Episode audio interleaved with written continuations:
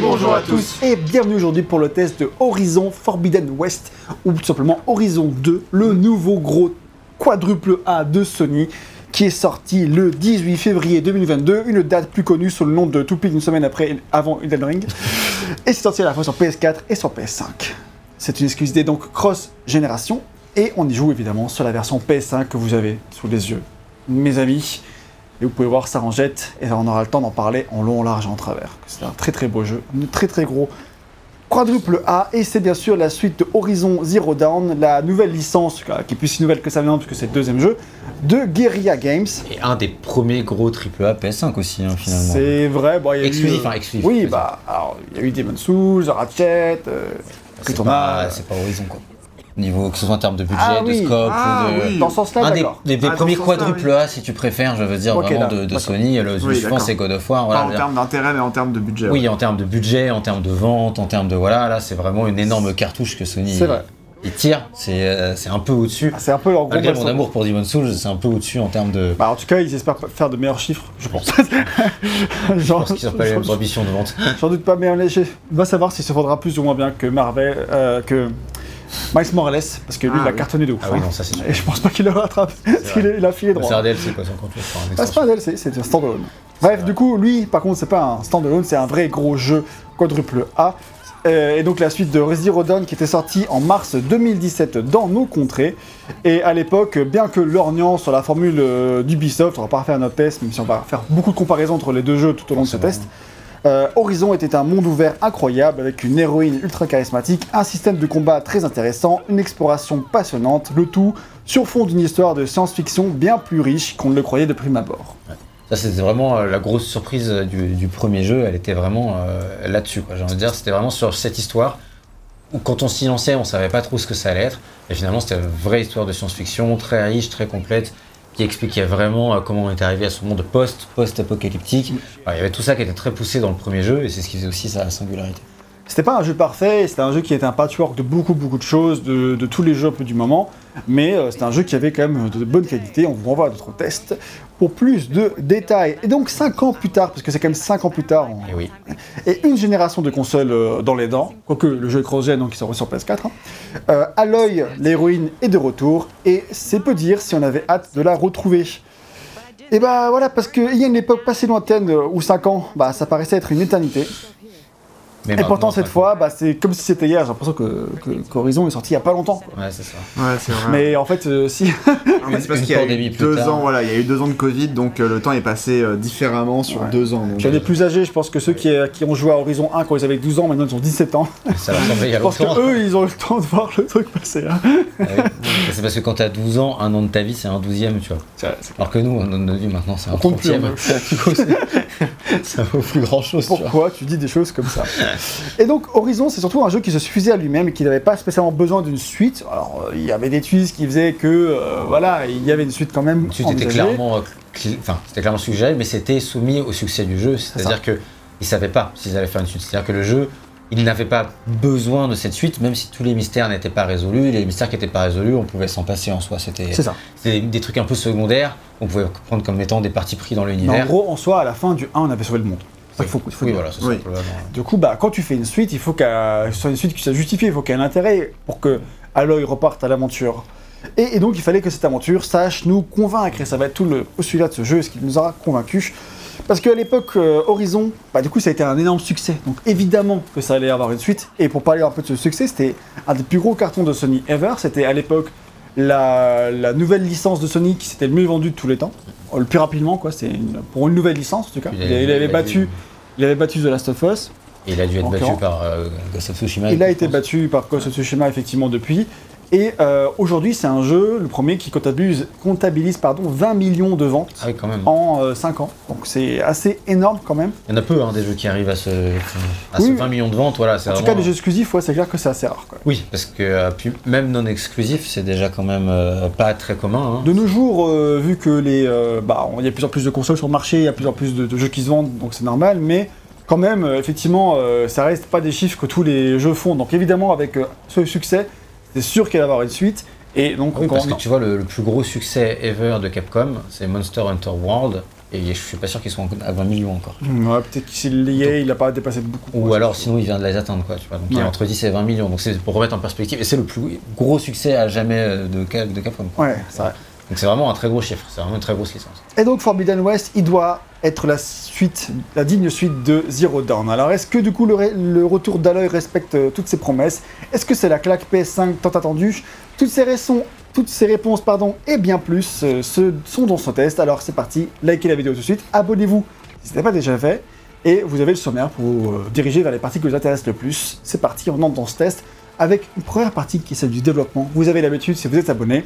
On va parler rapidement de l'histoire de Guerrilla Games parce que je me suis aperçu en revoyant le test de, de Zero Dawn qu'on avait parlé un peu de la conception du jeu, de comment il s'est arrivé de passer de Killzone à euh, Zero Dawn. mais On n'a pas parlé de d'où venait Guerrilla Games, quelle est l'origine de ce studio au final. Et euh, évidemment, vous les connaissez, c'est un studio qui, euh, qui, a- qui est basé à Amsterdam, euh, aux Pays-Bas du coup, et qui est plus connu pour avoir développé pour Sony la franchise Killzone. Avant Enfin, de faire. connu- qui était connu À l'époque, avant, ouais. mais maintenant je pense qu'ils vont de- plus Ouais. connus des nouvelles personnes et de Clairement, gens pour Horizon, Horizon. quoi. Il y a sûrement plus de Horizon qui sont vendus que de Killzone, c'est pas possible. depuis le temps. Et du coup, est-ce que vous connaissez leurs origines? Eh ben, je ne pense pas. Ah oui, Alors sachez que du coup, Guerri- Guerrilla est à l'origine une société qui était connue sous le nom de Lost Boys Games. Ah ouais. Donc les jeux des boys, des enfants, des garçons Des perdus. enfants, ouais. Perdus, ouais, bref. Et il faut savoir que Lost Boys, donc sans le games, juste Lost Boys, c'était une entreprise néerlandaise spécialisée dans le multimédia. Très très grande entreprise à l'époque, qui était en expansion dans les années 90 et qui continue euh, aujourd'hui de brasser beaucoup de thunes, même si elle, a, mergé, elle a fusionné avec une société française de publicité. Donc elle existe encore, mais sous une autre entité. Lost Boys, l'entité n'existe plus de nos jours, mais en soi, les bureaux existent toujours, il y a toujours des gens, euh, ils n'ont pas, perdu- leur emploi. Donc c'est-à-dire c'est euh, une société qui existe encore sous une autre forme, mais donc qui faisait à l'époque du multimédia et qui voulait bah, investir dans le jeu vidéo en pensant, bah, en voyant l'émergence que ça avait dans les années 90, avec les arrivées des consoles de Sony, machin et tout, il y avait un gros budget, à un gros truc à se faire. Et donc Lost Boys, pour euh, se lancer dans le jeu vidéo, ils ont acheté trois studios de développement. Et ils les ont fusionnés. Ah d'accord. Et ces trois studios, le premier c'est Orange Games, c'était une entreprise qui avait travaillé à l'époque pour Epic Games. Un rapport avec. Orange, je crois. C'est la filiale, non, c'est. Aucun rapport. Aux Pays-Bas, bon. Oh, oh, ouais, c'est ça. Après, ils ont des filiales partout. Orange, C'est vrai. euh, C'est vrai, mais là, du coup, c'était. Oui, Ça aurait été France Telecom Games à l'époque. oui, je pense ouais, d'ailleurs. du coup, Orange Games, à l'époque, c'était une boîte qui avait bossé avec Epic Games, le vrai Epic Games encore aujourd'hui, euh, dans les années 90, sur la série Jazz Jackrabbit, qui était leur première grosse série de jeux de plateforme avant qu'ils fassent euh, bah, l'Unreal Engine et tout ça. Et euh, donc, c'est euh, Epic s'était associé avec Orange Games pour faire le, le code de, de Jazz Jackrabbit et tout ça. Quoi. Donc, du coup, ils ont fait plusieurs Jazz Jackrabbit ensemble, et c'était cette société-là. Ensuite, la deuxième boîte, c'est Digital Infinity, une boîte dont on ne sait pas grand-chose, c'est pas facile de retrouver des trucs dessus, donc j'ai pas plus de détails. Et enfin, euh, la troisième boîte s'appelait Formula Game Development, pareil, rien de ouf à ce sujet. Et c'est le 1er janvier 2000, la vraie date. C'est quand même pas une date commune, le 1er janvier 2000, C'est le nouveau millénaire. Moi, je choisis Les trois- hasard, on a dit. Les trois sociétés fusionnent pour donner Lost Boys, Lost Boys Games. Et un an plus tard, la maison mère de Lost Boys, c'est la boîte qui possède Lost Boys, eh ben, elle fu- fusionne avec une autre boîte, mais elle décide de ne pas prendre euh, Lost Boys Games. En gros, euh, Ah, oui, d'accord. euh, Lost Boys. Games devient indépendant. Ok. D'accord. Parce que la maison mère se fait racheter, mais pas Lost Boys Games au passage. ok. Pour une raison que je ne comprends pas, voilà. Ils deviennent indépendants par la force des choses, mais par contre, ils sont toujours possédés par le grand patron de Lost Boys qui, bah, lui, avait des parts dans la boîte et du coup, est encore le, Oui, d'accord. le mec qui a les thunes qui possède la boîte. C'est un peu un bordel, mais c'est juste pour comprendre qu'à ce stade-là, ils, euh, ils sont plus rattachés officiellement à aucun autre grand groupe. C'est juste À euh, part à ce mec-là, quoi. à part à ce mec-là, ouais. Et donc ils font pendant ces époques-là euh, plein de jeux Game Boy Color et des jeux Game Boy Advance. Euh, un jeu Tiny Toon, euh, un truc qui s'appelle Invader, un truc qui s'appelle Rhino Rumble, pas des trucs connus quoi. Et en 2003, bah, ce grand patron de Lost Boys, qui possède encore des parts dans Lost Boys Games, ils font une nouvelle entreprise qu'ils nomment Media Republic et ils décident d'acheter officiellement Lost Boys Games avec Media Republic. En gros, euh, dans cette... Oui, du coup, euh, du coup maintenant, Lost Boy Games appartient toujours au même mec, mais sous l'entité Media République. Exactement. T'as t'as bien suivi, merci beaucoup. C'est un bordel, quand même. C'est clairement le bordel. Et pour marquer le fait que maintenant c'est une euh, nouvelle boîte complètement séparée de Lost Games, c'est là qu'ils décident de lui donner un nouveau nom, Guerrilla Games. Ah. Parce que du coup, euh, il veut vraiment se séparer de son ancienne boîte, machin. Ok. voilà. Ce qui fait sens. Voilà. Hmm. Et donc, c'est une nouvelle entité, une nouvelle ambition, et on se lance donc en fait, dans des consoles de salon. C'est fini ces conneries de jeux Game Boy Advance et Game Boy Color. oui. Et il signe euh, Lost avec euh. Sony pour faire Killzone, à cette époque-là, tout premier, C'est Et- étonnant quand même. et avec Eidos pour faire Shell Shock Nam 67. C'est peut-être vraiment étonnant. hein. Deux jeux qui sortent en 2004, tous les deux, Ah ouais. à quelques mois d'intervalle. Shake Shock NAM 76, c'est un vieux jeu, un vieux TPS, je crois, tout pourri. Ouais, c'est possible, ça a l'air vraiment nul à chier. Alors que Killzone, c'était un jeu qui était vraiment mis en avant de ouf. C'est un jeu, euh, en fait, je pense que Sony, euh, on va pas faire l'histoire de développement Killzone parce que je suis sûr que c'est passionnant, mais on va accélérer. On, euh, on le fera quand on fera le test, la saga Killzone, si on le refait un, un de ces quatre. On a déjà fait les tests, mais on n'avait pas parlé de tous ces détails-là à l'époque. Mais en gros, euh, Sony voulait un Halo killer, tu vois. Ils voulaient un Ouais, FPS vraiment, et en fait, qui veut vraiment de la gueule. Et je pense qu'ils avaient un bon moteur, ils avaient des, des Du trucs. coup, si on, aussi pour ça, on prenait ces gens qui ont fait des jeux Game Boy Advance jusqu'à présent. Je pense qu'ils avaient ce moteur qui est stylé, qui était déjà peut-être pas encore le Décima, mais qui était enfin des embryons, parce Bah, que Killzone était grave beau quand même pour Ouais. l'époque, faut le dire. Et euh, donc ça a envoyé euh, du pâté. et je pense que du coup, euh, ils ont dit bon bah voilà. Et, et à base, c'était sûrement être un tout petit jeu, mais grâce à Halo, ils ont mis euh, bah, beaucoup de budget, marketing de ouf sur Killzone, qui était un- pas un jeu qui aurait dû avoir autant de Oui. d'emphase sinon. Mais euh, Sony avait besoin de ça. Voilà. Bon, c'est pour les petits détails que je sais, mais on sait pas plus. Donc évidemment Killzone avec ce gros emphase marketing qu'il y a eu parce que c'était vraiment ils ont envoyé du lourd au niveau marketing, c'était vraiment très intensif à cette époque-là, a évidemment été un immense succès. Et suite à ça, Sony leur fait signer un contrat d'exclusivité pour faire que des jeux PS2 et PS3. Donc leurs jeux, euh, du coup, à Guerre Games ne peuvent être que des jeux exclusifs Sony. Et Eidos bah, sent qu'il y a un bon filon à, exploiter là, ouais. parce que bah ils ont fait un jeu pour eux déjà, bon qui c'était pas jeu bah, et voilà, et qui a peut-être pas été un succès, mais qui a sûrement été rentable. Et ils ont un contrat avec Sony, donc bon, c'est en- c'est engageant quoi. Et euh, du coup, Eidos tente de racheter Guerrilla en 2005. Ça ne marche pas, sûrement parce que Sony euh, craint Eidos et fait ouh là là là ils sont en train d'essayer de nous les piquer ces bâtards. Et donc c'est pour ça que du coup, Sony, pour contrecarrer Eidos, j'imagine, euh, achète officiellement euh, en décembre 2005. Surtout qu'ils devaient déjà être en train de bosser sur Killzone 2. Donc Bah oui, évidemment, c'est ça. J'imagine que c'est ça, effectivement, le, les contrats qu'ils étaient en train de faire. sais. Euh, Enfin, pour les jeux exclusifs euh, Sony, euh, évidemment, tu enchaînes à Killzone 2, quoi. Évidemment. Et voilà, ils ont ensuite évi- développé Killzone 2 et Killzone 3 sur PS3, puis Killzone Shadowfall à la sortie de la PS4, souvenez-vous. Puis désormais Horizon Zero Dawn et Horizon Forbidden West. Ils ont aussi fait le l'Horizon euh, Vita, je crois. Je crois que c'est. Ou alors c'est Guerra comme Reach. Il n'y a, pas pas d'horizon sur Vita. Euh, Putain, Killzone. Évidemment qu'il n'y a pas d'Horizon sur Vita. C'est la Vita qui a pas d'horizon. hein. Exactement. C'est tout, hein. Elle a jamais eu d'horizon. Euh, non, il y avait eu deux Killzone. euh, T'avais Killzone Mercenary et. Euh... Et t'as Killzone Liberation, mais c'est sur PSP, ça. Ça, je suis quasi sûr Ah que c'est oui, pas eux. Euh, Il y en a eu un seul sur Vita et un sur PSP. Ah, Je sais plus c'est qui les ont fait. quoi. Ouais, je sais De plus. toute façon, c'était la même qualité graphique donc. euh. Oh là là, ça pique, ça pique. ça Et ouais. voilà. Et donc Guerilla, c'est donc illustré, euh, c'est aussi illustré avec les années comme étant un monstre technique absolu. Mm. Alors au départ, euh, évidemment avec une démo technique complètement fake de Killzone 2, qui avait Bah, déjà, mis- comme tu l'as dit, Killzone euh, était déjà très beau pour l'époque. Et vrai. puis, c'est vrai que pour Killzone 2, il y a eu cette il ramait de fameuse- ouf, mais il était beau. Killzone 1. Il y a eu cette fameuse démo technique à l'E3 qui était en fait un pré-rendu. qui, aurait dû être, qui aurait dû rester en interne, mais que Sony a diffusé. peu. Voilà, c'est ça. Et, euh, et en fait, target render. non mais non seulement ils ont diffusé, mais en plus ils ont dit que c'était in-game, ce qui était faux. Et en fait, euh, ça, je pense que ça leur a un peu pourri la vie parce que du coup ils ont passé le temps le développement de Killzone 2 à essayer de faire en sorte d'avoir ce rendu là Bah sur oui, parce que PS3. c'était- C'était, en gros, c'était un, enfin, en gros, c'est ce qu'on appelle typiquement, typiquement un target render, c'est-à-dire vraiment un objectif C'est ce qu'on de, vise, euh, Ouais, de rendu. ouais. de, de, de, de, de- de rendu, ouais, effectivement.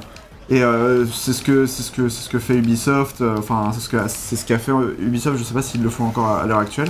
En tout cas, c'est ce qu'a fait Ubisoft pour les Assassin's Creed, etc. Watch Dogs. euh, Watch Dogs. Non, non, non, mais Watch Dogs c'était du vrai gameplay, mais, euh, Ouais, mais c'était un target Ubisoft. euh, aussi. non, mais Ce que vous Ubisoft. avez montré à l'E3.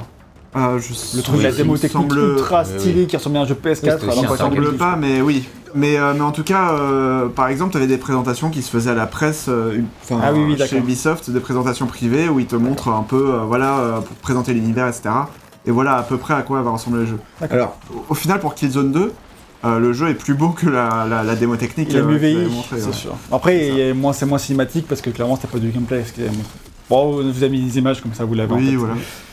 Et voilà, et donc pour euh, Horizon, ils utilisent leur moteur Decima, qui était déjà fait pour euh, Shadowfall, et j'imagine euh, Killzone 3, etc. Non, non, euh, détails. il a été. Alors, je, je crois pas. C'est hein. un, c'est un moteur. Il a vraiment euh, été fait pour pour. Horizon. Non, non, Pour il a, non, il a été fait pour Killzone Shadowfall. Ok. Ah, Enfin. En tout cas, c'est ce que je disais dans le test à l'époque. je n'ai pas revérifié depuis, mais en tout cas, c'est le moteur qui était vraiment le moteur nouvelle génération pour Killzone Shadowfall. Et du coup, ils avaient pas mal galéré dans Horizon euh, à le faire en sorte que ça devienne un moteur pour un, noir. un- voilà, que ça devienne un moteur pour un open world, puisque Killzone, si vous connaissez pas du tout, ce sont des jeux linéaires. Il y avait des jeux de tir à la première C'est personne. ça, à l'époque où ça existait. Quoique Killzone Shadowfall était relativement. Il y avait Un des peu plus ouvertes. ouais. Plus ouvert déjà, mais ça n'a rien à voir, tu vois. Non, clairement. surtout que, sur- surtout qu'on disait déjà à l'époque en 2017 que c'était probablement le meilleur jeu, le moteur de monde ouvert jamais conçu, tellement il permettait de faire des trucs À incroyables. l'époque, en tout cas. Bah, maintenant, il y a plus de concurrence, on en reparlera dans ce test, c'est sûr, mais clairement, ça reste un des meilleurs moteurs. C'est pour ça que Kojima il l'a utilisé pour euh, Death Stranding C'est ce que j'allais dire, c'est que le moteur Decima est un moteur tellement ouf que bah, Kojima a fait le tour de tous les studios Sony et il a choisi celui-ci pour faire euh, Death Stranding. Et vu comme il a été développé rapidement, ça montre à quel point bah, ça doit être un bon moteur qui permet de produire rapidement. C'est pas le cas de tous les moteurs. Ouais, ça. Et qui peut passer main en main assez facilement. Alors ça, ça avait de l'aide de, de guérilla derrière, hein, mais quand même pas non plus... euh, Mhm. C'est quand même euh, Kojima qui a fait le Kojima Prod, euh, le studio qui a fait euh, la majorité du travail sur Death Stranding quand même. Donc voilà pour l'historique un peu de Guerrilla Games. On va parler maintenant un peu de la création de Forbidden West et c'est malheureusement un peu tôt pour avoir des, informations concrètes sur le développement de ce jeu parce qu'on est un peu moins de deux mois après la sortie quand on tourne ce test. Et je pense qu'on aura des post-mortem dans l'année. Je sais qu'il y a déjà eu des conférences à la GDC, mais elles sont pas encore disponibles en ligne, donc on ne les a pas dans ce test. Mais elles seront en ligne euh, dans les semaines à venir. Donc voilà, on en manque d'informations nous quand on tourne, mais elles vont arriver. Pour le premier, il y avait eu un reportage no clip sur le développement, donc j'imagine qu'il y a un truc similaire qui va sortir. Euh, ça m'étonnerait qu'il y ait le contraire. Il avait pas pour. Et puis pour le premier, oui, il y avait effectivement des talks à la, à la GDC, comme tu disais, Ouais. mais euh, où en gros ils montraient des, des images des, pro- des prototypes du, du- Ouais. du jeu, etc. Donc, tout ça. Euh, ouais. Donc du coup, ce qu'on peut dire, c'est que le jeu conserve à peu près la même équipe créative. Donc le directeur du jeu est toujours euh, Mathis euh, De- de Jong, ouais. ça se dit de Jong, euh, à peu près. Corrigez-moi si. qui avait dirigé le premier, euh, donc au premier Horizon, donc Zero Dawn, et aussi Killzone 2, 3 et Shadowfall. Donc c'est le mec un peu, c'est le directeur créatif habituel Ouais, de de, Guerrilla, de quoi.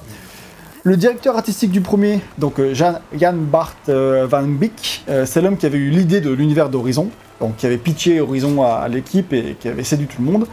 Donc c'est un peu à lui qu'on doit Horizon Zero Dawn. Euh, il est toujours le directeur artistique du studio. Euh, il a ce rôle depuis Killzone 2 aussi. Mais maintenant, bah, c'est aussi lui le président du studio, si j'en crois à LinkedIn. Et pourquoi il a le rôle de président du studio maintenant pas lui le président du studio. Avant, Oui, oui. c'était Herman Holst Bah ouais. qui euh, était le président du studio et qui maintenant est le président de Sony Worldwide Studios. Ah bah tout de suite, on a accepté une petite promotion là. Petite augmentation. C'était qui qui était parti On a Shuei son Yoshida salaire. ou ça? En fait, c'est Shohei Yoshida, il est, il est toujours là, mais il a pris un autre poste, mais effectivement, Mhm. il, re- il- il remplace Shuei Yoshida à cette place-là. Voilà, c'est le nouveau Shuei Yoshida, si jamais vous voyez. Nous, c'est lui euh, qui. c'est, euh, bah, D'ailleurs maintenant c'est lui qu'on voit hein, dans les... euh, Ouais. Ça Voilà. s'appelle là, les trucs du jeudi soir de PlayStation. Les State of Play. les State, le truc. vous avez tous compris. Les State of Play, bah, c'est- c'est Us qu'on voit. Et effectivement, du coup, c'est un ancien de Guerrilla Games. Et voilà, c'est pour ça. Et donc, effectivement, quelqu'un qui, a fait la, qui avait pris de plus en plus d'importance déjà au fur et à mesure euh, euh, dans la compagnie, dans Sony. Parce que je crois qu'il était qu'il déjà était- membre du conseil d'administration. Il était euh, président de Sony Europe avant. Voilà, c'est ça. Un truc comme ça. Voilà, Il est devenu. Déjà, euh, ça va quoi. en fait, voilà, il avait déjà levé up avant, mais il restait quand même président de Guerilla. Mais là, je ça va, Sony pas- Europe, ça correspondait pas à beaucoup de gens non plus. Ouais, bah, il y a quand même pas mal de studios euh, en Angleterre. Euh, Ouais, peut-être deux-. Mais c'est pas mal. Bah, du coup, t'es quand même président de trois studios, plus président de ton propre studio. Ouais, c'est clair. C'est déjà pas mal. hein. C'est pas mal, c'est pas. J'ai eu du mal à travailler dans un seul studio déjà. Alors... Donc là, par contre, euh, président de PlayStation, bon, bah, du coup, forcément, euh, il, il a dû lâcher euh, son poste de président en guérilla. Donc ça- ça se fait. Évidemment, ouais. Et du coup, euh, donc voilà, c'est donc le directeur artistique d'Horizon Horizon 2 est donc devenu le directeur du studio. Et un des gros changements, par contre, euh, dans la production euh, de Forbidden West par rapport à Zero Dawn, c'est que le, direct- le directeur narratif du premier, qui s'appelait John Gonzalez, il est parti du studio en 2020 pour rejoindre une entreprise espagnole qu'on connaît pas trop. Voilà. Je vais pas, même pas noter le nom, euh, Joseph. Et euh, par contre, sur son LinkedIn, c'est marrant, hein, il marque tout ce qu'il a fait sur Horizon Zero- euh, Forbidden West. Ouais. En gros, si tu crois ce qu'il a marqué, c'est possible. Alors, je fais confiance. hein. Mais en gros, il a, il a basiquement écrit, euh, c'est moi qui ai écrit toute l'histoire. Il a écrit, il a écrit, euh, j'ai écrit l'histoire du jeu, Euh, a des personnages principaux, et il cite tous les noms des personnages principaux, je vais pas les citer pour pas, c'est pas dé- spoiler. c'est pas déconnant parce que entre entre 2017 et 2020, il a largement eu le temps d'écrire toutes les Ah ouais, alors, clairement. hein. Dire, bien, les, hein, les deux dernières années, euh, ça devait être des années de finition, polish. euh, Alors, en plus, c'est un an et demi parce qu'il est sorti, enfin, par quitté genre en juin, quoi, 2020. ouais, voilà. Donc euh, clairement, euh, oui, il a fini Il- son boulot sur Horizon. Peut-être qu'il Il voulait pas pas- faire le- la suite. C'est ça. Il dit, J'ai conçu la quête principale et les quêtes secondaires, j'ai écrit les cinématiques, les conversations et d'autres contenus. Ok, ouais, t'as tout fait quoi. donc C'est voilà, une manière euh, humble de le dire. c'est ça. Et donc le nouveau narrative director, euh, bah, qui est quand même cité dans les crédits parce que John Gonzalez, parce que c'est un mec qui est parti, il est pas dans les crédits, voyons. Ou alors il était dans les special effects, c'est Ah, il est pas dans le crédit Bah, il est pas dans le narrative director en tout cas. Ah, c'est. C'est triste quand même. Ah Il doit ouais. être dans special effects quelque part. Et euh, donc Ça, c'est- Ça, c'est rude. quand même. Ça, c'est, c'est- je suis pas fan, mais c'est comme ça. C'est un peu les, comme ça que ça se fait, malheureusement. Et le nouveau na- narrative director s'appelle Ben Macau. Euh, c'est un mec qui avait déjà été auteur sur euh, Zero Dawn, et il avait, avant ça, été directeur, directeur narratif sur Prince of Persia, Les Sables Oubliés. J'ai bien rappelé l'existence de ce jeu que tout le monde a oublié. J'ai l'impression qu'on le cite assez régulièrement quand même. bah ouais, Il y a pas mal de gens qui ont ce jeu. hein. faut croire. Hein. Et ce mec-là, il nous explique que quand ils ont écrit la fin de Zero Dawn à l'époque, euh, qui se termine sur un gros teasing sur la suite, on l'a dit, ils avaient déjà une assez bonne idée de ce que la suite allait raconter. Ils ne savaient juste pas, si- ils savaient juste pas s'ils avaient avoir, allaient avoir la chance de le raconter. Euh, s'ils avaient, on allait leur dire oui pour une suite, mais en tout cas ils avaient euh, dans leur tête euh, de- de- les grandes lignes de la suite. en tout cas. Ce qui nous promet en tout cas, histoire de dire euh, non on n'a pas, enfin histoire de dire qu'on a l'idée de la suite depuis le début quoi. Oui. C'est oui. pas été créé toujours. Et voilà, et moi je trouve que cette phrase-là, elle résume un peu une grosse partie du développement du jeu, je pense. C'est que Forbidden West est de toute façon un jeu qui est construit sur les solides bases du premier épisode, Mhm. et il va chercher à aller plus loin sur tous les aspects. Donc je suis sûr qu'il y a le développement, je suis sûr qu'il y a des trucs à raconter, mais en soi l'histoire est pas palpitante, c'est pas genre euh, la création d'une nouvelle IP, c'est pas, tu vois, il y a les choix créatifs c'est simple, tu vois. On avait la base, on veut faire mieux, c'est toutes les idées. On n'a pas pu inclure, on va les mettre cette fois-ci dans la suite. Quoi. Généralement c'est comme ça le numéro 2. Oui, et puis qu'on va toujours, la formule quoi. C'est toujours ça comme ça que ça se passe quoi. Donc c'est pour ça qu'il n'y a pas tellement grand chose à raconter. En tout cas à ce stade-là, ça se trouve les documentaires ou pas qui sortiront dans l'année euh, raconteront des choses complètement folles, mais ça on verra pas, mais pas dans ce test en tout cas. À noter que le jeu aurait dû sortir en 2021 et qu'apparemment ils auraient pu le sortir à la fin de l'année 2021, mais ils ne voulaient pas parce qu'ils voulaient éviter à tout prix le crunch et ils voulaient laisser l'occasion aux employés de euh, de poser des congés de fin d'année chez eux. Ouais. C'est gentil. Puis pour deux mois, ça change pas pour Sony, tu vois. Bah, dire, ça. franchement, euh, Exactement. Bah là, ça a changé pas mal de choses parce que c'est sorti juste avant Elden Ring. Donc, euh, c'est ça. Pense c'est facile. Sauf Sony regrette. hein. C'était pas le meilleur calcul. Oui, bah oui, je pense que oui, c'est un peu, ça a dû un peu casser la dynamique de vente. Ça Ouais. revient, bon, Sony, ça reviendra de toute façon. Mais, euh, Oui, oui, ça, Oui, va, oui. ça va faire des allers-retours, mais c'est Il vrai n'y que avait du pas coup- grand chose en fait qui sortait à la fin de l'année 2021. euh, C'est vrai que du coup, on a beaucoup parlé la semaine de sa sortie au jeu et après, il s'est fait bouffer quoi. bon, on a le temps d'en reparler, mais le jeu il avait suffisamment de bugs pour euh, bénéficier de deux mois de sans aucun problème. Ça, c'est vrai, il aurait pu faire ça aussi, mais il fallait que ça dans l'année fiscale. Il aurait pu sortir un, an- un, un Oui, mois- un je- mois plus je tard. parlais de février par rapport à décembre, mais ça aurait aussi marché, il aurait aussi pu effectivement euh, sortir le 31 mars pour faire. euh, C'est clair. Et donc, c'est pour cette raison que du coup, il a été décalé à- au début février, comme je le disais. Et voilà, on a fini sur le développement. VGM, je te laisse prendre le relais pour la partie Ah. scénario. Oui, en fait, on est l'affiche. C'est la nouvelle formule innovante du Nesho. Nous aussi, on est nouvelle génération, mais cross-gen quand même, parce que ça ressemble aussi à ce qu'on a déjà fait par le passé. Il y a beaucoup de jeunes effectivement. Si tu- Quand tu regardes le test de Horizon Zero Dawn, tu vois que c'est le jeu qui a pris un coup de vieux, et par contre, quand tu regardes le test de Forbidden West, c'est nous qui avons pris un coup de vieux. Et attends de voir le test de Horizon 3. hein. Ah, je suis pas prêt pour ça. Il y aura nos enfants sur le canapé. C'est eux qui feront le test. Enfin, ça, c'est pour, ça, c'est pour BGE2. En, en notre hommage. C'est plus safe de dire que ce sera le cas pour BGE2 effectivement. Et ouais, du coup, euh, on va pouvoir maintenant parler euh, du scénario du jeu qui est une partie extrêmement importante parce que Horizon c'est un jeu extrêmement narratif et donc on va pouvoir détailler tout ça. Le, quand je dis Horizon, c'est la licence, donc ça compte pour le premier jeu comme pour sa suite. Et donc, en parlant de suite, bah, c'est le premier, premier point qu'il faut aborder, c'est vraiment que une Forbidden West est une suite directe, mais vraiment directe du premier Horizon. Et directe. pour ça, on va être obligé de rappeler les bases euh, de cette histoire, tout en la spoilant au minimum, mais quand même un minimum. Si Sachant un truc à dire, c'est que si jamais vous n'avez pas joué à Horizon 1 et que vous lancez Horizon 2, la cinématique d'intro vous spoil tout le 1. Tout direct. Donc ça veut dire qu'en gros, non, on va pas tout vous spoiler direct, parce que peut-être que vous vous dites, ah, ça m'intéresse vachement, l'univers de Horizon et tout, et j'ai envie de le découvrir. J'hésite Dans ce encore cas-là. à faire le 1, machin. Voilà. Dans ce cas-là, notre conseil, c'est faites le 1. Je pense qu'il a quand même plutôt bien vieilli, à mon avis. Bon, il y aura forcément des trucs euh, qui seront un peu, euh, un peu vieillis par rapport au monde Surtout qu'il est sorti sur PC depuis, alors euh, le portage PC était à chier au début. Pas chier, mais euh, pas parfait quoi. non, mais maintenant- vraiment, euh, enfin, t'avais littéralement 3 minutes de Dans tous les cas, chargement maintenant, c'est au bon. début, mais maintenant ça va. Maintenant, c'est bon. Il est en édition complète. Et pareil, vous pouvez l'acheter en édition complète sur PS4 et jouer sur PS5, puisque c'est une console next-gen, c'est rétro-compatible. Donc, euh, Voilà, c'est ça. dans tous les cas, vous pouvez les faire. Nous, on vous Et je crois qu'il est offert aussi pour les joueurs PS5 euh, qui sont abonnés PS Plus, C'est possible qu'il soit dans la liste déjà offerts. Ouais. Et dans tous les cas, effectivement, pourquoi on vous conseille vraiment ça? Parce que, effectivement, comme l'a dit Gag, quand vous lancez Horizon 2, en fait, ça, fait un gros rappel du premier, qui est nécessaire, hein, parce que 5 ans après, quand tu l'as fait à l'époque, tu as bien besoin de ce rappel. Euh, mais par contre, bah, c'est vrai que quand tu vas tout découvrir comme ça, tu vas un peu te demander what the fuck, c'est quoi cet univers, c'est quoi tous ces trucs?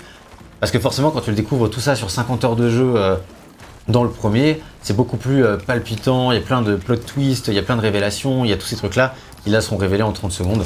Donc voilà, donc nous, on va vraiment vous en révéler le minimum, que ce qui est utile à la compréhension de l'histoire du 2. Et on n'ira pas trop dans les détails de ce qui a été des grosses surprises dans le 1, qui est un lieu commun dans le 2, euh, mais dont on n'a pas forcément besoin de parler, parce que ce serait juste potentiellement spoiler des gens pour rien. Voilà. Euh, donc, euh, la base. Parce qu'il y a quand même des éléments qu'il faut rappeler. Et euh, je vais essayer de rappeler uniquement l'essentiel, comme je viens de le dire. Mais c'est assez costaud malgré tout, donc accrochez-vous. Le jeu, il se passe dans un monde post-post-apocalyptique. Ça veut dire, parce que généralement post-apocalyptique, quand on dit ça, c'est Fallout. L'apocalypse vient de se passer. De of Us. Voilà, post-post-apo, c'est euh, il a eu le temps, euh, enfin voilà, le monde il est mort et il a eu le temps de renaître. C'est ça. Pour faire simple. Donc dans ce monde, les humains ils sont revenus à un état tribal et il y a des machines visiblement très avancées qui cohabitent avec ces humains et visiblement la cohabitation elle se faisait sans grand problème jusqu'au jour qu'ils appellent le grand dérangement. À ne pas confondre avec. Non. Ah,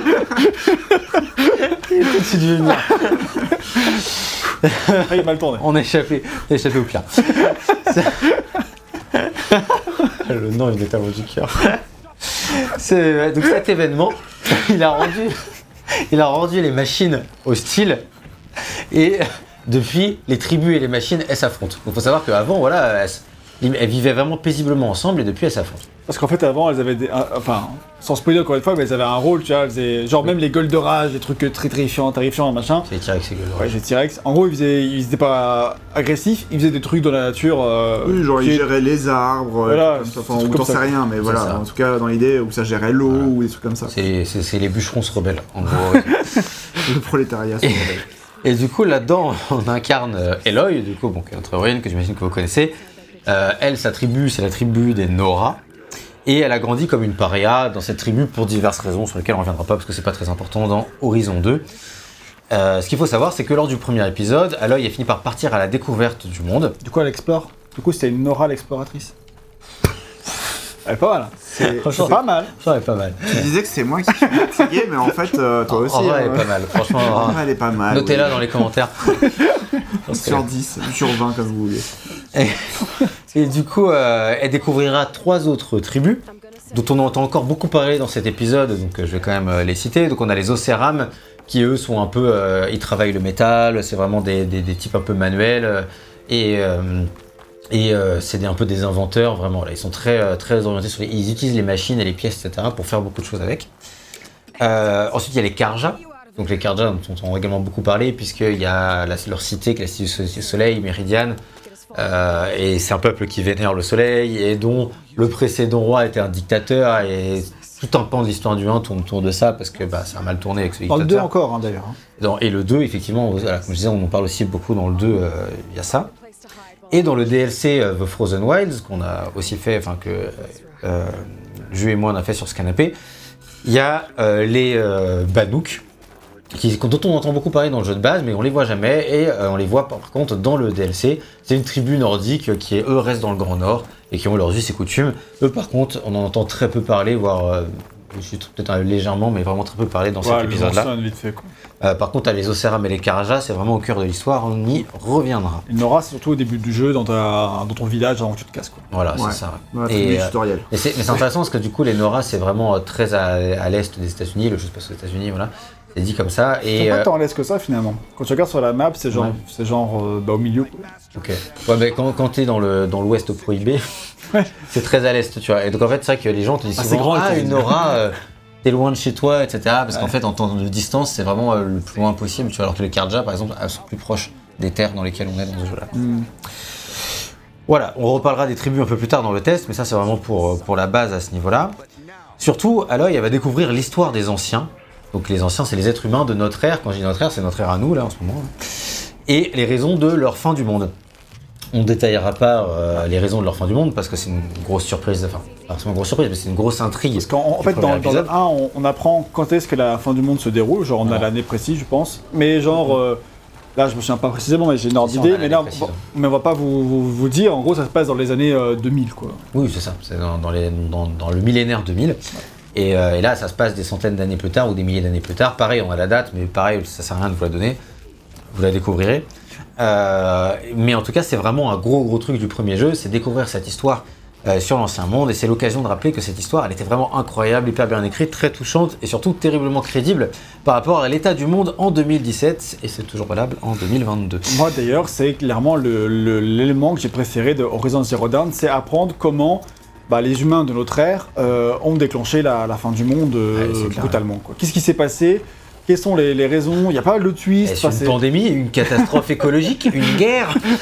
Ou tout ça à la fois? Choisissez votre poison, on est en plein dedans. Voilà.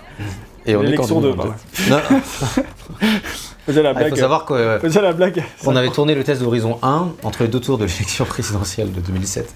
Ah et bon rebelote en 2022. Mais c'est ouf ça Voilà. Ah, C'est incroyable Euh, toujours dans de bonnes conditions pour parler de fin du monde. et, et bref, euh, il y a un élément du 1 qu'on est obligé de, se, de spoiler quand même, c'est les IA. Euh, pour Les parler intelligences les intelligences artificielles. Donc en gros, une des révélations de Horizon, c'est que euh, la biosphère, donc euh, alors biosphère, vous connaissez peut-être pas le terme, euh, mais en gros, c'est tout ce qui concerne La biologie. euh, le fait qu'il y ait des êtres vivants Les sur la planète. non? Ou tu parles. euh, C'est de manière générale, c'est le fait Ah, que, euh, en gros, euh, il y ait la vie sur Terre. C'est ça la biosphère. C'est le fait que la sphère, j'imagine que c'est la, la Terre et euh, euh, bio. Possiblement, ouais. ouais. J'ai probablement dit une connerie. Mais en gros, la biosphère, c'est tout ce qui concerne la vie sur Terre. Ça, je, ça, je suis sûr de moi, par contre. Normalement. Ce niveau de certitude m'impressionne. C'est euh, c'est ça aussi en 2022 par rapport à 2007. On apprend à, tempérer euh, ce qu'on pense savoir. Et, euh, et du coup, euh, ça c'était euh, dans les années 2000, comme on l'a dit. Et pour éviter que la vie elle ne disparaisse à tout jamais, parce que le- la destruction de la biosphère est inéluctable, il y a une équipe de- des meilleurs scientifiques du monde qui a mis au point le projet Zero Down. Donc ça, Ça donnait son, jeu, le, Voilà. son nom. au jeu. Exactement. Bon, ça, c'était aussi un gros Premier truc. jeu. T'étais là, waouh, c'est pour ça ce nom et tout. Euh, enfin, moi, je me rappelle que j'étais comme ça en tout cas. Et euh, pour faire simple, euh, ce système Zero Dawn, c'est quoi? C'est un système de terraformation extrêmement poussé qui permet de générer une qui permettra du coup de générer une nouvelle euh, biosphère lorsque la Terre elle sera prête à l'accueillir dans un futur lointain. En gros, là actuellement, on ne peut plus sauver la planète. C'est trop tard. Euh, pour, une, pour des raisons, euh, pour les raisons qu'on qu'on n'explicitera pas, mais dans tous les cas, on ne peut plus rien faire. Mais par contre, ce qu'on peut faire, c'est on peut mettre, écrire un programme informatique qui va rentrer en sommeil, et quand ce sera de nouveau possible, dans plusieurs centaines, dans plusieurs milliers d'années, et ben en fait, ces IA vont recréer la vie, et la vie pourra de nouveau av- avoir lieu sur Terre. Et ce faisant, on aura sauvegardé la vie, et euh, la Terre ne sera pas qu'un caillou mort. quoi. Donc, euh, ce qui est un très beau projet en soi. Euh, et assez euh, tragique en fait, puisque ça va avec l'extinction totale et complète et inéluctable de C'est un sacré sacrifice et tu penses vraiment aux générations futures, mais littéralement. C'est ça, parce que c'est pas que l'humanité, c'est vraiment plus rien. Les plantes, les animaux, il n'y a plus rien. Il n'y a plus un seul pet de vie sur Terre. Euh, même les bactéries, etc., il n'y a plus rien. Ce système, il est régi par Gaïa, qui est une IA surpuissante, et euh, des- elle a, qui a, elle, des nombreux sous-systèmes dont chacun a une fonction. Par exemple, Gaïa, a un sous-système qui s'appelle Héphaïstos. Euh, son, le but de cet Héphaïstos, par exemple, c'est de construire les machines de terraformation, donc qui sont les machines là, hein, vous l'avez compris. Et par exemple, euh, on peut avoir aussi Déméter. Donc Déméter, elle, sa fonction, ça va être euh, de gérer les machines qui vont permettre de ressemer des végétaux, de façon à avoir de nouveau une vie végétale. Poséidon, il va s'occuper d'assainir et de gérer les cours d'eau. Voilà, c'est un peu ça l'idée euh, de, de ce système d'IA. On a Gaïa qui gère tout. Donc Gaïa, hein, parce que c'est la Terre, La mythologie, la déesse, enfin la- le titan. voilà, Euh. le titan de la Terre, dans la mythologie grecque. Et après, pareil, il y a des sous-fonctions qui sont aussi inspirées de la mythologie grecque. hein, Poséidon, vous l'avez. Ça va. Dans le 1, on apprend aussi. les œufs dans God of War 3, je m'en souviens toujours. C'est d'ailleurs ce qu'on fait aussi dans ce jeu-là. Spoiler. hein. Ouais, pff, Dans le 1, quand on m'a dit trouver Poséidon, J'ai pas compris. moi j'ai fait, j'ai compris c'était Poséidon. tu vois. Donc dans le 1, euh, on apprend que le grand dérangement, ça aussi c'est un truc important qu'il faut dire, en fait c'est en réalité un signal d'origine inconnue qui a fait péter les plombs au sous-système qui s'appelle Hades. Le truc c'est que Hades, sa fonction à lui c'est de pouvoir rebooter la biosphère si jamais Gaïa a créé une biosphère qui est pas viable. Parce que les scientifiques ils prévoient le fait que bah euh, dans cette tentative de créer, recréer de la biosphère, c'est possible qu'ils aient recréé des biosphères qui ne fonctionnent pas pour des raisons X ou Y. Euh, comme quand tu crées quelque chose bah, qui ne veut pas marcher, quand tu fais une invention, etc. Dans ces cas-là, hop, Hades il fait bon bah il est capable de en gros de prendre le contrôle sur Gaïa, de dire non non, là ton truc ça marche pas, c'est de la merde, on recommence tout, on détruit toute la biosphère et on recommence. Et probablement, on imagine, c'est vrai ou pas, mais que avant d'arriver à cette biosphère qui était viable, il y en a eu un certain nombre euh, qui ont été détruites par Hades et refaites, et que c'est pas la première itération. Ce qui explique que ça prend du temps aussi. Bon, le problème, c'est que ce signal d'origine inconnue, il fait péter les plombs à Hades, et que Hades, euh, il se il dit. a euh, quitté l'école. Bon, c'est pas grave. Il a pété les plombs, il a quitté Ah, l'école. Ok, attends, euh, effectivement, il a pas été les plombs, il a quitté l'école, et il a décidé que euh, il fallait euh, rebooter cette biosphère-là aussi, alors qu'elle est parfaitement viable et que les gens euh, Ça va quoi. ça se passe plutôt bien. Donc, euh, dans le 1, en gros, l'histoire, c'est euh, Hades qui pète un câble, c'est pour ça aussi que les machines sont devenues méchantes, parce qu'elles veulent détruire les gens, etc.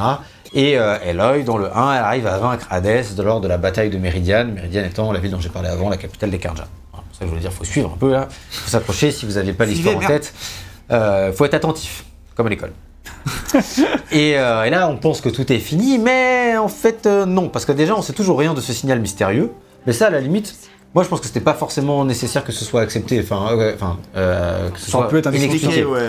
Euh, ça aurait pu être euh, un, un point de Dysfonctionnement départ. quelconque. Il y a un dysfonctionnement quelconque euh, qui fait que, euh, que Hades, voilà, il, il pète les, il pète les plombs. C'est pas impossible. Enfin voilà, c'était un bug, n'importe quoi.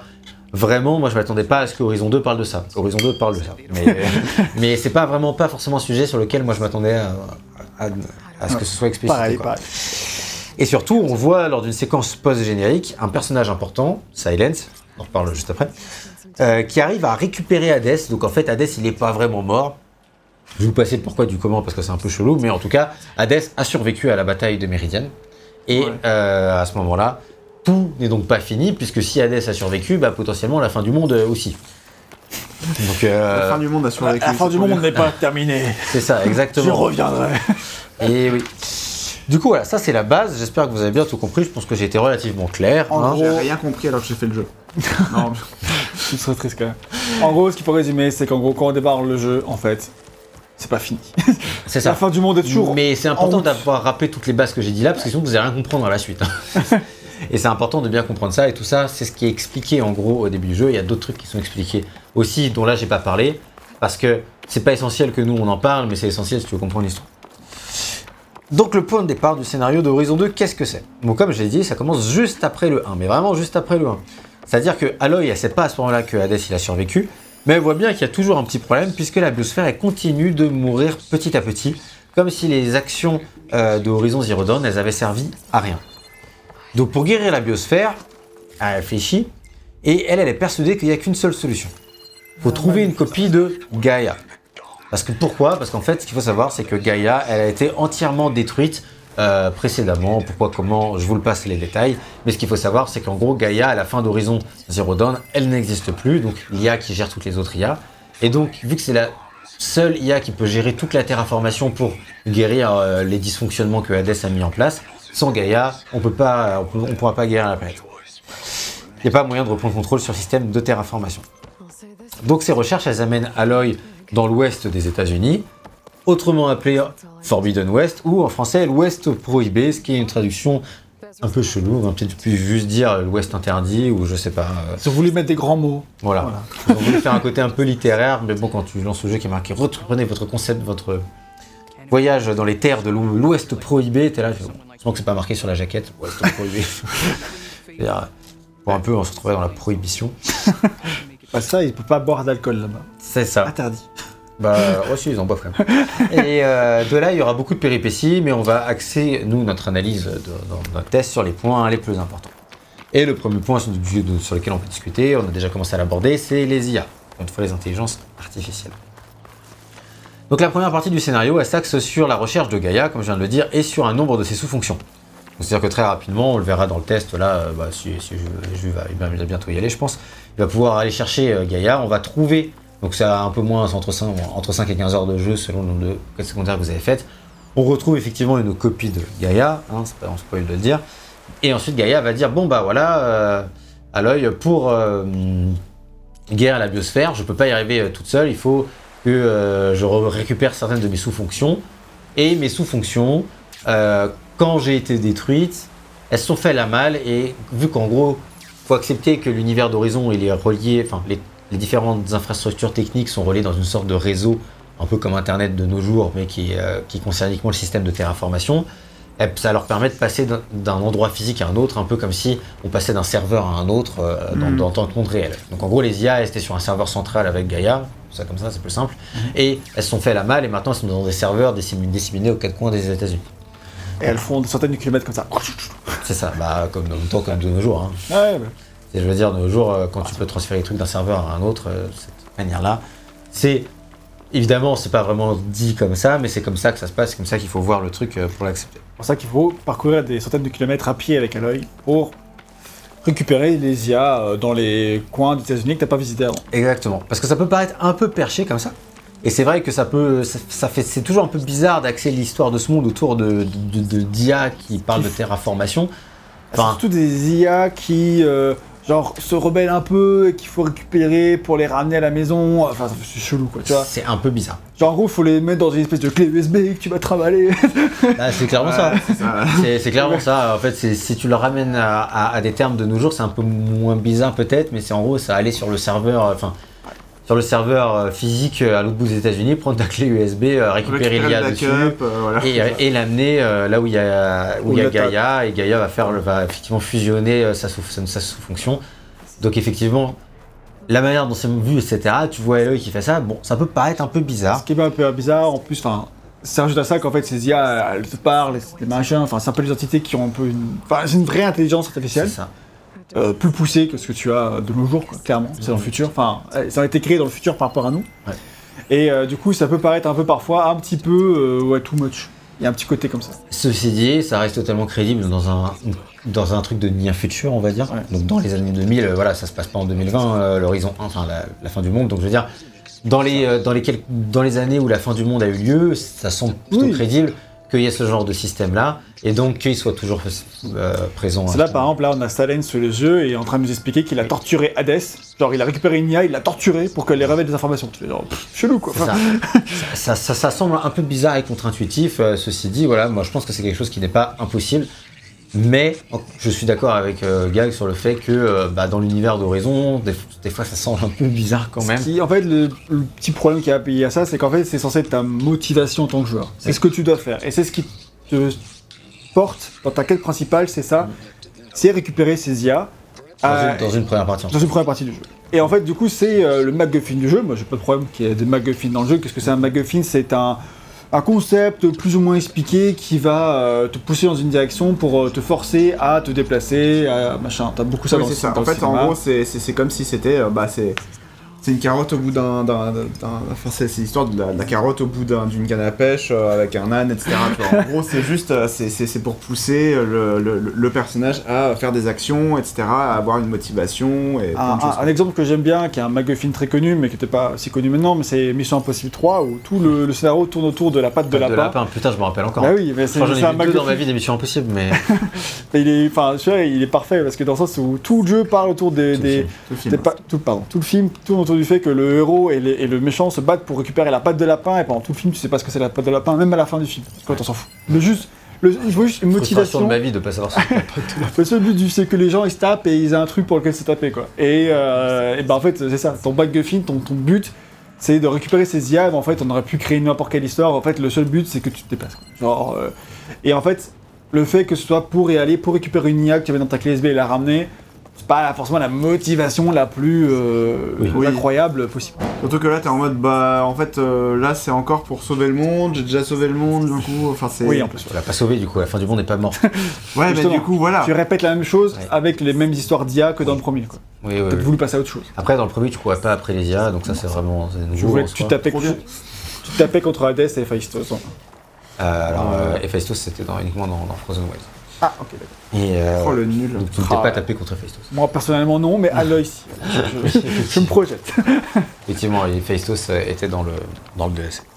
Et euh, du coup, bon, ceci dit, une fois qu'on a adhéré au concept, je trouve que c'est plutôt cool parce que ça a aussi une influence euh, sur le monde. Par exemple, récupérer Poséidon, ça permet de guérir les rivières empoisonnées afin de les rendre praticables pour Eloy, mais aussi que les tribus puissent euh, de nouveau boire euh, là où en fait elles allaient mourir de soif, etc. parce que l'eau était contaminée, enfin, ce genre de truc. Je trouve que l'idée d'avoir un impact sur le monde, en tout cas derrière, c'est plutôt sympa. C'est vrai. Même si, comme tu l'as dit, c'est 100% un prétexte pour se balader dans le monde et découvrir l'univers. Ça, il n'y a pas de doute là-dessus. Et c'était déjà un peu le cas, effectivement, dans Horizon 1, la quête d'Aloy, ce qu'on avait dit à l'époque dans notre test. Et euh, c'était vraiment que ah, c'était pas le truc le plus passionnant de tout le scénario. Il y a plein de trucs bien dans le scénario, mais la quête d'Aloy, c'était vraiment un peu prétexte pareil. Euh, voilà, toute une partie avec l'éclipse aussi, etc. Comme j'expliquais au tout début de ce test, quand tu as parlé de l'histoire de, des anciens, c'est ça que j'avais préféré. En Bah fait, ouais. vraiment, euh, Ouais. Horizon Zero Dawn, le- ce que j'avais préféré de loin, c'est pas la quête d'Aloy qu'elle devait faire pour sauver le monde, c'était apprendre comment le monde avait été détruit. Et, et quel était le rapport de Aloy aussi par rapport à ce monde-là Parce que euh, ça, on, voilà. Voilà. On n'a pas dit, mais il y a vraiment. Aloy avait un rapport. Enfin, on parlait déjà dans le test à l'époque, mais Aloy a un rapport avec le monde des anciens, et comprendre c'est quoi ce rapport, etc. C'était vraiment passionnant également. Il y a des choses que, bah, du coup, maintenant, on sait déjà. Quoi. C'est l'élu. Oui, mais pourquoi c'est l'élu. Pourquoi c'est l'élu, tu vois C'est ça la question. Et, euh, et la réponse euh, va vous surprendre.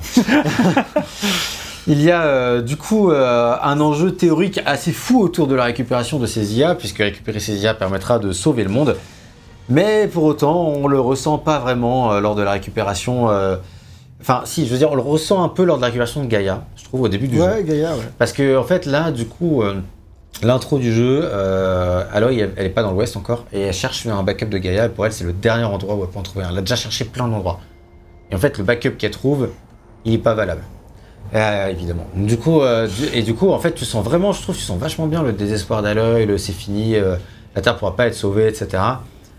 Et puis euh, elle revient à Meridian et là Meridian je lui fais ouais il y a un mec qui t'a laissé un message bon je fais la version simple quoi mais euh, c'est Silence et Silence fait coucou euh, je t'ai je t'ai encore fait un coup de pute et euh, parce qu'il faut savoir dans un Silence un coup c'était un traître un coup c'était pas un traître bref voilà il y avait un moment des- C'est sur ça dans le 2. Euh, c'est clairement gens- c'est un personnage ultra ambigu, quoi. c'est Ouais, ça. ouais. Et pour le coup, c'est, il est, on en parlera plus tard, mais c'est vraiment un personnage réussi dans le sens où tu sais jamais si c'est un ennemi ou un allié, et c'est sûrement les deux tout le temps à la fois. C'est un peu comme Severus Rogue. Et euh, ouais. C'est, un, peu ça. Ouais, ouais, j'avoue. La J'avoue, comparaison mais- là où je- là où j'en trouve. Ouais, ouais. j'allais dire, ouais, il y a une finalité à Severus Rogue, mais on n'a pas encore la finalité de Silence, donc euh, on C'est peut dire. Donc peut-être. Oh, spoil. De quoi Non, ouais, c'est- non, la finalité de Silence, mais c'est pas grave. Ah, bah. Ça n'a euh, pas à dire qu'il meurt peut-être pas ici. on, on parlera de la potentielle suite d'un moment euh, dans la fiche. Ah, ok, ça va. Donc euh, t'inquiète pas, c'est prévu. Euh, et, euh, et donc en fait, quand là, là, là t'arrives au dernier moment, donc là, là, c'est tout ce qui reste d'Hades, tu vois. Ça, ça, ça c'est une IA. Et, euh, et en fait, le moment où là, Aloy elle va trouver le backup de Gaïa dans les prochaines minutes euh, du test, il y a vraiment un truc de waouh, on a récupéré euh, Gaïa, euh, ça va être quoi maintenant la suite? Et euh, il y a vraiment un gros enjeu, et t'es hyper content et tu ressens vraiment ce que Aloy euh, ressent. Et puis c'est vrai que quand elle dit bon, va falloir chercher les autres, bah bon, tu comprends que t'as totalement le prétexte, mais c'est vrai qu'il n'y a pas le même enjeu. Clairement. Surtout que ça, ça va de pair avec le fait que tu vas devoir découvrir le monde et qu'en fait tu vas passer énormément de temps, voire même plus de temps pour nous, pas pour Nexi, je sais. S'il n'était pas en train de décuver, il serait là pour l'expliquer. Mais euh, en gros, lui, il a tracé, il a fait le jeu vraiment ligne droite parce qu'il voulait savoir. Nous, on a plus pris notre temps à faire des, euh, Quêtes secondaires. des quêtes secondaires. Et donc, ces quêtes secondaires, en gros, bah, forcément, du coup, vu que tu fais beaucoup de trucs dans l'univers, t'es un peu décoré du fait d'aller chercher euh, Déméter, Poséidon, etc. Parce qu'en fait, l'avantage, c'est que certes, c'est un MacGuffin, certes, son but, c'est de te balader ici et là. En fait, à chacune de ces IA récupérées, en fait, c'est intelligemment placé pour que ça t'amène dans les autres histoires de l'univers. Tout est relié, évidemment. Genre, euh, pile, comme par hasard, Léa se trouve pile en endroit où il y a le grand chef qui était là, et du coup, il veut que tu faire ci, ça, ça pour lui. Ouais. Et, euh, mais normal. Enfin, ça Mm. fait sens, tu vois. C'est ce qui est plutôt bien, même si c'est classique, c'est plutôt bien fait en soi, ça, mais c'est vrai que du coup. Ça t'amène à d'autres enjeux qui sont d'autres euh, problématiques de univers. Et que tu fasses les quêtes principales ou les quêtes secondaires, et donc c'est vrai que bah. À la limite, autant pour le pre- la, la première IA, tu peux encore avoir un enjeu de yes, est, je l'ai enfin. Autant pour les autres, tu, tu finis par te décorer les petit à petit. Ce qui est à la fois essentiel, je pense, parce que si tu avais eu un sentiment d'urgence tout le jeu, bah du coup tu t'attarderais pas dans le monde. Ce qu'a fait euh, Naxi d'ailleurs au début. hein. parce que bah t'as envie d'aller sauver le monde, du coup c'est le plus important. Pourquoi j'irais aider euh, ce pauvre mec, euh, ce pauvre village qui a plus d'eau et qui est en train de mourir, alors que tout le monde va mourir à côté, tu vois. Je veux dire, ça n'a pas de sens en soi. Et, euh, et en fait, pourquoi aller sauver la veuve et l'orphelin au cas par cas alors que faut aller sauver tout le monde d'un coup, tu vois. Je veux dire, ça. Mais, mais en fait, dans le cadre du jeu, il n'y a pas de choix. Si tu veux profiter d'un monde ouvert, etc., t'es obligé de faire ça comme ça, vu que, vu que la quête principale, il y a quand même un enjeu énorme. Donc la question qu'on peut se poser par rapport à ça, c'est est-ce que cette quête-là, là, des IA, elle est pas un peu trop plate? Alors moi, je trouve qu'on peut le ressentir comme ça, mais comme je dis, voilà, je pense que c'est assez un peu essentiel malgré tout, et que le juste milieu, c'est pas simple à trouver. Euh, et que cette remarque, elle est aussi valable pour la, la quête, la, la quête principale de manière générale. Parce que la, recherche des IA, c'est pas le seul truc qu'Horizon a, deux à proposer, évidemment, mais sûr. ça reste une bonne partie. Donc voilà, je sais pas ce que vous avez, si vous avez quelque chose à dire sur la question. là. Non, bah clairement, bah, ce que j'ai dit, quoi, c'est un peu. C'est pas. Effectivement, je suis d'accord avec le fait que la quête des IA, c'est pas, c'est un peu plat. Clairement, un prétexte pour t'amener vers d'autres enjeux qui, eux, sont plus intéressants. Quoi. En fait, ça te ra- c'est aussi là pour te ralentir ta progression par rapport aux autres enjeux dont tu vas parler juste après. Euh, ouais. Pour pas que, pour pas que t'ailles te taper directement contre les grands méchants, quoi. Et ça te ralentit pour te forcer à explorer.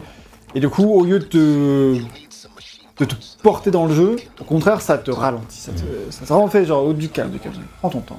Et ouais, moi, le, c'est- c'est- enfin, moi je l'ai un peu. euh, je l'ai un peu. Enfin, pas bien vécu, mais en tout cas, euh, dans le sens où. euh, j'ai pas été porté par cette quête là en fait. Mm. Et du coup, ça m'a pas. Genre, dans Horizon 1, euh, de mon côté, j'avais. euh, genre, euh, j'étais à fond, etc. J'étais vraiment en mode, ok, il y a la quête d'Aloy, et puis après derrière, t'as as tout le.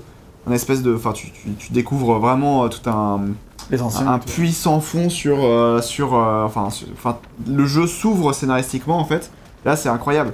Alors que là, bah, c'est pas hyper motivant. Le, le, le- j'ai pas ressenti vraiment le, le côté urgence, tu vois. Mm. Clairement. Euh, genre, euh, c'était vraiment genre, ok, bah, t'as plein d'IA à récupérer et t'en as plein en fait. Et du coup, bah, ok, c'est c'est un prétexte pour te faire explorer le monde.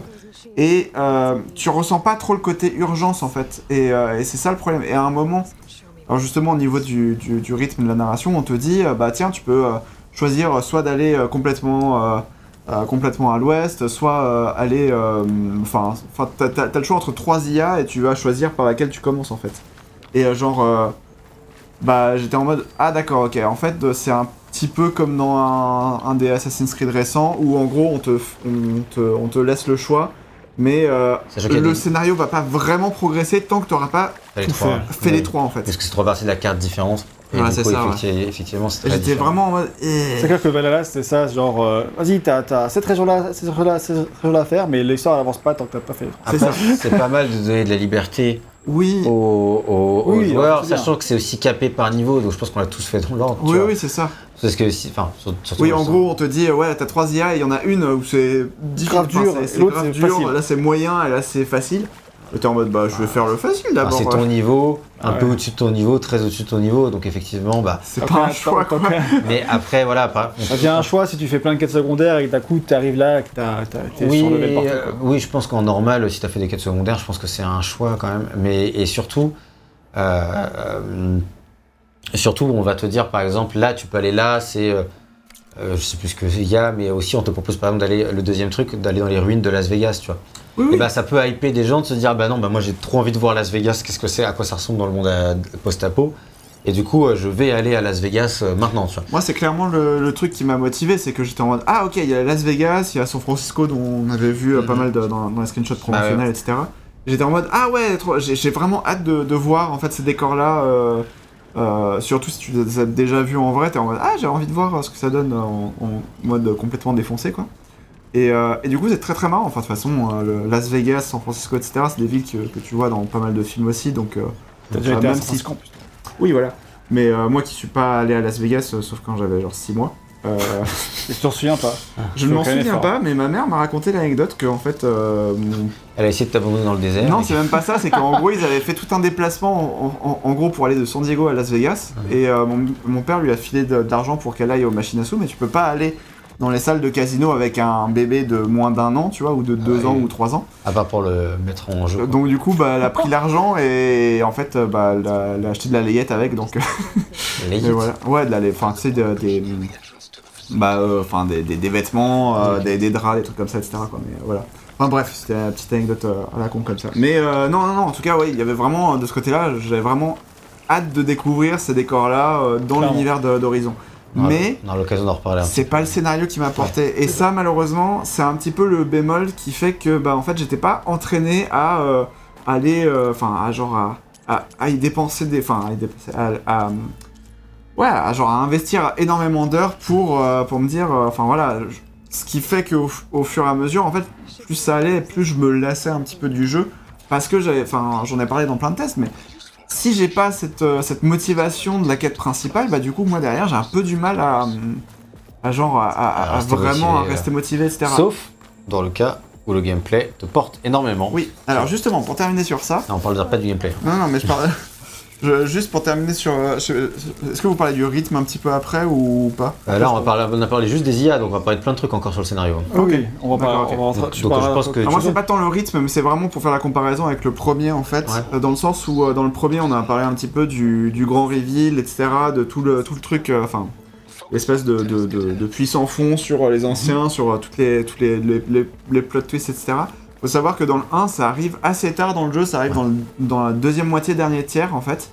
Euh, là c'est beaucoup moins le cas, hein. c'est- ça arrive assez tôt, enfin le gros plot twist en tout cas arrive beaucoup plus tôt, euh, genre vers, euh, vers un, un quart, un tiers du jeu en fait. Euh, et, euh, Ah, et ça c'est beaucoup mieux parce que je, je connais beaucoup de joueurs en fait qui ont lâché le jeu, Le premier, tu veux dire? Premier, Ouais, le, le oui. premier, qui ont lâché le premier parce que bah, en fait ils étaient toujours pas arrivés au, plot- au gros plot twist. Bah, du coup, ils le gros ça. plot twist, moi je trouve qu'il y en a plusieurs quand même. Il y a Oui. plusieurs, euh, c'est pas vraiment des plot twists, mais plus des révélations quoi. Disons que tout Oui, le côté révélation sur le monde ancien, ça arrive euh, très tard, effectivement. Oui, oui c'est ça. Si ça était arrivé plus tôt, je pense qu'il aurait accroché vachement plus vrai. de gens. Et là, hein. c'est vrai qu'il fait bien de dire que effectivement il y a des révélations euh, un peu plus tôt. Et d'ailleurs, et d'ailleurs, une de ces révélations, c'est ce qu'on a appelé les types chelous. Non Et alors- officiel. non officiels. C'est comme ça qu'on les appellera dans ce test. Pourquoi ils s'appellent comme ça? C'est parce que si on donne leur vrai nom, vous allez euh, trop vite savoir de qui on par- parle si vous lancez le jeu en fait. Et nous on veut pas spécialement ça. Bah, Oui, c'est c'est sur oui, voilà. Ou alors vous faites une recherche Google, etc. De toute façon, Ouais, de toute façon, vous n'avez pas besoin de connaître leur nom, vous avez juste besoin de savoir que très vite dans le jeu, on se rend compte qu'il y a des types chelous avec une technologie très avancée, beaucoup plus que celle d'Aloy. Et euh, donc là, on va les voir euh, bientôt dans le, dans le test d'ailleurs, donc euh, ça permettra de les montrer, vous verrez bien qu'ils sont chelous. euh, on dévoilera pas qui ils sont évidemment, ni quel est leur but, mais est-ce qu'on peut dire, c'est qu'ils sont au centre de l'histoire et que eux aussi ils cherchent Gaïa. Alors pourquoi? Ça on le sait pas. Et puis c'est qui d'ailleurs ces gars? On sait pas non plus. C'est qui ces gars Ils ont juste peut-être Oh. l'air d'être. euh, en fait, on sait pas. Mais en fait, toi, en tant que joueur, tu as des suppositions, et tes suppositions, c'est que bah, peut-être qu'en en fait, ils ont à voir avec cette histoire de destruction du monde, peut-être. Le- Voilà. Enfin, en tant que joueur, tu supposes, quoi. Tu, tu te dis qu'il y a peut-être un des liens entre ces mecs-là qui sont, enfin, qui sont un peu agressifs et qui. Et puis ils sont très très avancés technologiquement, Voilà, c'est un peu bizarre quoi. C'est vrai que moi, enfin, moi franchement, je me- tu te demandes d'où ils sortent. Et euh, bah, le mystère autour de cette troupe de guignols, il va se résoudre petit à petit, mais il réservera surtout de nombreuses surprises, et ce jusqu'à la fin. Vraiment jusqu'à la fin, il y a des révélations et des trucs euh, qu'on voit pas voit- qu'on voit pas venir. Euh, et il y a d'ailleurs des très bonnes surprises dans l'eau qui élèvent pour moi euh, considérablement l'intérêt du scénario et de la quête d'Aloy en général.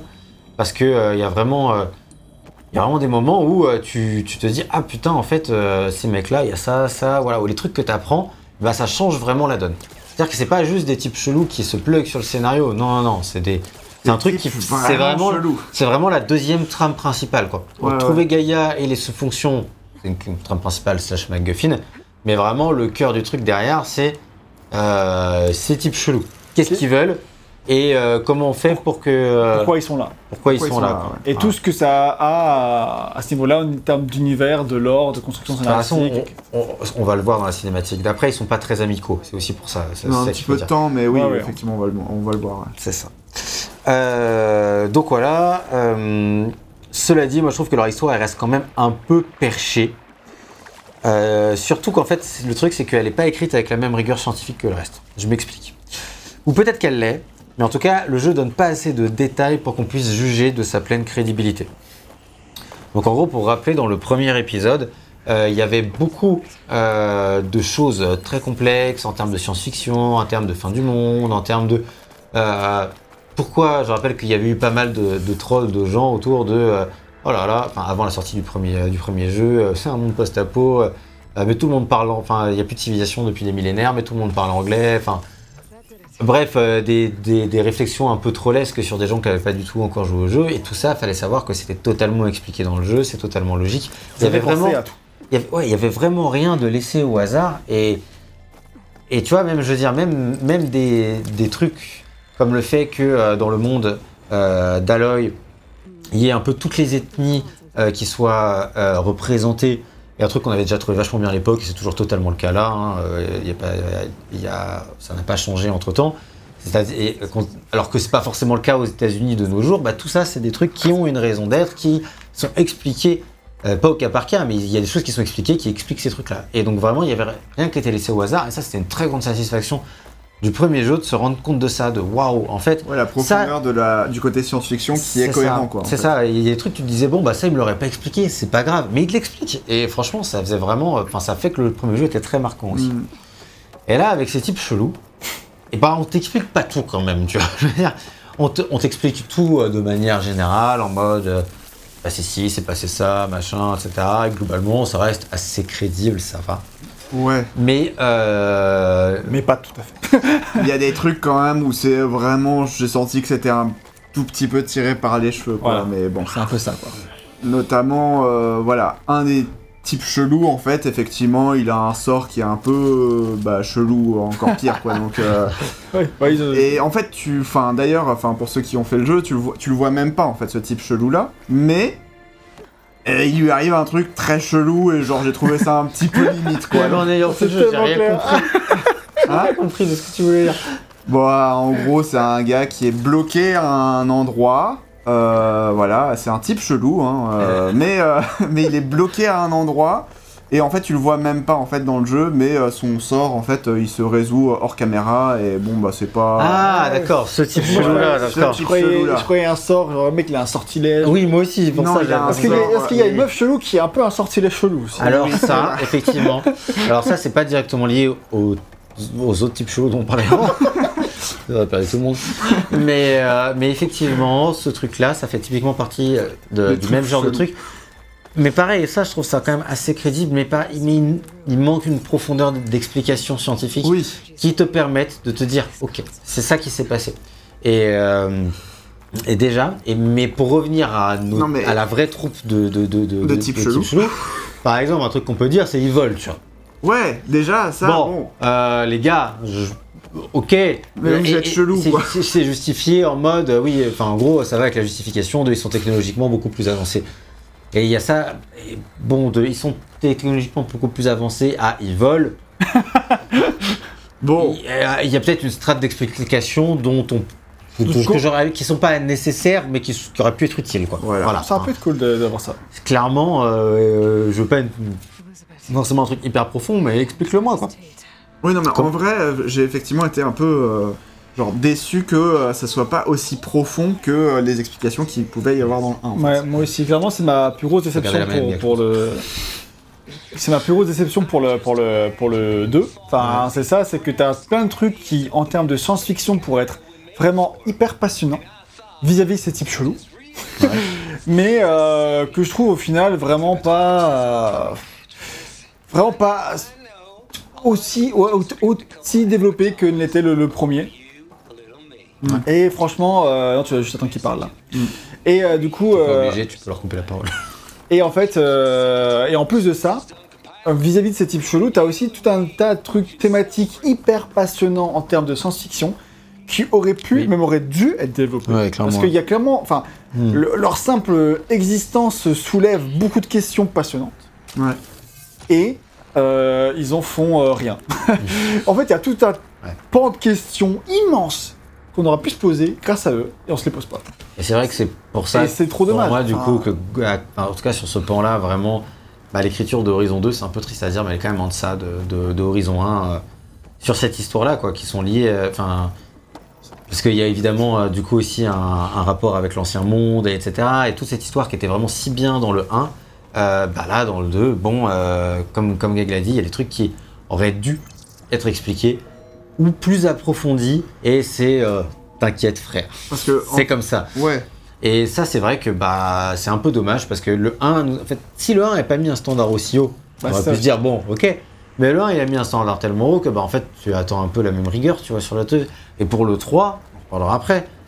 Mais moi, j'aimerais, j'espère qu'ils vont revenir un peu euh, là-dessus parce que sinon, ça risque encore plus de partir en mode t'inquiète, frère. Ça va être vraiment. euh, Ouais. Donc euh, voilà, je sais pas si vous avez autre chose à, à rajouter Bah, là-dessus. Non, mais oui, effectivement, moi je suis, je suis un peu déçu de, de ce côté-là parce qu'au niveau de l'équilibre des dialogues, euh, typiquement, on- tu vas beaucoup parler à plein de tribus, encore euh, une fois, tu vas découvrir des nouvelles tribus, tu vas découvrir leurs coutumes, tu vas découvrir. Ouais, bien, de on en parle après. hein, là, je peux en type chelou. Oui, oui. Et ce que je veux dire par là, c'est que. On en reparlera après. Mais. euh, Il n'y a pas le même travail entre beaucoup eux de- et, voilà. les, et les tribus, quoi. Voilà, c'est ça, ouais. En- disons que les tribus ont beaucoup Ah oui. plus de lignes de dialogue que les types chelous. Et après, je peux comprendre parce que c'est normal qu'ils restent mystérieux, mais en fait, euh, à partir d'un pan de l'histoire où ils ne sont plus si mystérieux que ça, Ouais. et eh ben en fait, c'est là où il aurait fallu les développer, quoi. Parce qu'en fait, ça fait que du coup, euh, ils n'ont pas une place. Enfin, ils sont au cœur de l'histoire et pourtant, ils n'ont pas une place primordiale dans l'histoire. Ouais, ce c'est ça, veux dire ouais. Et euh, du coup. euh, J'ai l'impression que c'est juste un prétexte euh, pour. Voilà, là euh, aussi, malgré le fait qu'il y a des explications quand même, on est quand même sur un truc où. C'est un prétexte ça- de motivation du joueur. en Là fait, encore, mais c'est ça, voilà. c'est un peu l'écran méchant. quoi. C'est ce que, je pense que tu disais, Yannick, toi tu dis que même si des fois ils sont un peu nuancés sur certains aspects, il reste quand même une menace un peu prétexte et ils sont pas traités avec autant de soin que ce qu'on aurait pu escompter. Et euh, en, la met- en les mettant vraiment en avant, on aurait pu faire quelque chose de moins manichéen et de plus subtil. C'est vrai que c'est intéressant de dire ça. C'est- C'est pas totalement manichéen, mais c'est quand même assez manichéen. Et c'est vrai que bon, c'est un peu dommage. Là, tu vois, typiquement, euh, euh, dans la cinématique qu'on va voir, hein, celle qu'on peut se permettre de, de, de spoiler, il y a, euh, il voit Aloy et puis directement ils lui disent tu es là quoi. Pourquoi Non, je veux dire laissez-moi tranquille sinon C'est pas gars. que tu es moi, c'est genre je vais me faire plaisir de te massacrer quoi, parce que le mec Oui, c'est un psychopathe. Oui, évidemment. Enfin, Évidemment. Un, un des- un des mecs qui est un psychopathe. tu vois. Donc voilà, donc ça c'est vrai que bon, comme dit au niveau de l'écriture, euh, à ce niveau-là, c'est pas mauvais loin de là, mais quand tu as joué par exemple au hasard à Red Dead 2, bah, ou à même d'autres jeux, hein, mais bon, euh, en monde ouvert, voilà, c'est quand même la On a référence. connu plus subtil. On a connu plus subtil et un peu mieux écrit. Euh, puis en plus, il y a leur design aussi. moi, j'ai vraiment du mal. Il est vraiment complètement perché, un peu too much. Ça reste cohérent par rapport à leur histoire, mais pareil. Et pareil, c'est pas expliqué de pourquoi ils sont habillés comme ça, tu vois. Faut le deviner. Bon, c'est un peu euh, dommage. Et euh, par contre, on aurait pu craindre, et c'était moi une question que je me posais, qu'ils aient été écrits après le jeu de base. Donc que du coup, leur histoire, s'intègre mal à celle d'Aloy. Ça, ceci dit, c'est pas le cas, et il faut le dire. Au contraire, ils sont quand même centraux. Et d'ailleurs, le, le narrative director Ben McCall, dont on a parlé plus tôt, il explique que s'il qu'il les avait déjà en tête, lui, en écrivant l'histoire de Zero Dawn, et qu'ils ont été- écrit le premier jeu en sachant que ces personnages, ils interviendraient dans la suite si jamais Ah, ils pouvaient ouais, faire la suite. Donc euh, à l'époque, ils connaissaient simplement pas quelle serait leur personnalité, donc le fait qu'il y ait un psychopathe par exemple. Et, euh, et voilà. Et donc, mais sinon, c'est vraiment un truc. Bah, du coup, je trouve ça plutôt bien que. euh, que, Ouais, c'est euh, pas juste, ça n'a pas été Voilà. rajouté au chausse-pied. C'est un truc un peu que je craignais, mais du coup, le fait qu'on le craignait, ça montre que c'est pas écrit parfaitement, quoi. Ouais. Parce que sinon, on n'aurait pas eu de doute. Sinon, on ne se serait pas posé Oui, la oui. question. Voilà pour les types chelous, sauf si vous avez quelque chose à rajouter sur la question, Non, on a été suffisamment nuancé. Contrairement à contrairement à eux. Et euh, on va pouvoir maintenant classe. parler euh, de euh, Aloy, notre personnage principal, parce qu'on a parlé de la quête d'Aloy, mais on n'a pas encore parlé de Aloy elle-même. On en avait déjà dit beaucoup de bien dans les tests de Zero Dawn et de euh, Frozen Wild. Et Aloy, c'est toujours un personnage qui est absolument incroyable. Et d'abord, on peut parler de sa personnalité. Parce qu'elle est à la fois hyper empathique et en même temps extrêmement vénère. Et elle a tout un spectre d'émotions assez fort. Elle a une personnalité du coup qui est assez remarquable. Moi j'ai écrit qu'elle était inspirante pour ses alliés, redoutable pour ses ennemis, C'est beau. sensible face à la tragédie qui se déroule devant ses yeux. C'est Oh. beau. Mais c'est vrai. Je suis ravi que vous soyez d'accord. Bon, Et allez, puis, Dans le test du jeu de base, c'est hallucinant. J'arrête pas de faire des comparaisons avec la Lara Croft, euh, la nouvelle Lara Croft. Je suis insupportable. Je l'ai revu. Je me suis trouvé insupportable. Mais en gros, j'arrête pas de dire qu'en gros, pourquoi euh, la nouvelle Lara Croft, elle est très nulle comparée à Aloy. Quoi. Et je suis Bah. toujours à peu près de cet avis. c'est quelque chose qui n'a pas changé depuis. euh, Non, et puis. euh, fini, j'ai pas encore fait euh, Shadowfall, hein. enfin Shadow of the euh, Rise, Shadow of the Tomb Raider, voilà. Shadow of the Order, je parti. doit- Presque. Petit titre à la Square Enix là. Et puis bordel, elle court tout le temps partout pour sauver le monde et sans même faire de burn-out. Elle est vraiment incroyable. Ça quand signifie, font chever le monde. euh, ce- ça signifie pas, ceci dit, qu'elle est dénuée de doutes ou de difficultés. Et ça, je trouve que le- euh, à ce niveau-là, par contre, l'écriture d'Aloy est vraiment très très Ouais. bien dans le jeu. Non, ça c'est sûr. Parce qu'il y a plusieurs moments où en fait tu vas la sentir en proie au doute ou au désespoir même devant la saquette qui des fois semble impossible en fait à aller récupérer euh, des putains d'IA perdus, euh, euh, sauver le monde de, de ces types chelous euh, qui se ont l'air tellement invincibles en fait. tu vois. Mais il faut Et- pas qu'elle le montre vraiment à ses alliés pour éviter de les, eux aussi de les démotiver, Parce etc. qu'en fait, à chaque fois que ses alliés ils veulent venir, parce qu'il faut quand même qu'elle reste toute seule, pour des questions de gameplay, de monde ouvert, elle fait toujours Non, je vais y aller tout seul. Oui. Parce que déjà elle est quand même assez solitaire, même si elle aime bien être avec les gens. Après, euh, elle aime bien, euh, je pense qu'elle a un profil quand même assez solitaire. Et, euh, et derrière, elle peut pas montrer ses failles. Parce que si elle- tout le monde. enfin, la- ouais, tout le monde ouais. l'appelle la sauveuse de Méridiane, parce qu'elle a sauvé Méridiane dans le premier jeu. Après, elle fait des exploits dans ce jeu-là, du coup, toutes les tribus, elle l'appelle par ses noms héroïques, tu vois. Et, et en fait, tout, tout le monde lui donne tout le temps. Parce que c'est une héroïne, c'est Néo, quoi, tu vois. Et c'est vrai que du coup, tout le monde la considère comme telle, et, et ses alliés, dont on parlera juste après, ils la suivent euh, pour ça. Ils la suivent de la même manière que, pour continuer l'affiliation avec Matrix, euh, que, que dans Matrix, les alliés suivent Neo parce qu'ils ont la foi, tu vois. Ouais. Et, et, euh, et voilà, donc là, les, les- Mais Neo était aussi en proie au doute dans le. Dans, Oui, dans c'est le ça. 3, etc. Et pareil, ils le montraient pas à Morpheus. Voilà. Et- Un peu quand même. Ouais, un petit peu quand même, Ouais, à la fin. Euh, c'est pas moi l'élu. Mais, mais bon, bon, bon. ouais, ta gueule. J'ai la foi. Tu l'as Et- pas, moi je l'ai. Et, euh, et- mais bon, c'est différent parce que Morpheus c'était son mentor, alors que là, son mentor, Aloy, c'est c'est Rost, un personnage du 1, qui, euh, bon, on peut le dire, euh, meurt à la fin du tutoriel, enfin du tuto, mais de l'introduction du 1, euh, c'est le mythe du héros, quoi, ton, ton, ton mentor, euh, le voyage du héros, ton mentor euh, meurt, et du coup ça te permet de te libérer, etc. Et elle n'a plus personne, en fait, sur, sur qui compter, Aloy. Elle est toute seule et tout le monde doit compter sur elle. Et c'est un peu cette responsabilité-là qui pèse sur ses épaules qui fait que c'est une femme extrêmement forte. On peut voir qu'elle est vraiment ultra badass. C'est-à-dire la manière dont elle parle des fois au, au chef de tribu, à Silence ou à machin. Elle, est- elle est énervée, hein, faut pas être sur son chemin. Et moi je trouve ça ouf parce que à côté, il y a plein de moments où elle a vraiment une super sensibilité, où tu sens qu'elle est vraiment très impactée par la fin du monde. Et, elle a vraiment du coup cette, ce, ce côté de, de leader implacable, mais qui a quand même vraiment une, une sensibilité. Et je trouve que c'est hyper inspirant, que ce soit pour les hommes comme pour les femmes, et encore plus. euh, on parlait à l'époque en 2017, on disait il commence à y avoir beaucoup d'héroïnes de jeux vidéo, etc. Et, mais déjà, on disait des héroïnes comme Aloy, on n'a pas ou peu, euh, mais on n'en voyait pas vraiment sur, sur des AAA comme ça. Mm. Mais même en fait en 2022, maintenant on a beaucoup beaucoup plus d'hé- d'héroïnes, mais des héroïnes qui sont aussi bien écrites et aussi euh, nuancées, et aussi badass et aussi etc. que Aloy. Moi, j'en vois pas d'autres. Je sais pas si vous, il y en aura peut-être d'autres. hein, Bah, peut-être. il y en a quand même. euh, Ouais. ah, J'ai envie de dire euh, Ellie et 100% nuancé. C'est vrai. Elle est Par pas très exemple. empathique. Abby est très nuancé. ah voilà, enfin t'en as pas. Oui, c'est vrai. Mais je suis en- 100% d'accord avec toi, mais c'est tellement un registre différent que j'avais pas pensé. à elle. Oui, oui, bah, c'est ça. Parce que Après, Cassandra dans Assassin's Creed, bah, Vam, il toutes les... Tu prends le- l'héroïne version féminine euh, ouais, Assassin's Creed. Bah, dans Valhalla moins, mais dans Odyssey carrément. c'est pas fort. mal. euh, Mais je préfère Ouais. Cassandra. Ok. Alors moi, j'ai j'ai peut-être une petite réserve. euh, bah, si Attends, veux- attends, ouais, je vais terminer termine. et après tu parleras, Voilà. de, tu parleras de ta Après, tu réserve. parleras de ta réserve. C'est bon. Je finis ma déclaration d'amour. Ok. Mais elle est très très bien, j'adore Aloy. Et, Voilà. et, euh, J'ai pas de problème avec Aloy. et, euh, et non, en fait, moi, il y a vraiment plusieurs moments où j'étais vraiment impressionné. Enfin, où, où vraiment elle envoie chier des, des gens. Genre, par exemple, elle rencontre assez tôt dans le jeu Ikaro, peut-être qu'on le verra là, qui est le, chef des Ténac, on en parlera.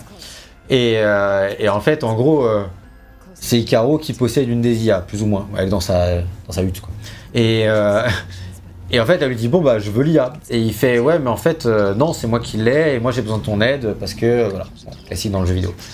Et, et Aloy, et là, elle pourrait faire comme dans tous les autres héros de jeux vidéo, bon d'accord, je vais t'aider, tu me fileras l'IA. Elle fait, euh, bah non en fait, je vais te tuer maintenant, sauver tout le monde grâce à ta mort et récup- en récupérant l'IA en fait. Et, euh, et bon après Caro elle a compris d'une manière ou d'une autre, peu importe, mais en fait direct le réflexe d'Aloy c'est bah en fait non, c'est moi qui dicte les règles, c'est pas toi gros, c'est pas parce que t'es chef de toutes les tribus, j'en ai rien à foutre, tu vois, je sauve le monde. Et donc il y a cette personnalité qui est très très forte euh, et plus forte que moi ce que j'ai l'habitude de voir dans le jeu vidéo, même si effectivement Ellie c'est très particulier, encore moi je trouve Oui, c'est c'est. vraiment particulier. je peux dire qu'il y a beaucoup de personnage féminin fort quand même. Il y en a Oui, de oui. plus en plus, hein, clair- bah, indéniablement. Ou Returnal. Oui, Returnal, ouais, on fait non, pas. mais pareil. Mais- rien, j'ai pas fait de jeu.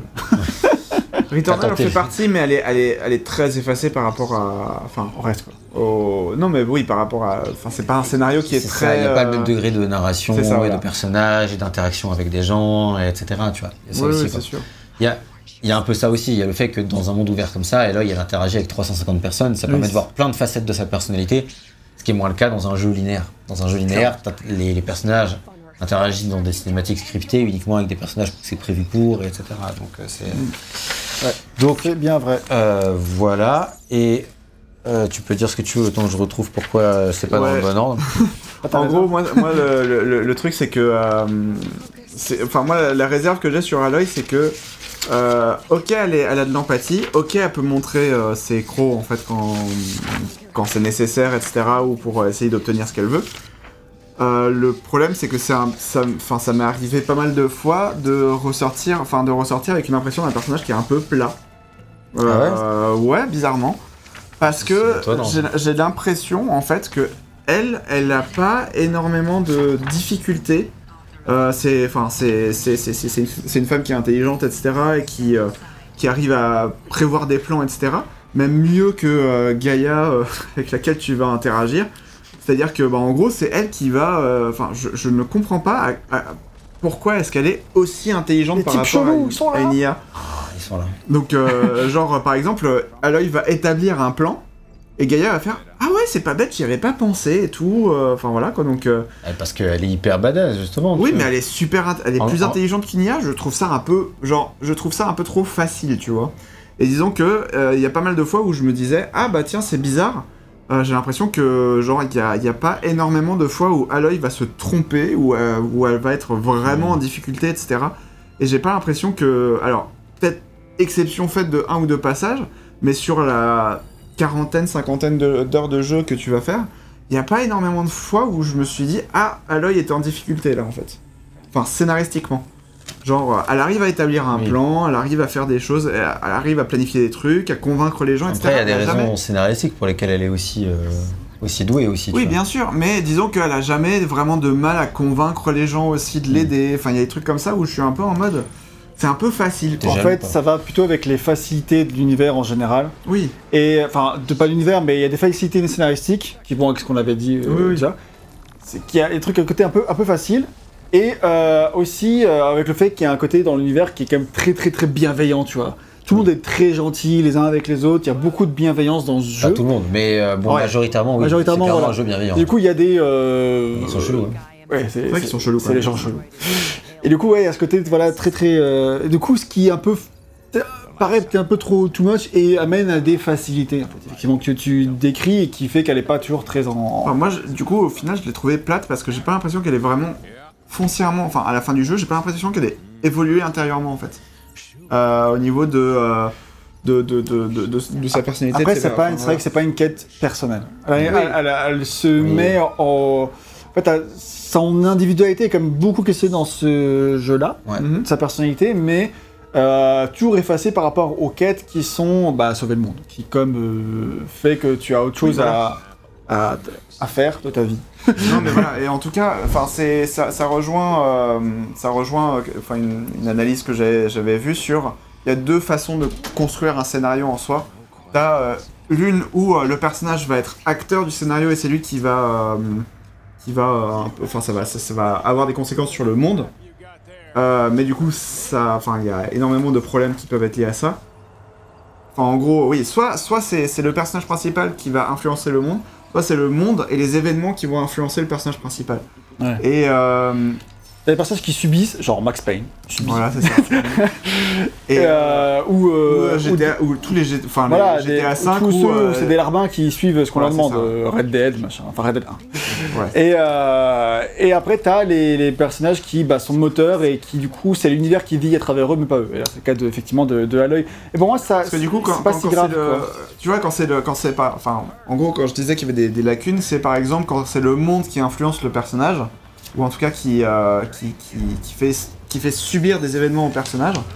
euh, en gros, bah derrière, ça fait que euh, ton personnage est plus effacé ou alors, euh, enfin voilà quoi. Et du coup, Ah, moi, je dirais pas forcément. Enfin, ça dépend, ça dépend comment tu fais. je sais plus ce que je voulais dire exactement. En parce que gros, ça fait. mais Ton idée, c'est que du coup, enfin, je sais pas, enfin, par rapport à cet exemple, mais en tout cas, le fait est que euh, elle est, euh, elle est un peu effacée par rapport à tout ce qu'elle vit. Pour moi, Voilà, c'est pas. c'est ça ce que je voulais dire. ouais, Mais je suis pas, enfin, je suis d'accord dans le sens où, pour moi, elle est quand même motrice. Elle, elle subit pas les événements du monde. Par contre, elle, elle est moteur de plein de trucs. C'est elle qui, Bah ouais, si ça. je fais ci, je fais ça, je fais ça. Après, elle aide beaucoup de gens aussi, donc euh, elle résout les problèmes de beaucoup de gens. Donc là, elle s'efface.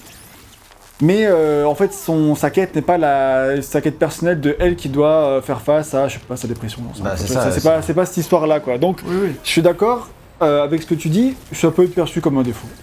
Pourquoi pas?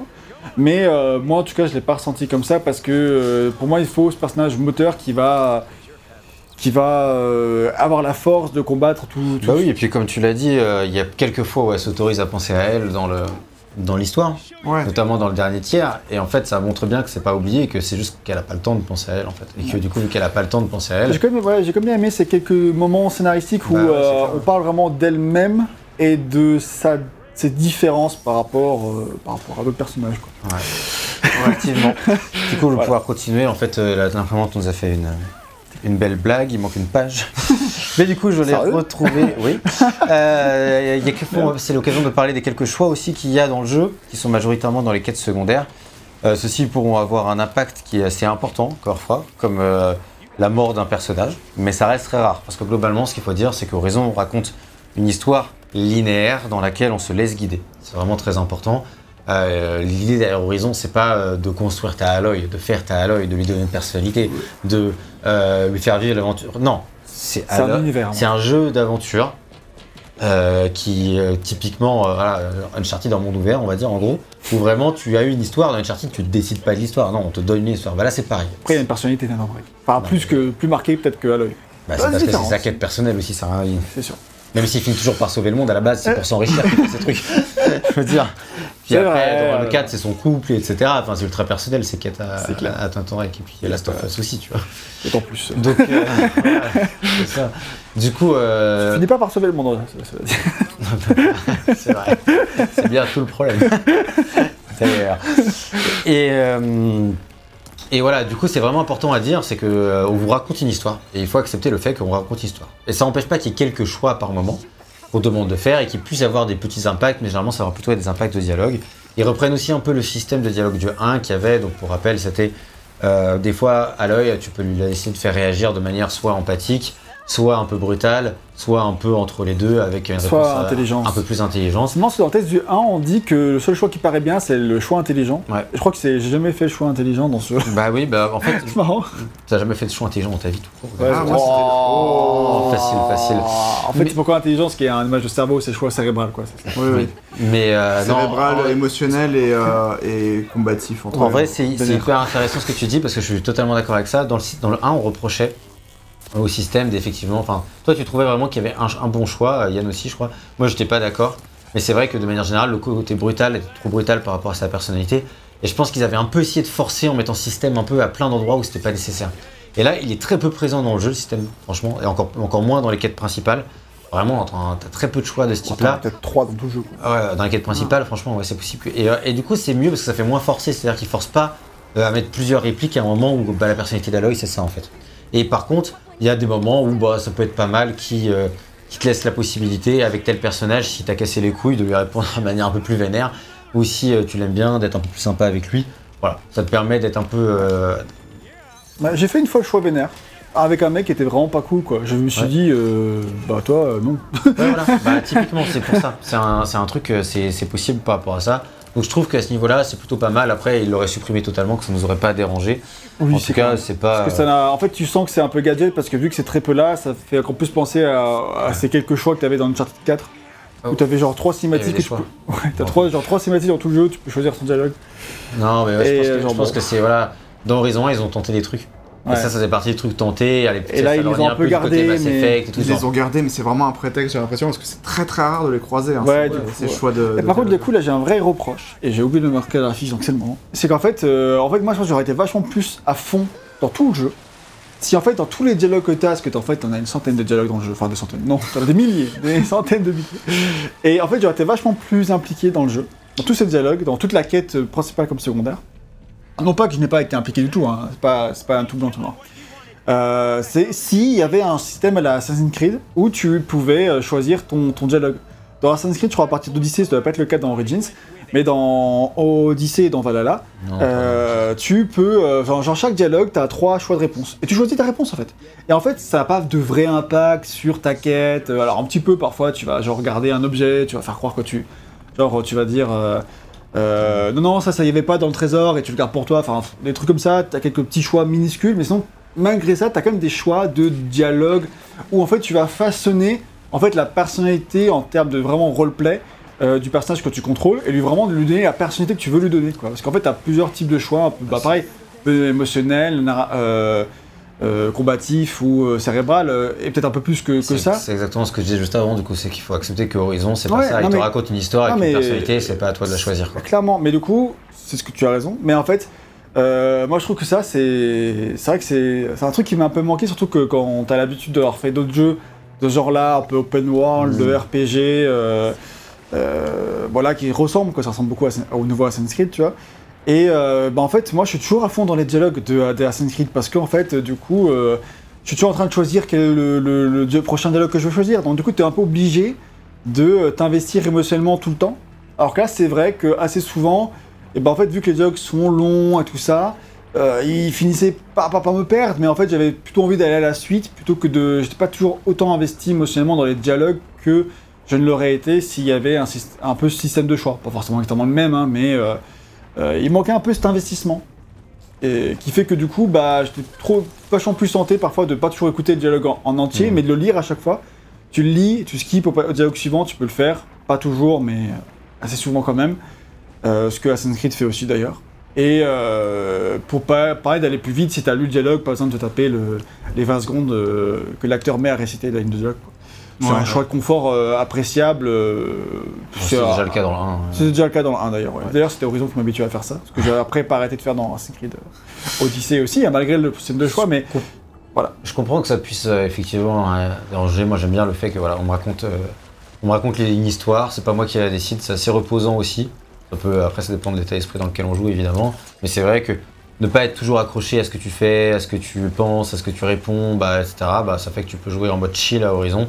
Alors que si jamais tu avais dû, euh, enfin, t'avais pu avoir fait des choix euh, de dialogue avec des impacts, etc. bah, c'est vrai que tu es toujours obligé d'être quand même un peu moins chill quand tu joues, Ouais. si t'es roleplay, quoi. après, c'est comme chill hein, Assassin's Creed, mais euh, parce que souvent, moi, j'y jouais aussi pour me reposer. Genre, je fais de l'exploration, je parle à des gens. Tout. C'est des gens aussi de jeux que ça, aussi comme ça, qui peuvent détendre euh, après le boulot. C'est aussi pour ça que j'avais apprécié Valhalla d'ailleurs, hein, pour ce côté-là. Et- apprécié, voilà. Bah, pour, pour les 50 premières heures, ouais. non, pas les 10 premières heures, les 50 heures suivantes, oui, et pas les dernières 40 ans. Bon, en gros, en tout cas, Bref, du coup, juste pour dire que du coup, euh, en fait, moi je suis d'accord avec toi, j'aime bien aussi cet aspect-là. Et donc, pour des jeux qui sont quand même assez longs, bon, il est moins long qu'Assassin's Creed, bien sûr, quoique il fait plus ou moins la même durée que Odyssey. Euh, et ben, euh, j'aime bien pouvoir là avoir un investissement. Alors que Assassin's Creed, enfin Uncharted, bien sûr, tu sais, ça dure 15-20 heures. Évidemment, euh, t'as pas besoin de faire des choix. Quoi, long. Odyssey. hein. Pas beaucoup. Ouais.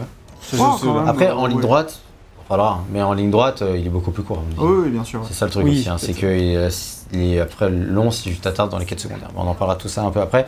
Bon, en gros, pour conclure là-dessus, c'est qu'il y a des jeux à choix et qu'Horizon 2, c'en est pas un. Euh, on n'est pas là pour écrire l'histoire d'Aloy, mais pour la vivre. En revanche, euh, Guerrilla, ils ont mis le paquet, je trouve, sur les adaptations de dialogue qui s'adaptent en fonction des situations.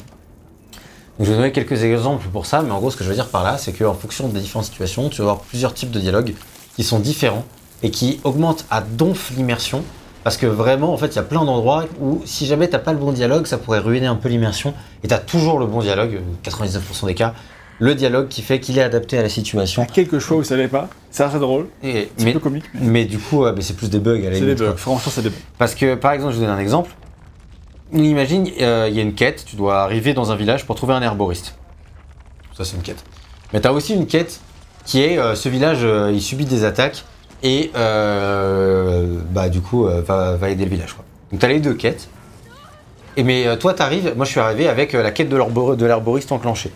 Donc j'arrive et le village, il est quand même attaqué. Donc là, ça me met en mode, bah non, on me dit, moi j'arrive, je dis, bon les gars, c'est cool votre attaque et tout, mais moi je suis là pour voir ce mec-là, enfin c'est Aloy qui dit ça, hein, moi je suis là pour voir ce, ce mec-là, euh, voilà. Et le mec il fait, bah ouais, mais euh, en fait, euh, moi je t'aiderais que si tu nous aides à faire notre village, à sauver notre village, parce que si Ouais. notre village il meurt, euh, voilà. Aïe. Et, euh, et donc Aloy il fait, ok, donc euh, tu aides, et en ce faisant, tu complètes la première quête. Et à la fin de la complétion de la première quête, donc euh, c'est bon, t'as sauvé le village, machin, etc. Et le mec il fait alors tu voulais voir ce mec là, cet herboriste, va là-bas, il est là, etc. Et en fait tout ça c'est dans la même cinématique. Donc en fait, évidemment, si t'avais qu'une seule des deux quêtes enclenchées, ou inversement, euh, euh, la A ou la B, ou la B ou- et pas la A, et l'inverse, et ben en fait à ce moment-là, forcément, c'est le host. Ah non, en fait. et euh, bah forcément t'as pas les mêmes dialogues. Et du coup en fait c'est c'est vrai que ça, ça donne vraiment un sentiment euh, de, de profonde fluidité au fait que c'est ce qui se passerait en vrai si t'allais chercher l'herboriste et que le, voyage, le village était attaque, etc. Ça c'est un premier exemple. D'ailleurs, moi, j'ai fait d'abord la quête euh, de défense du village, et bien après, j'en reviens 15-20 heures plus tard, j'ai fait la quête euh, d'aller chercher. Ouais. Et du coup, moi, ils sont venus, c'était genre, ah tiens, t'es la meuf qui a sauvé le village. Bah, tu vois ça. Donc t'avais des qui s'adaptent. Et du coup c'est pas les mêmes, c'est pas les mêmes dialogues quoi. Et du coup, c'est pas, c'est c'est très bien fait, et, et globalement, ça marche à, à tous les coups. Et il y a ça. très peu de défauts euh, Il y, liés a- à ça. il y en a d'autres, je vais donner quelques autres exemples. C'est euh, par exemple, tu parles avec un personnage, comme dans le même système de dialogue que là, par exemple. Et, euh, et, et en fait, par exemple, ce personnage-là, il t'avait donné une quête il y a longtemps, et au moment de quitter le personnage, là, il va lui faire T'inquiète pas pour ça, j'ai pas oublié, je vais gérer à tel endroit, et puis je te le rappellerai, voilà. tu vois. Et en, donc en fait, vraiment, elle inclut les quêtes que tu as en cours dans les dialogues avec ces personnages-là. C'est pas très figé, c'est pas figé en fait. Pareil, euh, si tu as un personnage qui va te dire Oh, mon pote s'est perdu là-bas, alors il va te dire Ah, bah oui, je suis déjà allé, je vois très bien où c'est. euh, voilà, ce, ce genre de truc qui fait. Et en fait, toi, quand il est. Et parce que oui, t'as vraiment déjà été là, alors que si tu n'y as pas été, elle va te dire Ah, bah je suis jamais allé, si j'y passe, euh, je verrai ce que je peux faire. Mm. Il y a aussi ça qui est pas mal, c'est qu'elle dit souvent dans les quêtes, quand elles acceptent, si j'y passe, je verrai ce que je peux faire. En mode, euh, je suis pas ton larbin. Si je passe par là, parce que c'est exactement ce que tu vas faire dans le jeu en vrai. Oui, oui. Si tu fais les quêtes qui sont sur ton chemin, c'est rare que tu ailles vraiment faire une quête euh, qui n'est pas du tout sur ton chemin. Voilà, et puis euh, moi, un autre exemple qui m'a beaucoup marqué aussi, c'est qu'il y a un événement triste à un moment dans le jeu, et puis euh, juste après, tu peux. Euh, t'as un personnage à côté qui propose une partie d'attaque, qui est le jeu de, de plateau, on en reparlera que le jeu propose. Et je me suis dit, tiens, je veux voir, euh, vu que l'ambiance est ultra triste, euh, est-ce que le mec il est d'humeur à jouer et tout. Et en fait, t'as une partie d'attaque spéciale qui est liée à ce moment-là, euh, avec des dialogues exprès. euh, Ah ouais. et du coup, pendant toute la partie, tu as un échange de dialogue et tout. Et du coup, enfin, et- et tout ça, si tu ne fais pas une petite partie d'attaque, point d'interrogation, ce qui est totalement. ce qui semble absurde dans le, le truc, bon, en fait, tu n'as pas ça. Et en fait, quand tu le, le, le fais, bah, tu te dis, bah, en fait, les personnages, ils changent les idées, euh, ça, ça fait totalement sens. Et c'est tout ça pour dire qu'il y a vraiment un gros effort là-dessus. Et il y a une grosse emphase sur des fois. Peut-être que euh, c'est pas forcément les, les meilleurs trucs qui se passent dans le scénario, etc. C'est pas la meilleure écriture du jeu vidéo, etc. Mais en termes de dialogue dans un monde ouvert, moi je trouve qu'il y a eu vraiment un, un effort euh, qui n'a cessé de m'impressionner pendant tout le jeu. Quoi. Ok. Et c'est l'occasion aussi de parler de la réalisation des dialogues, qui est. Juste euh, ajouter un petit truc par rapport à ça. Ouais, un tout petit reproche, c'est que et là, ça arrive par contre parfois que on te dise, euh, on te sorte la même information plusieurs fois quand même. Genre, mais en général, ils essaient d'éviter, et ils y arrivent plutôt bien. Mais genre, par exemple, euh, l'explication de pourquoi les, les Utaru, c'est ce peuple-là qu'on a, qu'on a sous les yeux, ils y portent une graine avec eux, C'est la meuf de gauche. Ouais, parce que lui, c'est un aura. effectivement. Et ben, ils portent une graine au niveau de leur cœur, et ils expliquent ça pourquoi dans leur culture, je suis pas en train de on s'en fout là. Mais en gros, euh, moi, on me l'a expliqué facile 5 à 6 fois, quoi. Genre, au bout d'un moment, je te fais, je, je sais. Après, dans c'est les parce missions que- secondaires. Ah, dans les missions secondaires et dans les dialogues secondaires des missions secondaires. Donc c'est-à-dire si je creuse quand même les dialogues, je vais retomber sur les trucs dont on m'a déjà parlé. Et pareil, si tu vas parler à Gaïa plein de fois, des fois sans faire exprès, le dialogue il est pas grisé, il, Oui, est, oui, il oui. est ouvert et en fait elle te dit un truc, bah, je fais ah bah non j'ai déjà vu ça. Donc ça, il y a des petites failles, C'est pas mais parfait, franchement, mais c'est des, comme tu dis, c'est des failles d'un système qui, qui, qui est en place et qui est globalement vachement bien et très impressionnant. Quoi. Oui, c'est vrai que, enfin, même en tant que tel, enfin, moi, je me suis pas rendu compte qu'il y avait euh, des petits trucs de ah bah, je suis déjà allé par là, etc. Enfin, euh, ce que ce que t'expliquais tout à l'heure. Parce que c'est bien fait en fait euh, à la base, quoi. Mais euh, mais oui, effectivement, il y a d'autres petites failles où t'as des grosses répétitions et du coup, tu te dis ah putain, encore des tartines de dialogue. Euh, c'est ça. Mais du coup, euh, faut que quand je même connais déjà, quoi. Mais il faut quand même mettre en avant quand même le, le travail qui Oui. fait en amont par rapport à ça pour éviter euh, Ouais, ces parce que je- soucis-là. Parce qu'il faut se rendre compte à quel point c'est difficile de faire un truc comme ça. tu vois. Ça veut dire que chaque dialogue, potentiellement, il faut que tu aies un dialogue alternatif qui fit dans la cinématique, qui corresponde à ce que tu as vu, ou fi- vu dans le monde, fait, les gens que tu as rencontrés, Enfin, c'est c'est quand même beaucoup, beaucoup de travail supplémentaire. En soi, faire ça pour un dialogue, c'est pas très compliqué. Mais faire ça pour les 3500 dialogues du jeu, même plus, c'est c'est un autre niveau, quoi. C'est vraiment euh, beaucoup, beaucoup de travail. Et du coup, moi, je vais parler de la réalisation. Là, on en a vu pas mal de, justement, des dialogues, même si tu vas parler à des PNJ, là, ou à des mecs euh, vraiment random. Parce que là, c'était une vraie cinématique, donc euh, elle était vraiment magnifique. Mais si tu parles à, à des, euh, à, des, à des gens, voilà, tu lui parles pas. Non, mais il y avait- une mission, là, tu peux pas. Voilà, mais je crois que c'est une meuf où tu t'assois. Ah. Elle. Mmh, ça va. Ouais, bon voilà, donc tu vois, en fait, on voit vraiment, il y a une vraie réalisation, ce qui de nos jours semble plutôt normal, et ce qui n'était pas du tout la norme en 2017. Euh, Horizon s'était fait beaucoup clasher sur le fait qu'il était assez figé dans ses cinématiques au début, ça avait été patché, c'était mieux, Mais c'était quand même pas ouf. et c'était quand même pas incroyable. Dans Forbidden West, euh, dans Frozen Wilds, pardon, euh, C'était mieux, ouais. c'était beaucoup beaucoup mieux. Et Frozen Wilds, c'était déjà, on était là avec, euh, avec toi, waouh, vraiment belle, c'était un peu comme ça déjà, belle qualité de cinématique, vraiment gros effort de réalisation, ça bouge bien, c'est bien filmé, bien cadré, etc. Et là, euh, bon, bah, c'est encore un niveau au-dessus, vraiment, c'est très très bien fait, fait. Les personnages, ils bougent bien. Enfin, Ils ont des expressions du visage qui correspondent à leurs émotions. Moi, ce qui m'a à- impressionné, c'est surtout, en fait, à quel point ils ont tous l'air réels, quoi. Genre, ils ont tous un grain de peau particulier, ils ont tous l'air vivants. Alors, il y a des petits côtés qui sont uncanny, les dents, c'est jamais parfait dans le jeu vidéo, mais en général. Mais en fait, ils ont un grain de peau, ils ont plein de détails, et ils ont, enfin, ils ont dû scanner plein plein de gens pour le faire, c'est sûr, parce qu'en fait, euh, enfin, c'est vraiment. euh, Ouais, t'as pas Et l'impression qu'il y a des gens qui sont euh, genre euh, inhumains, tu vois. Clairement, euh. Alors, T'en as quelques-uns qui se ressemblent, mais en fait, globalement, tous ceux que tu crois, c'est des personnes différentes et ça se voit physiquement. Et, en plus, ils sont tous. En fait, ils sont tous normaux, quoi. Ils sont pas particulièrement beaux ou particulièrement moches. Ils sont tous. C'est pour être des gens random que tu croises dans la Et rue. cette meuf là, c'est la seule, la seule fois du jeu où tu la peux lui vois. parler, ouais. Tu as lui parler parce qu'en fait elle te donne, elle te dit, euh, elle te donne une quête qui n'est pas la sienne en fait, qui va te permettre de rencontrer quelqu'un d'autre, etc. Et tu la reverras jamais. Et donc en fait, on peut voir que c'était un dialogue le, dialogue le plus random possible. On vient de le voir et vous, vous avez bien vu qu'il est bien foutu quoi. Ouais. Et qu'il y a une réalisation qui est vraiment vraiment euh, belle. Les yeux aussi, c'est plus commun dans le jeu vidéo, mais même pour tous les PNJ. C'est ça qui est impressionnant, c'est que tu vois vraiment, il y a énormément énormément de PNJ dans le jeu et ils sont pas, euh, c'est pas, euh, c'est- tu vois pas vraiment de différence entre des PNJ complètement random et des personnages principaux quoi. Alors, bon, des fois les personnages principaux bien sûr ils sont plus mis en avant donc tu vas plus les voir. Mais vraiment, euh, tu sens que n'importe quel personnage pourrait devenir principal dans l'idée, Ouais, euh, parce qu'en fait il a un niveau de réalisation qui lui permettrait ça. C'est vrai que ça arrive dans certains jeux, alors moins de nos jours, mais ça arrivait. Où euh, tu croises un personnage et tu vois à sa gueule par rapport à son modèle 3D Ouais, que, que c'est un un mec quoi. important quoi. Ouais, ouais, Ou- l'inverse, tu vois. Ou genre, alors lui, t'as t'es random, toi. C'est ça. Dans Horizon, c'est pas du tout le cas.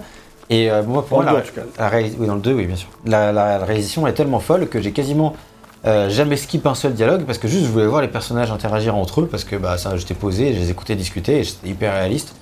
Et avec le, sens du détail complètement fou qu'il y avait, euh, euh, c'est un plaisir. Par exemple, dans le sens du détail complètement fou, il y a un truc qui est un peu tourné sur internet, c'est il y a une nana au céram, je crois, qui a la, poitrine un peu opulente au début du jeu. Et ben on peut voir à un moment, si on s'attarde vraiment sur la, la cinématique, qu'à l'œil, elle a un petit regard vers sa poitrine discret, tu vois, en mode comme serait dans la, dans, dans, dans la vraie vie. Et donc, Et ça, je l'ai pas vu dans la partie, j'étais hyper attentif. Moi non plus. pas. j'ai pas vu parce que ça doit être vraiment très fugace, tu vois. Non, non, je- peut-être que ça arrive pas à chaque fois, ou alors c'était un mini bug. un Ouais. bon bug dans ce cas. Mais. Sacré Euh, bug. allez, Peut-être qu'ils ont bug, fait hein. que ça arrive une fois tous les Ouais. temps. mais, euh, mais en tout cas, c'est vrai que voilà, il y, a il y a quand même une attention au détail dans ces Ouais, c'est vrai que j'étais épaté par la qualité des regards, quoi. Vraiment, les ouais. yeux, ils se Ouais, portent c'est- bien. Vous avez vu dans la cinématique subtil d'avant, surtout, Les- enfin il y, a- il y a pas mal de trucs qui sont vraiment très subtils et très bien animés en fait. les gouttes de sueur là, et sur son visage quand elle était en souffrance à l'œil, quand tu la voyais, ou tout ce qu'elle exprime quand elle voit son pote Varl là qui est avec euh, qui, qui chope une meuf Utaru en mode alors que elle elle continue pendant ce temps-là à être seule dans sa quête. Enfin, il y a plein de trucs qui passent. Où Elle dit rien, mais il y a plein d'émotions qui passent en fait à travers juste la réalisation de ces cinématiques. Donc à ce niveau-là, c'est vraiment euh, euh, très impressionnant et c'est une des plus grosses différences avec Horizon 1 Clairement. et euh, bon, après des jeux comme, comme God of War, Red Dead 2, euh, forcément, ou Last of Us 2, c'était nécessaire, encore plus pour un jeu qui est nouvelle génération, mais c'est un pari qu'ils ont relevé haut la main. Clairement.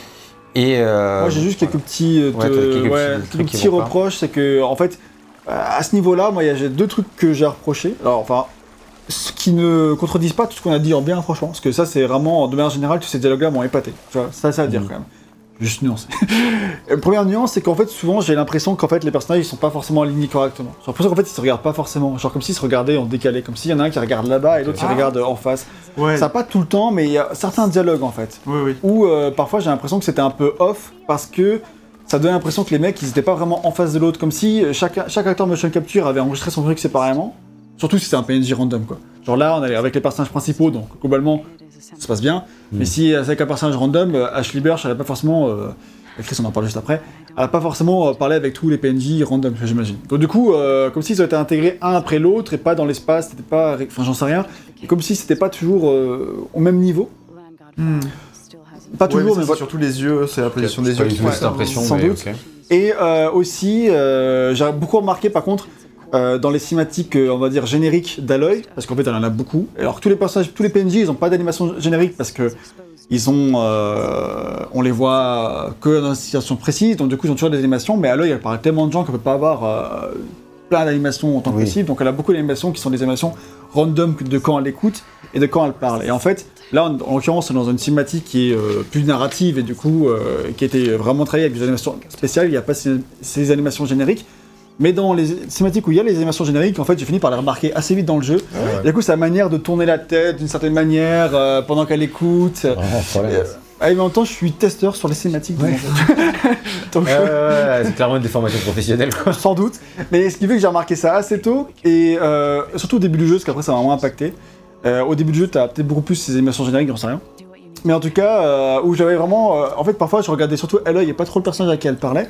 Et du coup, ça me donnait l'impression que parfois, elle s'en battait les couilles. Genre. et voilà, donc j'ai remarqué un peu ça, et pour moi, c'est les aspects où c'est pas encore parfait, mais franchement, on est quand même dans un haut niveau, et voilà, euh, ces petits écueils sont légers. Mais moi, j'ai fini par plus y faire attention du tout. Et la réalisation est vraiment impeccable et c'est vraiment de la grande qualité. Et je pense que même c'est au-dessus de ce qu'avait fait le dernier Assassin's Creed. Oui. Euh, voilà. Alors qu'il était déjà d'un d'un bon niveau, tu vois. Hmm. Et elle avait envie de changer la partie. Ouais, ouais, parce que là, euh, j'étais en mode, euh, ouais, je suis peut-être un petit peu sous level par rapport au. Ah. par rapport à la prochaine mission, quoi, mais. euh, ça Bon. difficulté, si. Au Ouais, pire, c'est ça, tu peux toujours faire ça. hein. Parlons maintenant du coup de l'actrice de Aloy, euh, parce que Aloy, elle est comme pour le premier euh, jeu interprété par Ashley. Ashley Burch, du moins en version originale. Ici, on a fait tout le jeu, en- on a tous fait le jeu en version originale, donc euh, C'est ça. VO. Euh, Ashley Burch qui est surtout connue euh, pour son rôle de Tiny Tina dans la saga Borderlands, y compris dans le jeu qui est sorti cette année. c'est vrai. Et Enfin, qui- euh, qui, est surtout connu, qui, était qui- connu avant Horizon, parce que Oui, oui, est surtout connu pour Horizon. bien sûr. Je voulais dire à part oui. Et pour son personnage de Chloé dans Life is Strange et son préquel Before the Storm. C'est ça. Pour le 1, elle avait fait seulement la voix et pas la motion capture. Et elle avait euh, cependant beaucoup participé à l'écriture du personnage. Et elle lui avait aidé à, elle avait, elle avait aidé l'équipe à lui conférer sa personnalité. C'était vraiment, son implication était vraiment très très importante. Euh, pour le 2, par contre, elle a fait beaucoup de motion capture cette fois-ci. Et pour toutes les séquences de dialogue et de cutscene, j'imagine, parce que voilà, maintenant, euh, autant pour un, c'était juste les dialogues et ça se voyait, c'était décorrélé. Maintenant, là, j'imagine que c'est de la performance ça. capture. Donc, il y a tout qui, est, tout qui est fait en même temps, forcément. Le, village le village. Le visage d'Aloy, lui, il est toujours basé sur l'actrice allemande Anna Wextra, qui lui avait déjà servi de modèle pour le 1. Forcément, elle n'a pas changé de tête entre temps.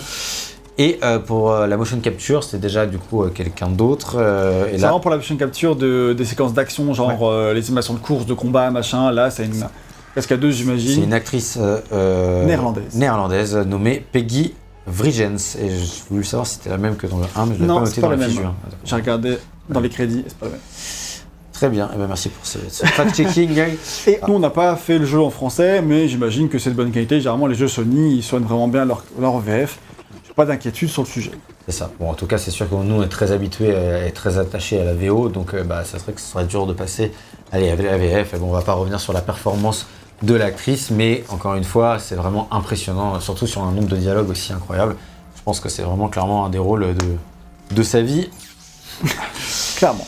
Voilà. Euh, maintenant, c'est l'occasion de parler un peu du crew, parce qu'on a parlé de Aloy, des dangers qu'elle allait, euh, qu'elle allait euh, aff- devoir affronter, etc. Mais elle va pas affronter ces dangers toute seule. Parce que pour affronter toutes ces menaces, elle, sera, elle pourra compter sur ce que appelé le, le crew, c'est l'équipe, on pourrait traduire ça.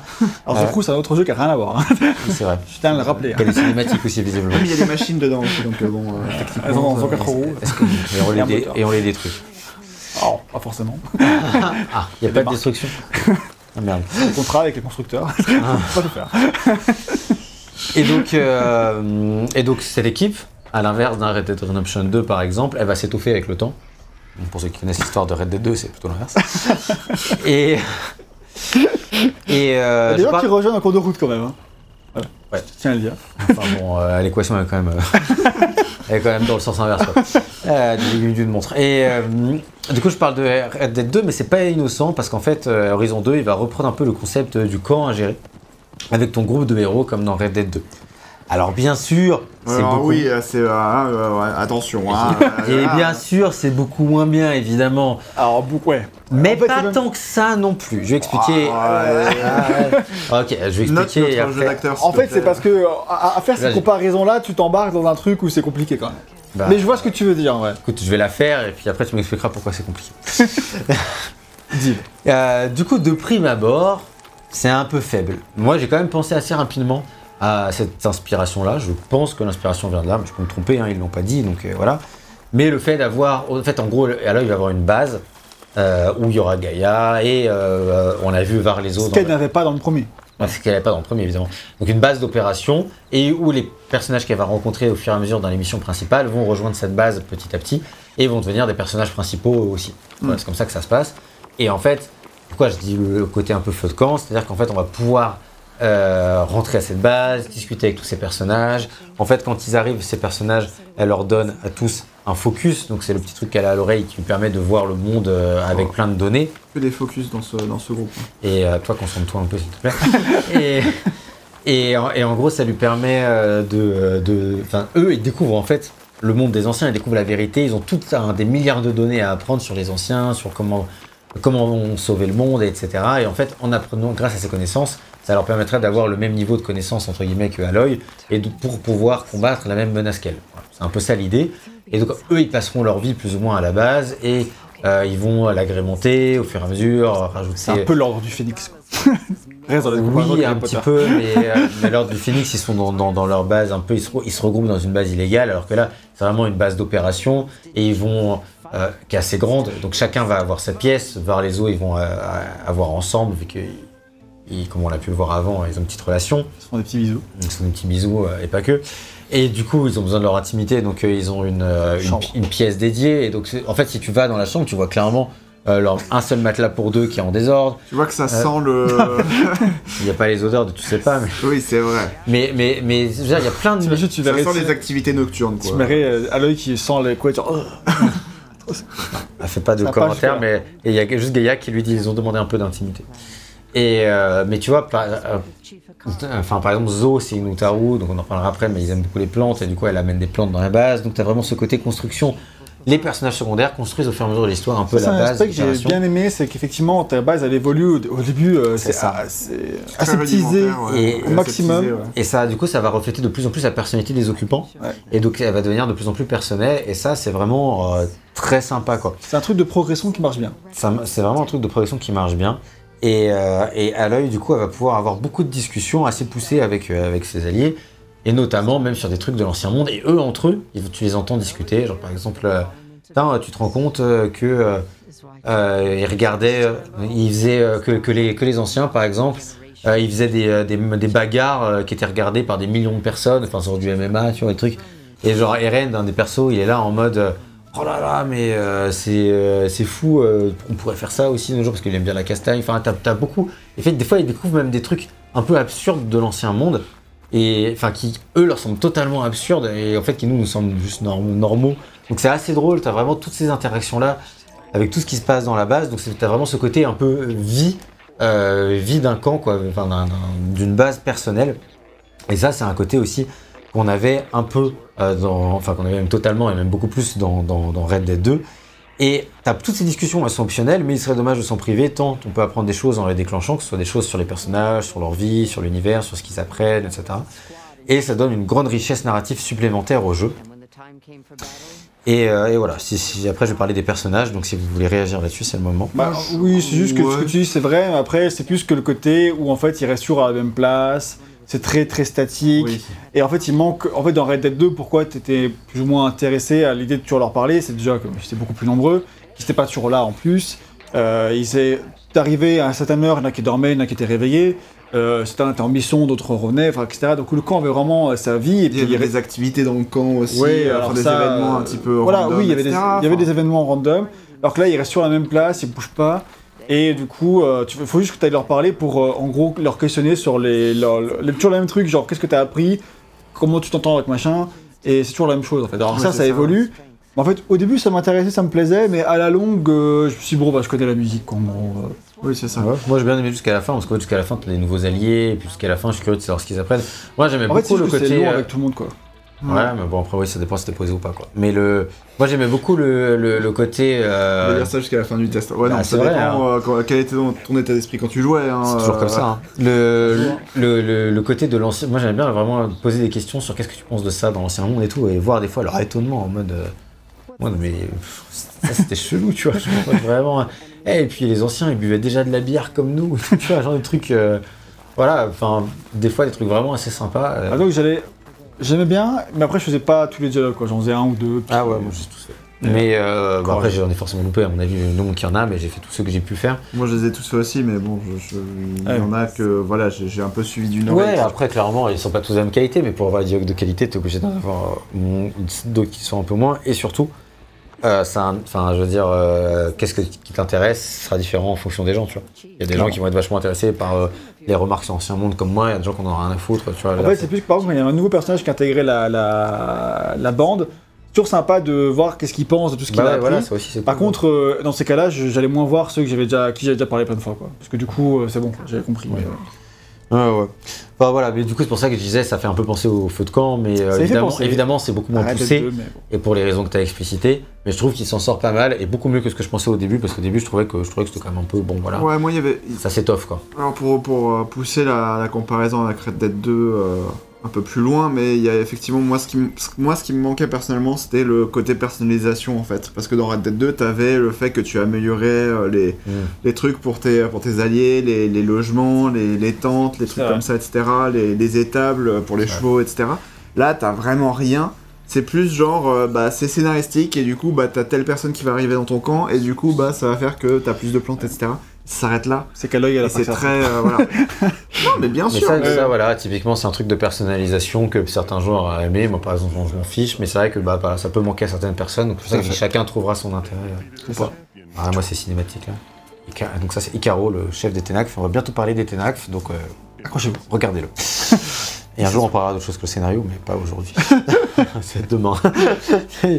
Euh, du coup, parlons quand même vite fait des personnages principaux. Donc on a Varl qu'on a vu avant, qui est le Nora, qui était dans la cinématique et qui embrassait Zo là.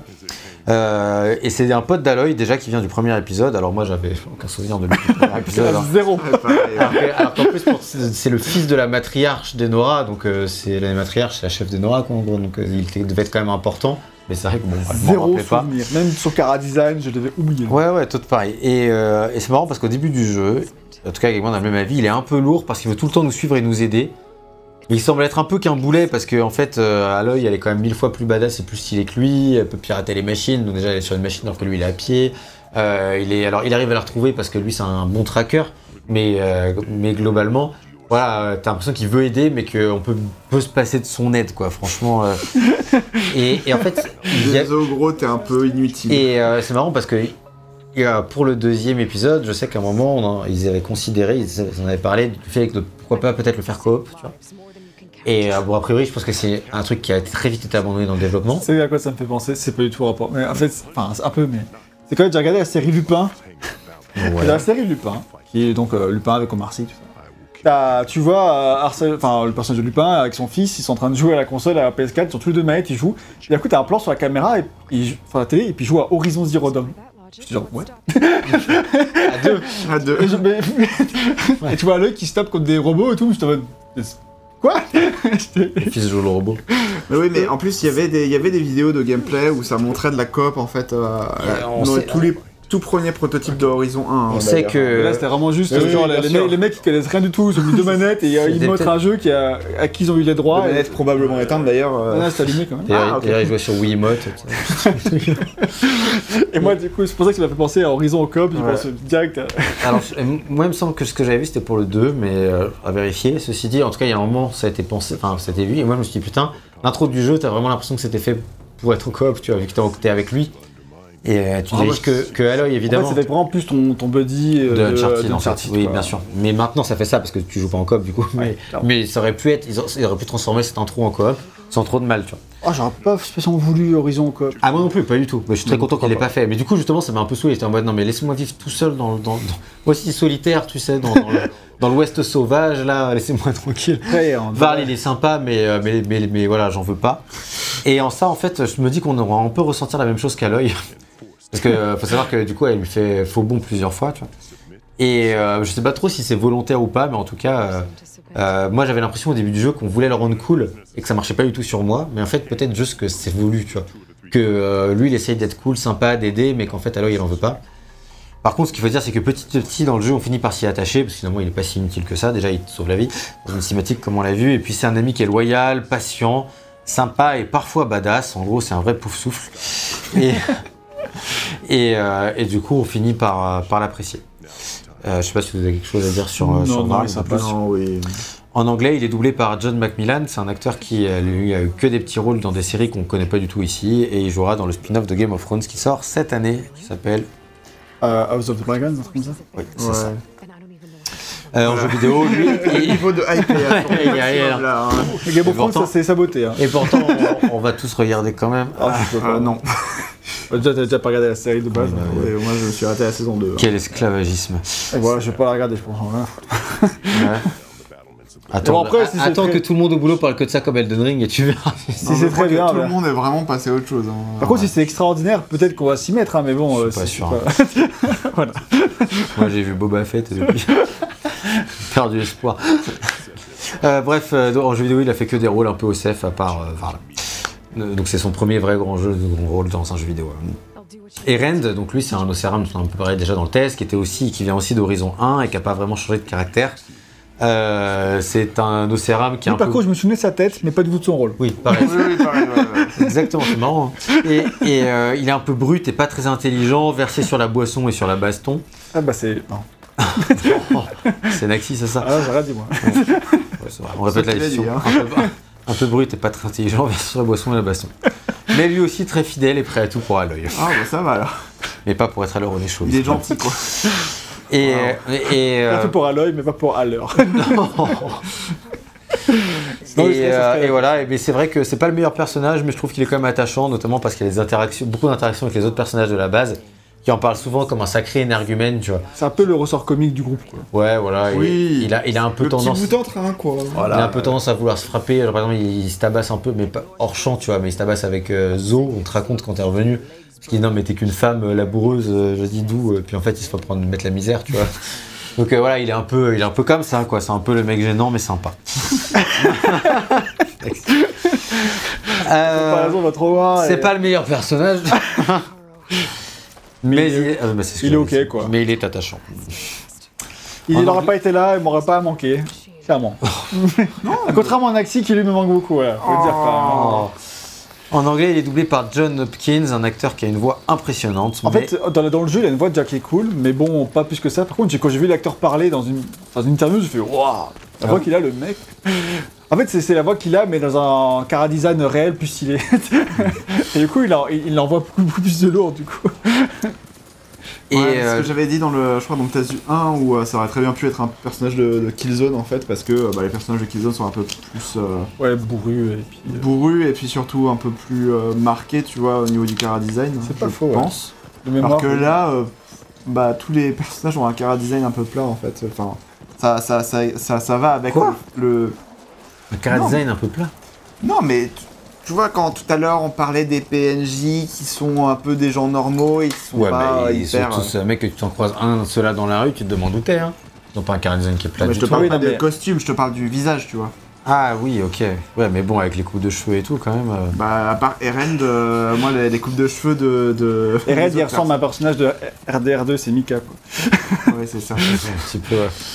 Allez, continue. Et John Hopkins, en jeu vidéo, c'était la voix du héros de Rise, Son of Rome, qui se souvient. Et il a un rôle récurrent dans les deux The Division, qui se souvient aussi, et dans Hitman 2 et 3. Qui se souvient aussi Ah non. Ça, ça va. Ça, ça. Et euh, il est pour le moment en tout cas. Il y a aussi euh, des nouveaux persos. Donc euh, surtout moi j'aimerais parler de, de Zo qu'on a vu qui est une Utaru, donc on va parler juste après des Utaru. Et qu'on rencontre très tôt dans l'aventure, puisqu'on vient de la voir la preuve. Et euh, on comprend tout de suite euh, qu'il y a un truc entre elle et Varl, et cette histoire d'amour, naissance, moi je trouve que c'est super sympa à suivre. Encore plus du côté de Aloy, qui elle n'a pas encore eu le temps de connaître ça, trop absorbée, trop occupée qu'elle est. Par euh, son boulot. par fait, son avant, boulot qui est dans- de sauver le monde. Dans sa jeunesse, elle a été une paria, donc elle n'était pas incluse dans la société, Ouais. et coup elle connaissait personne. Et après, dès qu'elle a commencé à être inclue, elle est tout de suite partie sauver le monde. Donc euh, pff, elle n'a pas eu le temps vraiment de connaître des relations amoureuses. Et, ben, c'est même sûr, enfin, je veux dire, euh, à ce stade-là, D'ailleurs, elle a pas eu de euh, euh, on euh, doit avoir une vingtaine d'années. euh, enfin, je donnerai plus, mais dans l'histoire euh, véritable de sa vie, elle est censée avoir. euh, Ouais. Elle a 20 ans, je crois. Début de la ouais, vingtaine. ouais, c'est ça. Oui, Même si ça. je lui donnerais plus, je lui donnerais bien 25 en vrai. Ah bah après, le mais voilà. ouais. l'Ouest sauvage, ça te forme plus rapidement Ah, que, que, que les petits fragiles de 94, Ça, c'est. 91. Clairement, je pense, que, ça. je pense que tu vieillis un peu plus vite. Et euh, en anglais, du coup, elle, elle est doublée par euh, Erika Loutrell. Et encore une fois, beaucoup de rôles secondaires et quelques trucs dans des rôles principaux, comme dans Steven Universe. C'est une série animée qui a beaucoup de succès et qui est très bien réputée. D'accord. Et en jeu, en jeu vidéo, elle double Emily Caldwin, le personnage principal de Dishonored 2, ou encore Anna, un des principaux rôles de Twin Mirror de Dontnod. Pas n'importe quoi non plus, parce que Ouais. c'est comme des gros rôles. Ouais, ouais, et puis elle est très chouette, Zo. C'est un perso- nouveau personnage que j'aime beaucoup. J'aime Ouais. beaucoup Utaru. Donc, euh, euh, Un voilà, peu très intéressant, plus intéressant des nouveaux qui sont dans le jeu, on en parlera plus en détail, Mhm. mais euh, c'est ça. Et pour les autres, euh, je garde la surprise car ils arrivent plus tard, mais ils ont tous leur propre personnalité. Et moi, je trouve qu'ils sont tous réussis. on va rencontrer Cotello là. Non, c'est- pas que c'est un de nos, nos crews, tu vois. Mais bon, euh, Trop tard. enfin, on le sait. on va pas rentrer en détail quoi. Voilà. Euh, un mot sur Silence quand même, hein, parce qu'on Yes. l'avait laissé en traître. Que deviendra-t-il? On ne va évidemment pas vous le dire. Euh, on peut aussi quand même vous dire qu'il est moins présent que dans le 1, parce que dans le 1 il avait un rôle très très important, mais il reste quand même central dans l'histoire. Et surtout, même si sa présence elle est moindre en termes d'apparence, elle reste forte en termes d'influence. C'est-à-dire qu'on sent que Silence, euh, en fait, ce qu'il faut dire de lui, c'est que c'est un personnage qui est extrêmement intelligent, qui connaît beaucoup de choses du passé, qui a une soif de connaissances très très forte, et ça en fait à la fois un ennemi et un allié redoutable. Et c'était déjà d'ailleurs sa position, comme on le disait dans, dans Zero Dawn. Et euh, c'est vraiment ce personnage-là très ambigu qui est un peu euh, l'équivalent d'Aloy. Tu vois, Ouais. je veux dire, lui il se bat pas directement, forcément, pas vraiment. Par contre, il peut pirater des machines, il peut manipuler des gens, il fait des contrats. Il, il est vraiment, il est très manipulateur, très fort, très intelligent. Et ça en fait un personnage vraiment. euh, on, on sent, même si on le voit pas pendant une grosse partie du jeu, Aloy elle fait ah bah ça c'est Silence, mais qu'est-ce qu'il veut, pourquoi il fait ça, il opère dans l'ombre, qu'est-ce qu'il fait, etc. Il y a toujours une longueur d'avance sur nous en fait. Exactement. Ouais. C'est ça qui est intéressant. En tout cas, Et on sait pas- on sait-. Et on sait que peu importe les pièces qui jouent sur l'échiquier du Mm. jeu, c'est toujours pour servir ses propres intérêts. Mais en fait, on sait pas quels sont ses propres intérêts. Ce qui est hyper Parce que intéressant. dans, dans le 1, en fait, il nous aidait du coup à sauver le monde. Mais en fait, ça- fin, lui, ça battait un peu les couilles en fait. C'était le chef de l'équipe aussi, Ouais, à la base. Ah bah, c'est un méchant à la base. j'ai oublié cette partie. Mais en fait, euh, de- dans tous les cas, tu vois, il, est- il gère un peu les méchants, mais il t'aide aussi à sauver le monde. Enfin, du Mhm. coup, tu sais pas trop ce qu'il veut, quoi. Enfin, Et du coup, il est... cette ambiguïté en fait un personnage très intéressant. C'est ça. Et évidemment, l'acteur, c'est Lance Reddick. C'était la guest star du premier épisode et il est de retour. Il a fait beaucoup de rôles marquants. C'est le sergent Daniels dans la série The Wire, meilleure série de tous les temps. Mais il a aussi été dans Oz, dans Fringe, Lost et il doublera Wesker dans une adaptation Netflix de Resident Evil. Eh oui Wesker. Lance Reddick. Wesker, Ça, Lance ça peut être stylé quand même. Moi, je, je suis hype à cette information. Certes. J'ai découvert en faisant l'affiche, j'ai fait. Ah, Mais c'est une série animée ou c'est une série. C'est une série en image synthèse, je crois. ouais. Ah, d'accord. Après, sinon, euh, Wesker Black, pourquoi pas, hein, mais. Ouais, euh, mais je crois pas qu'elle soit en Ça image. change le personnage un petit peu, c'est tout quoi.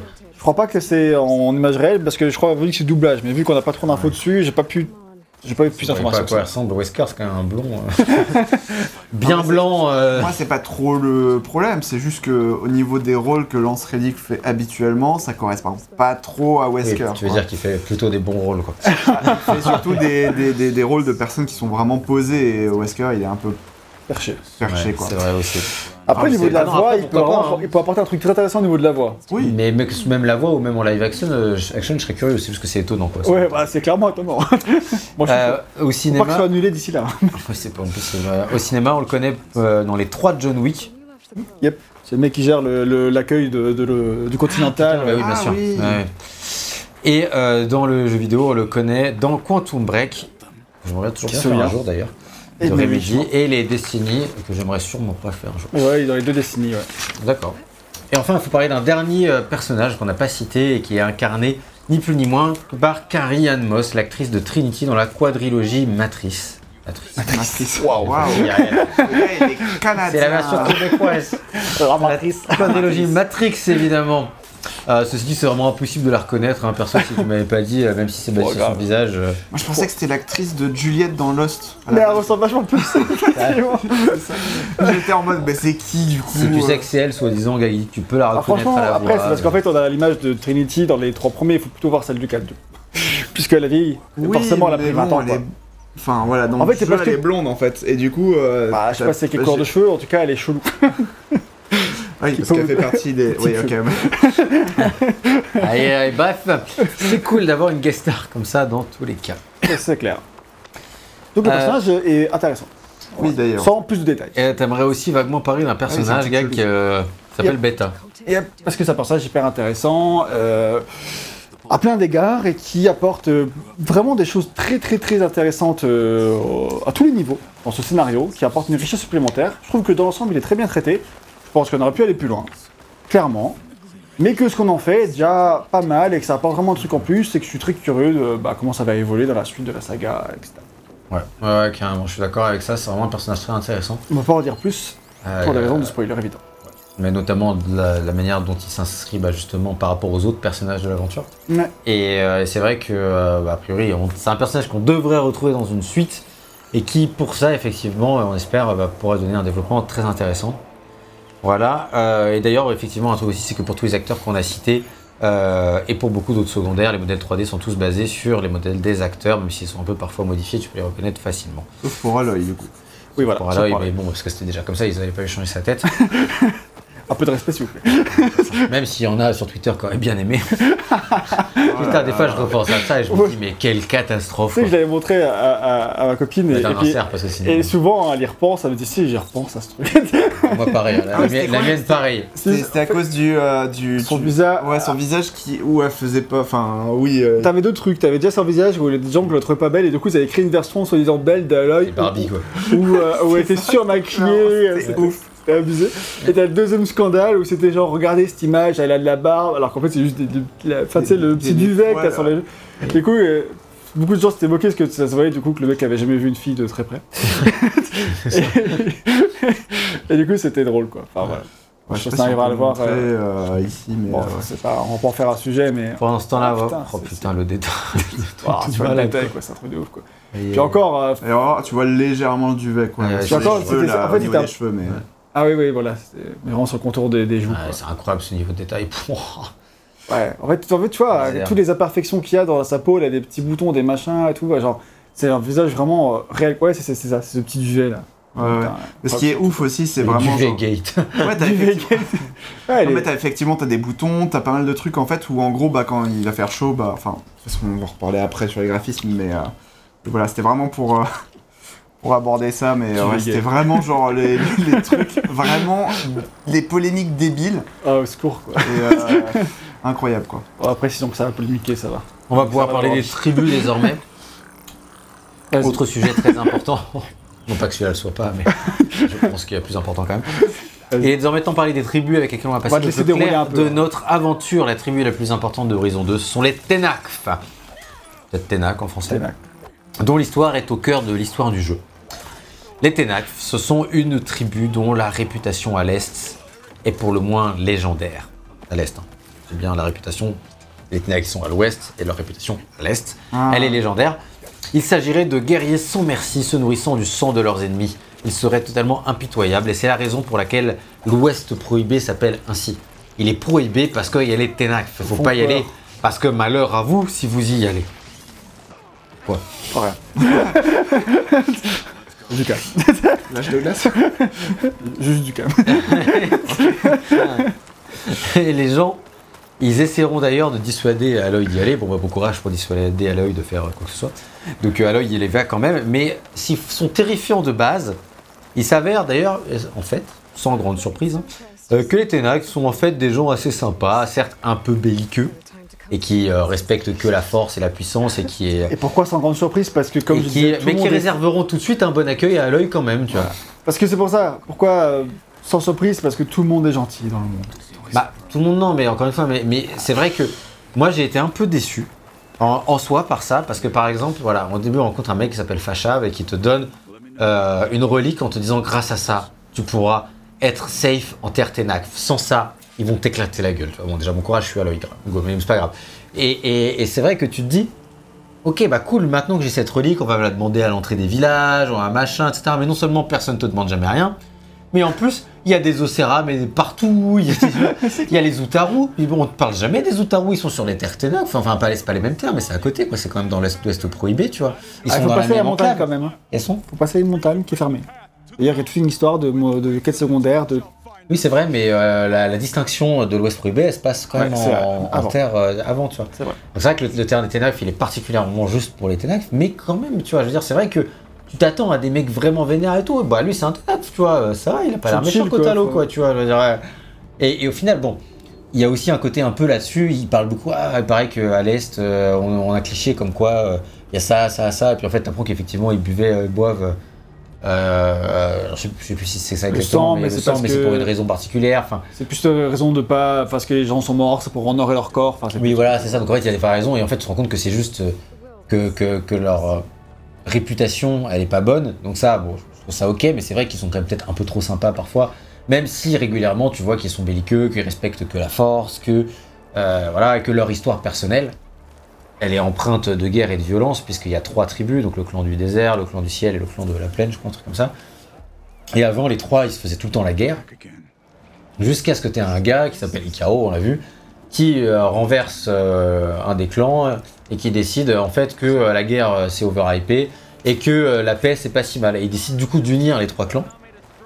Et grâce à cette union, de pouvoir repousser les Karja, parce qu'il faut, faire quand même un peu un point d'histoire dans l'univers de. Après, sans rentrer en détail, parce qu'il y a beaucoup de choses à découvrir par soi-même. hein, mais... Non, non, mais sans rentrer dans le, de- dans le détail, mais de pourquoi. euh, pourquoi c'est important dans l'histoire, parce que je vais parler de Regala après, donc Oui. je suis obligé de mentionner cet, cet aspect-là de l'histoire, ça va faire le point avec Regala. C'est que en gros, euh, le, euh, le roi fou des Karja, dont on a parlé avant, la tribu dont on parlait dans la, la partie pour le 1, ce roi fou, euh, ce dictateur, en fait, euh, il faisait des raids dans les autres contrées pour réduire en esclavage, en gros, les, euh, les autres tribus. Bon, euh, quand t'es un dictateur, c'est ce que tu fais généralement. Euh, et après, sauf que vu que c'est un adorateur du soleil, lui, il avait pour coutume de prendre des prisonniers, de les sacrifier au soleil dans l'arène et tout, des trucs sympas qui font qu'il n'était pas très aimé par les tribus euh, qui étaient euh, ravagées. Une de ces tribus, c'est les Ténac. Parce qu'en fait, les Karjas sont allés jusqu'en territoire Ténac. Et en fait, euh, les Ténac ont fini par repousser les Karjas. Euh, et, euh, en fait, d'ailleurs, justement, c'était euh, un des ce qui les rend aussi si terribles aux yeux des Karja et d'autres, c'est que voilà, c'est ceux qui ont réussi à repousser euh, tout ça. Et donc tout ça, ça, en fait une, tribu qui est terrible et tout. Sauf que maintenant, ça c'est le passé, et euh, maintenant, dans le temps présent, euh, bah, on a un, roi qui est de nouveau plus un dictateur, etc. Et Ikaro, le nouveau chef, il veut la paix. Donc il veut envoyer des émissaires pour faire la paix avec les Karja, parce que bah, maintenant, il est persuadé qu'on doit régner enfin, avec la paix, et puis avec la guerre, et puis on se dans la guerre entre tribus. C'est un peu l'idée de manière générale qui est résumée. Sauf que il a sa, sa numéro 2 qui s'appelle Regala, qui est une des méchantes du jeu, c'est pour ça que j'en parle parce que c'est important, qui en fait trouve que c'est une trahison parce qu'en fait ils sont fait massacrer par les Karja et d'un coup tu veux t'allier avec les Karja. Vu que les, les- vu que les Ténac ils respectent que la force brute et que c'est un peu des brutes etc. Bah pour eux euh, voilà tu vois enfin s'allier avec les Karja pour Regala et une partie des Ténac c'est une trahison. Donc elle décide euh, de se rebeller. Et euh, ça fait que du coup, ça explique que tu es des rebelles dans le jeu, euh, voilà. Parce qu'en fait, on l'a vu, on se bat contre pas mal d'humains qui sont des euh, Bah, Des des rebelles. et qui sont des Ténac rebelles. Et les Ténac D'ailleurs- pas rebelles sont gentils en fait, voilà. Et d'ailleurs, bah, c'est d'ailleurs autour de ça qu'avait été axée la communication du jeu, parce que là on vous a parlé un peu des types chelous, parce qu'ils arrivent assez tôt dans l'histoire, il faut comment en parler. Euh, mais alors, de base, un des grands ennemis de, de- d'Horizon euh, Forbidden West, c'est bien Regala et son armée de rebelles qui a découvert le pouvoir de pirater les machines et de pouvoir les dompter, et donc de les chevaucher et donc de ravager euh, le peuple Tenak, euh, le peuple Taru et tous le les peuples en fait du, de l'Ouest prohibé, et a fortiori, bah, si elle bute tout le monde là-bas, après elle pourra buter tout le monde de l'autre côté. Et voilà, coup, euh, parce qu'en fait, ce qu'elle veut faire, Regala, son but ultime, c'est d'aller prendre sa revanche sur les Karja et de tout détruire tous les Karja. C'est bah, en fait. pour ça qu'en fait, euh, on disait aussi plutôt que euh, l'histoire des IA, en fait, c'est pour te balader, parce qu'en fait, ça te force à aller à la rencontre de ces peuples. De comprendre euh, c'est quoi les bails chez eux, et de se rendre compte qu'en fait, ok, il y, a- il y a toute une petite guerre civile de- qui part en couille. Euh, il faut vite interrompre ça, en plus de sauver le monde. Putain, les gars, euh, Ouais. pas vous tenir. C'est ça. Et c'est vrai que moi j'étais quand même un petit peu déçu que les, les, les Ténac gentils, entre guillemets, on les appelait comme ça, ils soient pas des fois un peu plus, un peu plus hostiles. Ils sont parce qu'ils sont globalement euh, très, euh, très sympas. Il y a très peu de différence avec les autres, quoi. Bah c'est ça avec les autres tribus. alors même euh, final, par rapport à ceux que tu avais vus dans Horizon 1, quoi. Ouais c'est ça. Finalement c'est une tribu de gens sympas et puis les méchants c'est les rebelles qui eux par contre sont assoiffés de sang. Bon c'est un peu manichéen à ce niveau-là. Euh, voilà. Et là-dedans, tu l'as dit, ils montent les machines et on apprend, on apprend de- de- depuis le tout début du jeu que si elles les montent, c'est parce que en fait, Silence, du coup, euh, leur, a, C'est ça. leur a Donner, expliqué, donné ce savoir de piratage des machines. Ce qui, euh, pourquoi il aurait fait ça, c'est un mystère parce que c'est, on comprend pas du tout pourquoi, comment il, pourquoi il aiderait une rébellion Tenac, ça n'a aucun sens. Et euh, voilà. Donc c'est un peu ça, et ça, ça va vraiment être aussi central dans, l'histoire, euh, dans l'histoire du jeu, du jeu. Je sais pas si vous avez quelque chose à dire sur les Tenac. euh, non, non, bah, pas, moi, pas justement, sur les Tenax en particulier. pas spécialement, non, on peut passer à la suite. Voilà. Bon, bah, c'est pour dire, voilà, c'est vraiment une autre partie importante de l'histoire. C'est pas non plus forcément la plus passionnante, euh, mais euh, elle se suit en fil rouge.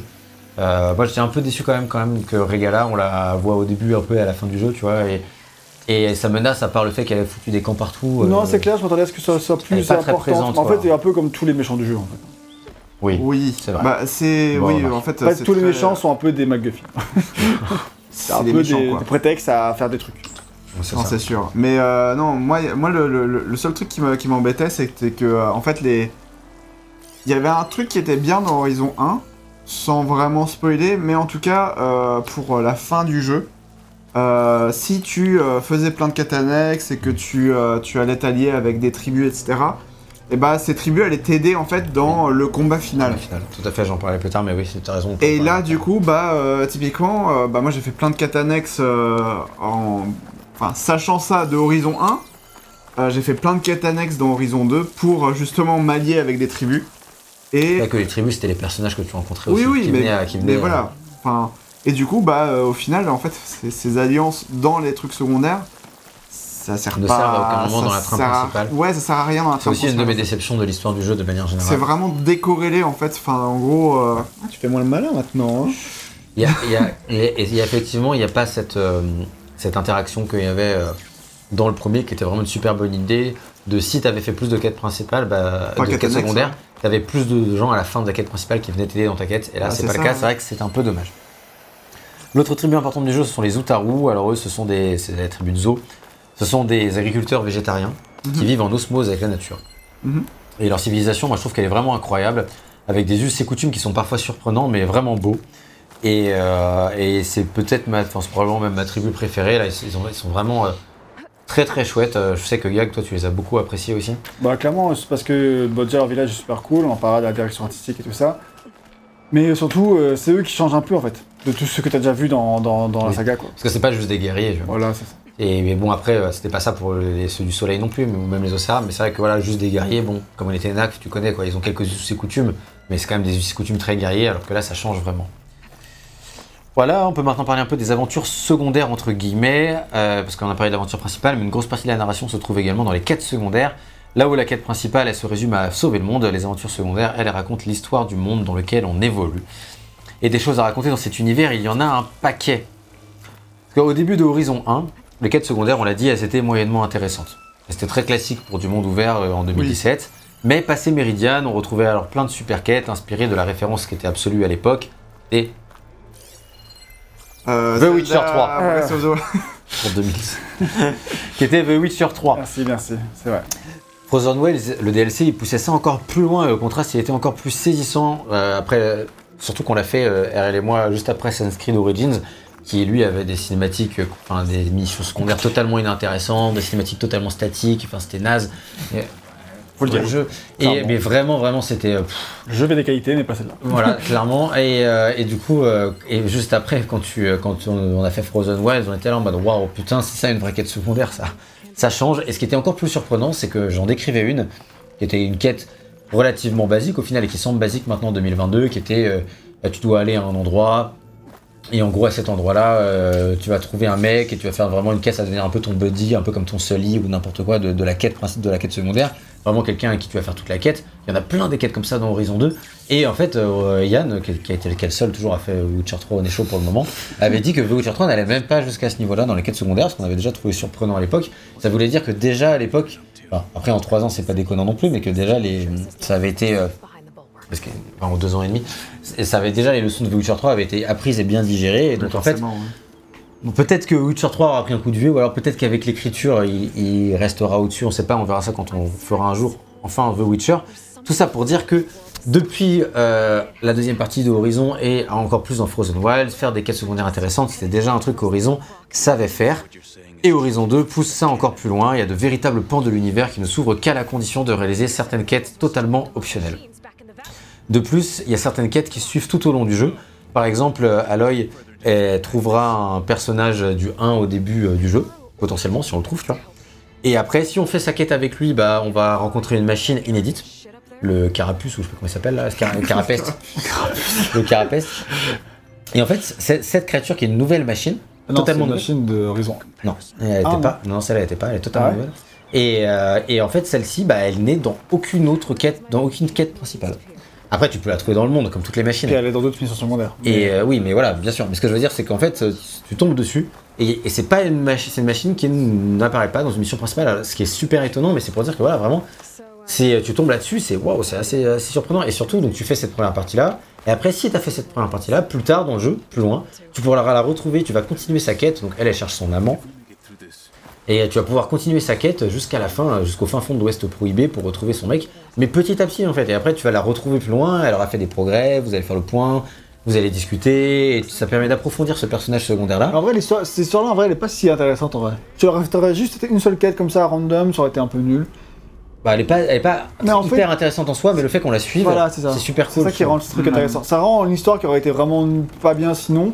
Mm. Mais il fallait avoir une continuité. En plus, vu que tu fais ça entre deux autres trucs. Alors après, j'avoue que j'étais un peu déçu de la finalité, mais ça, c'est encore un autre problème. Mais, euh, mais en fait, tu, ça ajoute un intérêt où tu vas suivre, tu vas avoir envie de continuer là-dedans. Et euh, bah, certes, la finalité n'est peut-être pas incroyable, mais en tout cas, le- cette continuité, c'est vraiment un truc qui est, qui est appréciable. Et c'est pas la seule quête qui est comme ça. Non, non, c'est un exemple. J'ai pris un exemple parce que celle-là, elle est assez simple à expliquer. euh, Elle est au dé- elle est au début du jeu, mais il y en a plein. Il y en a plein, plein des quêtes comme ça qui sont vraiment en continuité et t'auras pas accès à la suite tant que t'as pas fait bah, le début. Et ça, c'est vraiment un gros point positif parce que ça donne vraiment un sentiment de progression. Il y a tout un truc avec un tunnel aussi. Si t'arrives à dégager le tunnel, il y a d'autres gens qui pourront venir et tu, qui auront d'autres missions. Et, et ça donne vraiment l'impression d'avoir une influence sur le monde parce que bah, tant que t'as pas aidé euh, telle personne, tu pourras pas débloquer telle quête ou aller à tel endroit, faire tel machin. Ça, je trouve que c'est vraiment très bien, quoi. Et euh, voilà, il y en a une tonne de missions comme ça. Et certaines de ces missions-là ont vraiment de vraies conséquences sur le monde.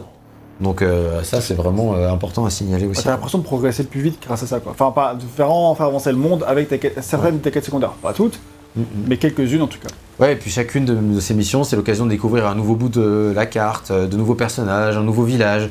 Et le jeu, il se répète vraiment très peu à ce niveau-là. Il nous envoie quasiment jamais deux fois au même endroit, que ce soit dans les quêtes principales ou dans les quêtes secondaires. Ouais. À chaque fois, il t'envoie dans un endroit différent. Donc en fait, tu sais que chaque quête, ce que tu fais, tu vas avoir quelque chose de nouveau.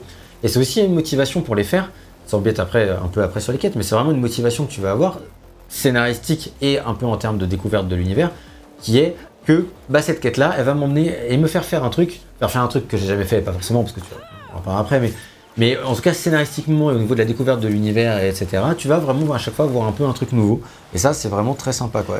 Du coup, Et- ça fait que les rares fois où ça t'amène dans un truc que t'as déjà fait, ça devient décevant parce qu'en fait, Bah le ouais. jeu t'a pas habitué à ce niveau de qualité d'habitude. tu. Genre, euh, ça arrive parfois, du coup, t'es un peu déçu parce que c'est vrai que généralement, euh, tu vas taper euh, contre des trucs que t'as pas l'habitude de taper ou par exemple, je crois que genre, je suis pas sûr, mais je crois que genre l'oiseau tonnerre, qui était un des plus gros. euh, Et que dans euh, les missions secondaires voilà. aussi, ouais. et C'est un des plus gros ennemis du Mais 1. le, le, le, le, dan- le Thunder Joe, là, le, le Bah, gueule de- d'orage. pareil. Il est, il est pas dans une quête principale jamais? Non. Ok. Non, non, c'est que du secondaire aussi. Tu vois, parce que du coup, il se permet de recycler des machines qui sont déjà bien, et qui, qui fonctionnent et qui sont encore cool. Ils les mettent dans le secondaire du coup. Voilà, c'est ça. Donc ça, ça, Et reste. en fait, ils réservent le principal aux nouvelles grosses machines, et du coup, je trouve ça super intelligent. Ouais, c'est très malin. ouais. Et tout ça, ça donne des raisons de les faire et de s'investir dans cet univers qui est si riche et pourtant 100% optionnel. Néanmoins, il faut quand même un peu contrebalancer. En 2022, avoir des quêtes secondaires aussi stylées, c'est plus si impressionnant, c'est très bien, mais la concurrence, elle est rude, contrairement à l'époque où euh, c'était vraiment pas du tout le cas en 2017, quoi. Et euh, il y a beaucoup d'autres euh, jeux en monde ouvert qui font cela bien, tu vois. Et en 2015 et en 2017-2018, encore plus, c'était pas vraiment le cas. De plus, ces quêtes, elles sont pas toujours parfaites non plus. On peut parfois leur reprocher, je parle toujours scénaristiquement, hein, Un manque d'enjeu, pareil, un peu toujours des fois, on est toujours un peu sur le même rythme posé, même quand les choses sont graves. Donc, comme je disais, par exemple, des fois, tu as une pénurie d'eau qui risque de tuer un village. Bon, c'est quand même sur un rythme un peu posé, même si les gens ils s'alarment, euh, c'est quand même pas le feu au haricot. Quoi. Tout le monde meurt euh, Le de soif, mais euh, Et. tout le Euh, monde meurt de soif, mais bon. voilà, ouais. voilà, hein. En fait, on te dit, ah, et on, on risque le, le- l'émeute, et en fait, euh, bah non, pas Mais trop. tu vois, ça c'est une quête principale. Ben, on te montre une nouvelle machine, ma- le mammouth, tu vois, donc on avait déjà vu dans les, dans les trailers, mais il est vraiment très très stylé. Ah bah c'est clair. Et c'est la seule quête principale où tu affronteras le mammouth. Bon, c'est important de le dire. Donc euh, de même, il est... il est aussi dans le monde à d'autres endroits, enfin, Oui, comme toutes les machines. et dans des missions secondaires, voilà. C'est pas la seule fois du jeu où on se tape le truc. Mais si tu fais la quête principale, c'est la seule fois. Ouais. Si tu fais que ça. Euh, et moi, je l'ai revu dans aucune mission. Je me suis jamais retapé contre lui. Mais parce que j'ai pas touché. Si. Euh, de même, il est dommage du coup que euh, les personnages rencontrés au cours des aventures secondaires n'aient pas leur moment de gloire dans la trame principale. Donc ça c'est ce que tu disais, Ariel, je suis totalement d'accord avec ça. Ils restent uniquement dans les trames secondaires et ça c'est dommage. Ça aurait été vraiment bien de pouvoir mieux les inclure. T'aurais plus l'impression que ce soit utile de les faire, tu vois, s'ils avaient une influence sur euh, autre que juste avoir du stuff ou avoir découvert des trucs. Quoi. Te filer un totem. Ouais. Voilà. Et euh, toi, Gag, tu dis que de la même manière, certains choix que tu dois faire n'ont pas vraiment d'importance.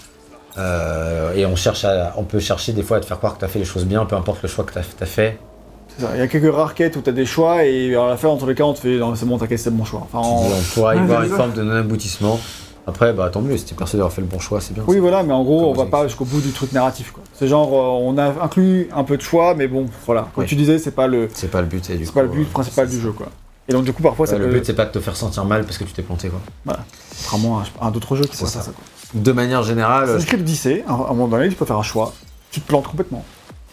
Et euh, du coup, euh, Et t'as tu une, île- plantes quelqu'un. et t'as une île entière euh, meurt ravagée de la peste. Ah oui, oui, dans, dans, dans Odyssey. du ouais. coup, voilà. Et ça, c'est marquant, putain. C'est hyper marquant, mais c'est pas trop ce qu'Horizon propose. Clairement. C'est pas le but. Donc euh, voilà.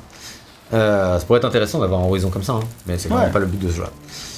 Donc euh, voilà, et de manière générale, je pense qu'on peut dire que c'est l'écriture des quêtes qui peut être un peu améliorée, et c'était comme on l'a dit valable pour les quêtes principales également, et enfin au-delà des quêtes secondaires. euh, L'histoire de l'univers, elle est comme d'habitude étoffée via une quantité spectaculaire de documents secondaires, qu'ils soient audio ou écrits. Et euh, toi, Sagak, ça t'a moins intéressé quand même dans ce jeu-là. Ouais, dans le 1, je les lisais beaucoup, mais là, en fait, souvent, je les lisais, et en fait, je me rendais compte que ça m'intéressait pas beaucoup, en fait. C'est vrai qu'ils arrivent, surtout pour ce qui est du passé et tout, Ouais. Parce que c'est ça, hein, généralement les logs, euh, c'est ceux du passé. hein. Ouais. Euh, bah, c'est vrai que ça raconte moins de trucs intéressants. Il y a, tu peux trouver quelques fait, que t'as écrits pour la quête de Fachaf que j'aime bien, Ouais, voilà. mais pour tout ce qui est le passé, c'est vrai que bah, en fait, tu sens que tout a été dit avant. quoi. Bah, c'est ça. C'est un peu la crainte que j'avais avant de lancer le jeu. Mm. Qu'est-ce qu'il pouvait me raconter de nouveau sur le passé et qui serait intéressant En fait, t'as pas trop su répondre à cette question, effectivement. En fait, le passé est passé, quoi. Passé. Non, et puis même, tu vois, je me rappelais pas, mais dans euh, le 1, on parlait dans le test de la quête des hologrammes ou je sais pas quoi. Aucun souvenir. Bon, pareil. Mais en fait, c'était, euh, il y avait des, en- des endroits, des lieux de l'ancien monde avec des logs. Et en gros, ces lieux de l'ancien monde avec des logs, il fallait retrouver l'endroit où c'était un peu dans le monde réel, peu importe, pas dans le monde nouveau. Mais surtout, ça avait, il y avait une histoire qui se suivait du coup. Ok. À chaque fois que tu en trouvais un, tu récupérais un pan de l'histoire. Et c'était un, un mec qui faisait face avec sa fille à la fin du monde en fait. Et en fait, on avait dit que c'était une super histoire et que euh, le directeur créatif ou narratif ou un des mecs, le mec qui l'avait écrit s'était inspiré euh, bah, de sa propre expérience et tout, de pas de fin du monde, pas encore, mais mais euh, mais voilà. En gros, ce que, ce que je veux dire par, ce que je veux dire par là, c'est que on parlait de cette histoire qui est totalement anodine d'un mec qui fuit la fin du monde, fin du monde avec sa fille et qui était racontée en fait. Alors c'était totalement en parallèle du fait que tu apprenais ce qui se passait. Oui, oui. Oui. Tu vois, donc c'était. Mais bon, ça aurait pu être intéressant d'avoir d'autres histoires comme un ça. petit en peu fait. ça avec les, les boîtes noires, les trucs comme ça, mais c'est moins intéressant. C'est vrai. Et les boîtes noires, c'est sympa. Mais franchement, ça, ouais, c'est pas aussi bien que ça aurait pu l'être. Voilà, c'est ça. C'est sympa. En gros, c'est des boîtes noires d'avions écrasées euh, pendant les- la grande bataille. euh, enfin, les machines, pendant. quoi. enfin, Ah, bref. bref. Enfin, c'est des avions écrasés, quoi, et tu récupères, tu récupères euh, les.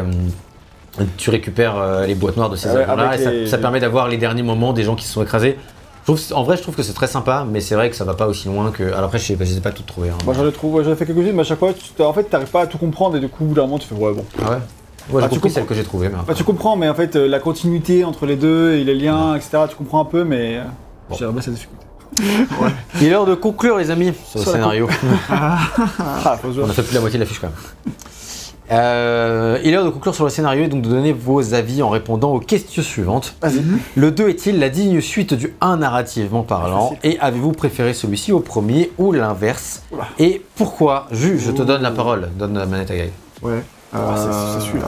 Désolé. Se hein. bah oui, il est compliqué ce combat. hein. Euh, non, non, mais en vrai, euh, scénaristiquement, j'ai été un peu. euh, je suis un peu resté sur ma fin en fait. euh, Ok. Pas sur la fin du jeu, parce que la fin du jeu a été cool, mais. Mais euh, non, non, en vrai, euh, je, je suis pas mal resté sur ma fin parce que j'étais pas aussi euh, euh, entraîné que. Enfin, genre, entraîné par la quête, par, par les, les- les mystères qui entourent euh, bah, Aloy, le monde, les anciens, machin, truc, etc. Genre là, les plot twists m'ont moins happé, m'ont moins intrigué, m'ont moins donné envie de- d'en savoir plus. Et surtout, en fait, il y a beaucoup trop de dialogues dans les tribus, dans les trucs comme ça, etc. Et du coup, euh, il y, a, il y a pas mal de fois où euh, j'écoutais vraiment les dialogues que d'une oreille, même les dialogues de quête principale. Euh, mais les dialogues de quête secondaire, bah, il y a pas mal de fois où vraiment, genre, je, je, je décrochais en fait très facilement. Alors, je sais pas si c'est juste moi qui ai évolué en tant que joueur et du coup, j'ai. Si t'as des problèmes d'attention. Hmm, alors. Euh, non, non, mais en vrai, je sais pas si c'est juste moi qui ai, qui, ai, qui ai évolué en tant que joueur et qui, soit, qui suis peut-être un peu plus exigeant, etc. euh, et que je j'apprécie moins, euh, enfin, en tout cas, je, je, je, je, je, je suis un peu plus euh, véhément envers les, les dialogues de remplissage. J'ai l'impression qu'il y avait pas mal de dialogues de remplissage et vraiment, au bout d'un moment, bah, tu sais, on t'introduit une nouvelle tribu, de nouveaux personnages, etc. Au bout d'un moment, j'étais en mode, bah non, mais enfin, c'est- C'est de l'immersion, clairement, si t'es pas immergé, enfin, si tu. Si t'arrives pas à t'immerger là-dedans et à le voir comme de l'immersion, je comprends que ce soit. Voilà, c'est ça. Et même, enfin, tu vois, le, le truc, c'est que, alors, pour être tout à fait franc, en gros, euh, le jeu, je l'ai eu, euh, je l'ai- fait day one, etc. euh, je l'ai acheté et tout. Et euh, mine de rien, bah, euh, quand, euh, enfin, du coup, j'avais joué genre euh, plusieurs dizaines d'heures, genre peut-être 20, 30 heures, quelque chose. Je crois que j'étais à 30 heures. Il y a Gran Turismo 7 qui est sorti. Euh, et bah, je voulais- à la base, je voulais juste tester Gran Turismo 7 euh, rapidement pour voir ce que ça donnait sur ma télé. Et en fait, bah, je. je, je, je Après, suis- t'étais hype sur le Gran Turismo. Oui, oui, bien Ouais, sûr. C'est pour ça aussi. hein. Mais ce que je veux dire par là, c'est que. l'année aussi, je c'est- rappelle. Oui, oui. Mais ce que je veux dire par là, c'est que, genre, il a fallu que je termine Gran Turismo 7 pour retourner sur Horizon. Ouais. Et c'était un petit peu une, euh, genre, un- un- une sorte T'étais de. t'étais déjà passé à autre chose, du coup. Bah, pff, c'est même. Enfin, je sais pas si j'étais spécialement passé à autre chose, mais en tout cas, j'étais vraiment en mode. euh, c'est un peu. C'était un peu une corvée. Alors, c'était pas autant une corvée que dans Assassin's Creed Origins. Loin de là. Mais disons que j'étais un peu déçu de pas être autant euh, happé par le. plus happé par l'histoire de ça, ouais. Et, euh, et vraiment, c'est ce que c'est ce qu'avait réussi le premier. Et c'est pour ça que je recommande euh, le, le- le- le premier à, à pas mal de gens. En mettant bien sûr en garde la. la- ce que j'ai dit tout à l'heure de. euh, bah, le premier, en fait, il se. il se- Bah, c'est le début quoi. Voilà, il faut, il faut passer les deux premiers tiers euh, assez rapidement pour. euh, pour, Ouais, euh, pas les deux premiers tiers, te fous. Non, mais en tout cas, la moitié, quoi. Avant que le scénario devienne vraiment intéressant. Ouais, je pense qu'au bout d'un tiers, ça va. Euh, ouais. Mais bon, bref, mais en tout cas, voilà. Et là, euh, j'ai. Alors, là, ça va un peu mieux, ça va un peu plus rapidement au niveau du gros plot twist, entre guillemets. Mais euh, toujours est-il que, bah, j'ai. Enfin, j'ai pas été motivé par la quête principale. Je, je me sentais un petit peu, genre, en retrait par rapport à. À la motivation, Je pense au, sentiment je- d'urgence, Je etc. pense qu'on a bien quoi, donc, euh, compris euh, ce que tu voulais dire, donc mais tu voilà. préfères le 1 et gag. Euh, moi, en fait, euh, un peu pareil que RL dans le sens où euh, il m'a manqué, en gros, la, la- le- en fait, l'envie d'en savoir plus sur l'histoire en elle-même. Tu vois. Ouais. Donc, dans 1, il y a vraiment ce côté, j'ai envie, en fait, j'ai envie de progresser pour comprendre ces mystères et avoir ces réponses-là. Dans le 2, bah, je faisais l'histoire, etc. Mais alors, les mystères, euh, pff, un peu quoi. Mais cela dit, euh, j'aimais bien, les- j'ai préféré les personnages. En fait, je trouvais que tout ce qui est personnage, tout ce qui est émotion, tout ce qui est relation, tout ça, fonctionnait beaucoup plus dans le 2. Euh, Il y avait vachement plus de personnages qui, étaient, qui sont intrigants et qui donnent envie d'en savoir plus sur eux et tout ça. Et qui sont euh, bah, vraiment très sympas. Il y a euh, très bons personnages et ça marche très très bien. Euh, et qui donne euh, du cœur un peu à l'ensemble. Et en fond que c'est un, un scénario qui est très cool à suivre du début à, à la fin. Mais euh, j'ai quand même le sentiment qu'il aurait pu aller plus loin sur bien des aspects. En gros voilà. Même si j'ai bien aimé dans l'ensemble, je suis pas aussi critique que RL. Euh, j'ai pas eu le truc qui m'a porté, mais euh, au moins les personnages et les relations, tout ça sont vraiment très très sympas. Mieux foutus, les quêtes mieux écrites en règle générale, ce qui fait que t'es euh, toujours plus intéressé par faire ce que t'as à faire, même si t'as pas de mystère et tout ça. Et donc du coup, en fait, chacun des deux jeux a ses qualités ses défauts, je dirais. Qui sont pas forcément les mêmes. Et du coup, c'est pas facile de choisir quel est le, le mieux entre les deux. Mais je dirais quand même, bah, en soi, j'ai préféré l'histoire de euh, comment la- la- le, monde a été détruit plutôt que Ouais. ce qui se passe dans la suite de l'univers de, de, de Halo. C'est déjà un peu le défaut du 1, ça reste un peu le truc du 2. Même si, globalement, euh, à ce niveau-là, ce que le 2 fait, il le fait mieux que le 1. Pour ce truc-là de. euh, des relations entre les tribus, tout ça, ça vraiment j'avais pas grand chose à foutre dans le 1. Euh, mais dans le 2, si quand même. Ça reste, euh, ça reste bien, mais c'est pas non plus. euh, Moi, pareil, je me souviens plus si j'étais euh, genre vraiment à fond dans les tribus dans le 1, il me semble pas non plus, hein, mais. euh, parce que ça, bah, un mais- petit peu peut-être, mais pas. Ça dépend des personnages, je pense. Ouais, voilà. Ok, et bah euh, je suis globalement d'accord avec vous. hein. Euh, la question, la- le 2 est-il la suite du 1 narrativement parlant La digne suite du 1 Je trouve que c'est une question difficile tant j'ai trouvé certains trucs qui sont vraiment perchés. Tu vois. Ouais, C'est ça qui m'a dérangé. L'héritage de l'ancien monde, c'était clairement la partie la plus intéressante dans le 1 et on la connaît déjà en commençant le 2. En tout cas, le 2 est dans la droite lignée, ça c'est sûr, et il déshonore pas du tout le 1. À ce niveau-là, c'est une suite euh, euh, qui est clairement honnête au niveau de, l'histoire. Après, pour la préférence pour le 1, ou l'histoire du passé, ça, il n'y a aucun doute. Pour l'histoire globale, je dirais que j'ai quand même été plus à fond dans cet univers-là parce qu'il est riche, profond, plus complexe. Comme tu dis, voilà, globalement, c'est sûr, c'est mieux écrit, un level up euh, forcément par rapport au jeu. Mais ça se joue dans un mouchoir de poche, quoi, parce que la trame principale, elle est bien écrite, mais c'est pas un monument d'écriture. Et euh, dans le 1, euh, c'était c'était pas fou, c'était ok, mais c'était pas fou. Donc là, c'est un peu- exactement comme tu as dit, c'est un peu mieux là. Je pense que en fait, vraiment, que l'aspect de découverte dans le 1, il est pas remplaçable. Ouais. Par contre, que le côté un peu euh, clan du 2 est vraiment sympa, que ce soit le clan avec euh, les tribus ou clan avec ton clan, toi, avec, euh, Ouais. avec tes potes et tout, ça c'est vraiment sympa, tu vois, c'est un, truc différent. Et, et en fait, les deux, c'est c'est plutôt complémentaire. Donc, euh, donc voilà, après, euh, quid du, du 3 Parce que le jeu, il se termine sans ambivalence euh, sur l'annonce d'une suite, hein, Ouais. on peut le dire. Et euh, du coup, le jeu de la Horizon sera probablement une trilogie. Bon, J'espère que ce soit une trilogie, c'est pas forcément utile qu'ils en fassent une, euh, une anthologie non plus. Euh, et là, je vais vous demander si vous êtes hype ou pas. Je vais en parler avant vite fait, comme ça, ce sera fait. Perso, je suis un peu sceptique vu la fin. Mais je demande à voir. Parce que vu ce qu'on sait de la fin, à la fin de Horizon 2, je pense que le 3, il pourrait pas mal chambouler la formule. Et euh, j'espère qu'ils le feront en fait. Je suis assez curieux de savoir ce que ça peut donner. euh, ce que ça peut donner, vraiment avec ce qui se passe à la fin du, de Horizon 2, s'ils veulent chambouler le 3 pour que le 3 il soit vraiment différent, ils peuvent le faire. Et euh, bah, j'espère qu'ils le feront un peu pour pas que ce soit bis repetita, mais que vraiment il y ait des choses qui changent. Et euh, en espérant que l'écriture, du coup aussi, qui est, qui est déjà bonne là, là, elle, soit, elle devienne vraiment excellente. Donc je conseille à Guerilla de jouer à Red Dead 2. Et voilà, je sais pas si vous, vous avez Ouais, moi en gros, euh, bah, je pense que de manière générale, euh, sur plein d'aspects, il faut passer à la à un truc en plus. Quoi. Faut, faut, faut move on et passer à un vrai nouvel épisode qui change beaucoup de choses. Ça vaut pour euh, game design, ça vaut pour narrativement aussi. Euh, pour, ce que, pour, pour répondre purement à la question euh, narrative, euh, clairement, des aspects de la fin me rendent un peu sceptique sur la suite, mais d'autres m'intriguent. Donc en fait, c'est ça. Il y a des trucs qui sont à la lignée chelou et d'autres qui sont dans la lignée hein, Mm. qui a vraiment beaucoup de potentiel. Donc ça va dépendre des cartes qui vont jouer. Quoi. Dans tous les cas, je serais ravi de, de découvrir ce prochain horizon quoi, et de voir ce que ça donnera à niveau narratif, mais avec des petits doutes quand même. Après, moi, je suis curieux. Moi, c'est, enfin, c'est le genre, enfin, on en a parlé des, des gens chelous hein, de, tout à l'heure. Mais euh, en gros, c'était, enfin, il y a des gens chelous aussi dans les Assassin's Creed. Parce le fait aussi. Et euh, c'est pas un truc qui me, Dès le 2. ouais, dès le 2, mais c'est, euh, c'est pas un truc qui me dérangeait en fait les gens chelous dans, dans les Assassin's Creed. Euh, là, ça va, c'est intrigant, mais euh, voilà, je suis curieux de savoir euh, ce qui va se passer ensuite, etc. Mais je suis pas non plus genre en mode oh trop bien, etc. Parce que de toute façon, ça va être dans Ouais, cinq 4, ans, 5 oui, ans, faut etc. Donc, euh, Pas être pressé. Voilà. Bah, surtout Mais- s'ils veulent chambouler des trucs, euh, ça prendra du temps. hein. Mais en tout cas, voilà, euh, narrativement, euh, il y a une bonne base, mais euh, voilà, il- j'ai effectivement vu, vu à quel point ils esquivent un petit peu la, la question des gens chelous ici. J'ai peur qu'ils l'esquivent encore plus dans le prochain et que du coup, ça soit encore euh, Ah, plus trop perché, quoi. Mais À bon, voir, on verra. hein, euh, mais voilà. Ok, très bien. Passons maintenant à la partie sur le game design et on va parler de comment il perfectionne la formule du premier. Et je est-ce qu'on passe à la vitesse supérieure euh, Première chose à dire, c'est que c'est vraiment dans la droite lignée du 1. Bon, on l'a vu sur le plan narratif, mais sur le plan de game design, c'est pareil. On est vraiment dans une continuité. Il n'y a aucune volonté de dévier de la formule du premier. On est euh, clairement sur un épisode qui a pour volonté de perfectionner une formule plutôt que de la révolutionner. Alors, qu'est-ce que c'est Horizon? C'est parce que, car euh, de nos jours, je qualifie 100% Horizon comme un action RPG. Alors qu'il y a 5 ans, j'étais d'accord avec VGM qui, dans le test, disait enfin de ah, Horizon Zero Dawn, euh, que c'était un jeu d'aventure slash mise en scène à la Uncharted, mais en plus long et avec un monde ouvert.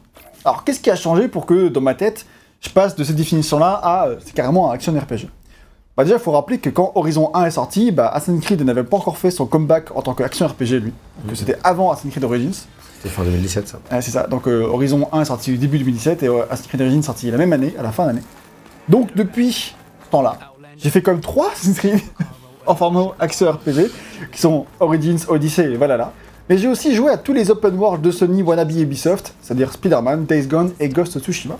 Il y en a beaucoup. Et euh, d'ailleurs, il y a deux Spider-Man. Oui. Et je trouve qu'Horizon bah, lorne davantage du côté des, de ces Assassin's Creed, euh, qui lui-même lorne du côté de The Witcher, avec une grosse mise en avant du lore, des quêtes secondaires, de l'investissement du joueur dans tout un tas d'activités, et qui le plonge vraiment dans un univers, quoi. C'est vraiment l'objectif. Alors que les autres jeux Sony, Days Gone, Ghost of Tsushima, bah, ils restent assez sommaires sur cet aspect, sur cet aspect de mission secondaire. Alors, a des missions secondaires cool, hein, Tsushima, c'est pas le problème. Mais c'est que euh, on est vraiment plus dans un truc qui se fait- peut se faire en ligne droite et qui, euh, il y a moins un côté RPG, fait, investissement. D'ailleurs, tu l'avais fait comme ça. Et en fait, et peut-être que c'est ça le, le symbole, peut-être que c'est un symbole qu'Horizon a, a évolué depuis le 1 en fait. Parce que je me souviens plus assez en détail, euh, parce que ça fait 5 ans, mais le 2 me paraît être autant RPG qu'un des nouveaux Assassin's Creed. Ou alors c'est simplement ma définition de RPG qui a changé possible avec le temps et qui est moins figé qu'à l'époque. Parce que bon, là on pourrait faire un débat philosophique qui dure 3 heures. Est-ce que c'est un RPG ça. On va pas entrer dans le détail peut-être, ce serait philosophique et on irait trop dans le... irait trop loin. Je sais pas où ça, nous mènerait, mais c'est sûr que c'est pas un RPG au même titre que Elden Ring par exemple. La, définition de ce qu'est un RPG moderne et occidental d'autant plus, c'est clairement élargi euh, depuis. Par exemple, tu regardes FF7 Remake, c'est un RPG, mais il est quand même vachement linéaire et vachement... euh, bah, euh, voilà, enfin, t'as plein d'aspects qui sont RPG, enfin voilà, c'est la définition vraiment large de ce qu'est un RPG de. Clairement. Bah du coup, si, si ça, ça suffit pas à définir ce que c'est Horizon, c'est quoi le ciment d'Horizon? Bah c'est avant tout la découverte d'un univers, l'exploration, la découverte de villages, la réalisation de quêtes secondaires pour aider les villageois, ça paraît un peu chaud comme ça, euh, l'amélioration de son équipement pour aller défoncer les machines qui étaient trop dures à tuer au début, etc. Vraiment euh, des quêtes dans un monde pour progresser. Et bah Forbidden West, bah il fait exactement la même chose, mais en mieux, je dirais. Pourquoi il fait tout ça en mieux? Bah parce que tout est mieux organisé, je trouve. Chaque élément que le jeu propose est, mieux, est plus soigné. Tout est assez épuré aussi, et il y a assez peu de fausses notes. Ce que je veux dire par là, c'est que par exemple, on est très nombreux à avoir eu euh, beaucoup de mal à rentrer dans le premier. Euh, déjà moi, dit, c'était hein. mon cas, clairement. Euh, on l'a déjà dit, ouais. RL, c'était ton cas aussi. Euh, mais toi, euh, VGM, pas spécialement. mais Moi, moi, pas je... trop, mais j'ai. Parce que j'aimais bien bien les dinosaures aussi. Non, mais j'aimais bien. En vrai, moi j'adore l'univers d'Horizon de manière générale. Donc, ouais, Ouais, ça m'a T'as un coup de suffi. cœur particulier pour ce univers. Ouais, l'univers, je le trouve très cool. Faut que tous qu'on revienne au mode tribal. Et, euh, et en fait, le fait de. Voilà, ça ça m'a permis de passer un début euh, qui manquait. euh, Enfin, l'intro était top, et après, c'est vrai que le reste, la suite manquait un peu de peps, et l'attachement à l'univers permet d'aider à passer ça comme ça. Alors que moi, je m'étais fait chier pendant 10 heures sur le 1. Et c'est le cas de 80% des collègues à qui je parle du jeu et qui me disent Ah, moi, le 1, pff, j'ai lâché au bout de 5 heures, ça m'a saoulé. Et je leur dis Bah, euh, c'est dommage, je comprends, moi c'était pareil, continue pendant 5 heures, après c'est mieux. Qui est pas facile à encaisser. D'ailleurs, Yann aussi avait abandonné comme ça. Yann avait aussi abandonné, mais il était plus loin, il avait Oui. fait euh, plus. Et le 1, en fait, pourquoi il était si problématique en soi C'est bah, il proposait beaucoup de quêtes secondaires qui étaient inintéressantes au début. Il mettait du temps à livrer ses promesses. Même les quêtes principales étaient pas intéressantes. C'est vrai. Et même dans ses meilleurs moments, on sentait qu'on était dans une sorte de balbutiement de la formule open world avec beaucoup de répétitions, une grosse redondance dans la structure des missions principales, encore plus pour les missions secondaires, etc. Et une tonne d'activités secondaires oubliables. Bah, Forbidden West, il est un petit peu long à démarrer aussi, mais beaucoup moins quand même. Alors, Mm. On est quand même euh, vraiment sur un truc euh, qui a rien à voir, mais sinon que le prologue est assez long. Un peu tuto, prologue, ça dure 3 heures, c'est vachement, plus- vachement mieux que le premier, mais c'est quand même relativement long. Après, t'as un petit zone d'open world qui est un peu un tuto d'open world, qui est pas la partie la plus intéressante du tout scénaristiquement, mais bon, qui se fait. Et après, t'arrives dans le, à partir de là où on a commencé dans, dans- dans- dans le test là. Il te faut quand même du temps pour vraiment être lancé, mais c'est quand même plus intéressant. Et bah Forbidden West, il est également un peu long à démarrer, voilà, comme je disais, mais à moins. Il y a une grande amélioration de la qualité des missions. On a parlé à très, juste, titre dans la partie narration, pour parler d'à quel point euh, elles sont euh, intéressantes, plus intéressantes narrativement, mais c'est aussi le cas au niveau du gameplay, que ce soit dans la mission principale comme secondaire. Bah, le premier Horizon, il répétait beaucoup la même structure de mission, c'est-à-dire mini-enquête où il faut scanner l'environnement. Euh, il faut ensuite trouver des indices, euh, suivre une piste, tomber sur une grosse machine, un dialogue et c'est fini. Et alors, à bien des égards, euh, Forbidden West fait exactement ça, mais c'est surtout pour les quêtes secondaires. Euh, C'est-à-dire que tous les quêtes secondaires d'Horizon 2 sont aussi intéressantes que les quêtes principales de Horizon 1, ce qui est déjà bien. Et du coup, bah avant, tu commençais toujours par ta petite, en- ta petite enquête, tu, tu scannes, après tu suis la piste, tu te bats. Là, ils évitent de faire ça, c'est-à-dire que tu vas avoir souvent une petite phase d'escalade, un combat, et après tu vas pister. Enfin, ils changent un peu les choses d'ordre, même si c'est un peu toujours les mêmes éléments. Euh, ce qui fait que tu as moins la sensation de redondance. Tu peux quand même l'avoir, mais en fait, surtout dans la quête secondaire, dans la quête principale, on va vraiment partir sur quelque chose qui est vachement plus euh, cinématographique, quoi, ou euh, des, plus des tunnels narratifs. Donc ça, il évite un peu euh, ça grâce aux missions principales. Et dans les quêtes secondaires, tu acceptes un peu de répétitivité par essence, tu sais que tu fais des quêtes secondaires. tu vois. Donc, donc tu as moins ce problème-là, qui était clairement un problème de- du premier Horizon. Oui, Et puis le jeu, comme, il a- tu, comme tu l'as dit au début du jeu, c'est moins le cas aussi. Par contre, je trouve quand même que le début du jeu est quand même un peu long. Quoi. Enfin, oui, ouais, clairement. Il Avant d'arriver, euh, je me suis dit, putain, moi je me suis quand même dit, ils ont refait l'erreur du premier de faire une, ouverture qui prend, enfin, qui est vraiment longue, mais bon, finalement, pas, pas, pas, pas grand monde l'a retenu comme ça. Non, mais ouais, t'as quand même une zone de prologue, puis une zone d'intro. Voilà, puis- c'est ça. ouais. Mais j'aurais pu faire plus court, je trouve aussi. Ça prend entre 10, voilà, ça prend entre 10 et 20 heures, quoi, tu vois, pour faire ça. Ouais. Donc, euh, c'est quand même beaucoup, tu vois. J'ai remarqué que tant que t'as fini le tuto, t'as fait la moitié de temps durée de vie du premier Uncharted. J'ai refait le premier Uncharted récemment. J'ai dit putain, mais le tuto il va durer. quasiment 3 heures le tuto, vachement. Donc c'est vraiment ouf par rapport à des comparaisons, enfin des blockbusters d'il y a 10 ans et Bah et maintenant, ouais, c'est enfin, clair. 15 ans maintenant. T'en passes. Et du coup, ils ont ajouté euh, des trucs de gameplay, genre l'escalade et tout ça, qui euh, ajoutent un peu plus de variété euh, à toutes ces phases. Aussi une dimension énigme, énigme environnementale qui est plus marquée que ça n'était dans le, dans le premier. Et enfin, euh, bah, comme on l'a dit euh, plus tôt, certaines machines euh, du 1 ne sont là que dans les missions secondaires et gardent les nouvelles grosses machines pour les missions principales. Donc ça, c'est cool. Euh, cela dit, il y a quand même euh, des missions qui sont rangées dans service dans ton menu et qui sont clairement des fetch quests, c'est-à-dire des quêtes, hein, on va te demander de... FedEx, ouais. Des quêtes FedEx, on va te demander de ramasser trois carottes et, et de radis. Euh, mais au moins, c'est officiellement établi en tant que tel. Et encore pas tout le temps. T'as t'as certains trucs où je me demande pourquoi c'est des services et pas des, euh, pas des quêtes, parce qu'il y a clairement oui. un côté euh, plus Parce que narratif. tu rends service à telle personne. voilà. en fait, tu mais du coup, c'est parfois la frontière est un peu floue dans Ouais, cette histoire-là. ouais, ouais, tous les, tous les services sont pas des FedEx. hein. Ouais, c'est ça. Mais en fait, euh, je pense que c'est plus la question de, de ce que tu vas gagner en récompense, quoi. Oui, il y a les contrats de récupération qui eux sont vraiment des FedEx. Ah ouais, vraiment, ça c'est encore autre chose, effectivement. Donc voilà. Ensuite, en comparaison des derniers Assassin's Creed d'Ubisoft, et plus particulièrement du dernier en date Valhalla, qui a le plus de défauts vis-à-vis de ce que je vais dire, bah en fait je trouve que le monde ouvert d'Horizon Forbidden West est mieux construit en termes d'activité. C'est-à-dire que ma- Valhalla était mille fois trop grand et bien trop redondant. C'est-à-dire que, euh, d'autant plus que la majorité des trucs à faire étaient obligatoires pour finir le jeu. Donc ça c'était plus chiant. Mais même euh, si c'était pas obligatoire, enfin la quantité de trucs qu'il y avait à faire était redondante à mourir. Et euh, la plupart des énigmes de l'open world euh, que tu avais dans Valhalla étaient interchangeables. C'est-à-dire que tu en as euh, genre une centaine d'énigmes environnementales dans le jeu, mais en fait tu en as fait trois et t'as tout compris. Donc sur 100 qui te restent, c'est c'est relou quoi. Et, et le monde de Forbidden West, bah, il est très grand, c'est vrai. C'est une grande map, y a pas à dire. Mais le contenu reste à, à échelle humaine, donc il y a un nombre raisonnable d'activités.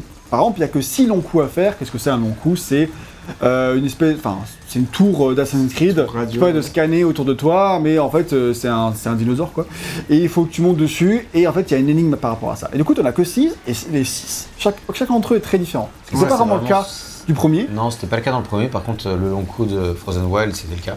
Ouais. Euh, il était prisonnier dans la glace et il fallait le sortir, donc c'était vraiment sympa. Et là, c'est encore plus le cas. C'est vraiment une vraie énigme par long coup. Et ça, bah, c'est vraiment super sympa, quoi, parce que ça, ça t'as vraiment l'impression d'avoir un truc qui est designé et pas juste ça. une putain de tour qui est posée là et il faut grimper dessus, quoi. C'est ça, clairement, tu fais vraiment un truc qui ressemble beaucoup à une vraie mission secondaire, quoi. Ou parfois qui va te permettre de rencontrer des machines euh, inédites à tel endroit, etc. Et euh, t'as aussi euh, seulement 4 ou 5 creusets. Qu'est-ce que c'est un creuset? C'est un espèce de donjon où tu vas apprendre à, ce- euh, qui va te servir ensuite à pirater des machines. Euh, et en fait, là-dedans, où t'as beaucoup On avait de... déjà dans le 1. On avait déjà dans le 1, Ça vient de effectivement. Du coup, ça a en gros un espèce de circuit de plateforme qui ensuite débouche sur euh, un gros combat de boss. Donc c'est exactement ça encore dans le 2. Mais euh, en tout cas, je les ai pas tous faits, j'en ai dû en faire 3 ou 4, je sais plus. Et euh, à la fin, chacun était vraiment suffisamment différent pour pas te laisser faire vraiment les mêmes choses. Alors ça ressemblait quand même au premier, quand même.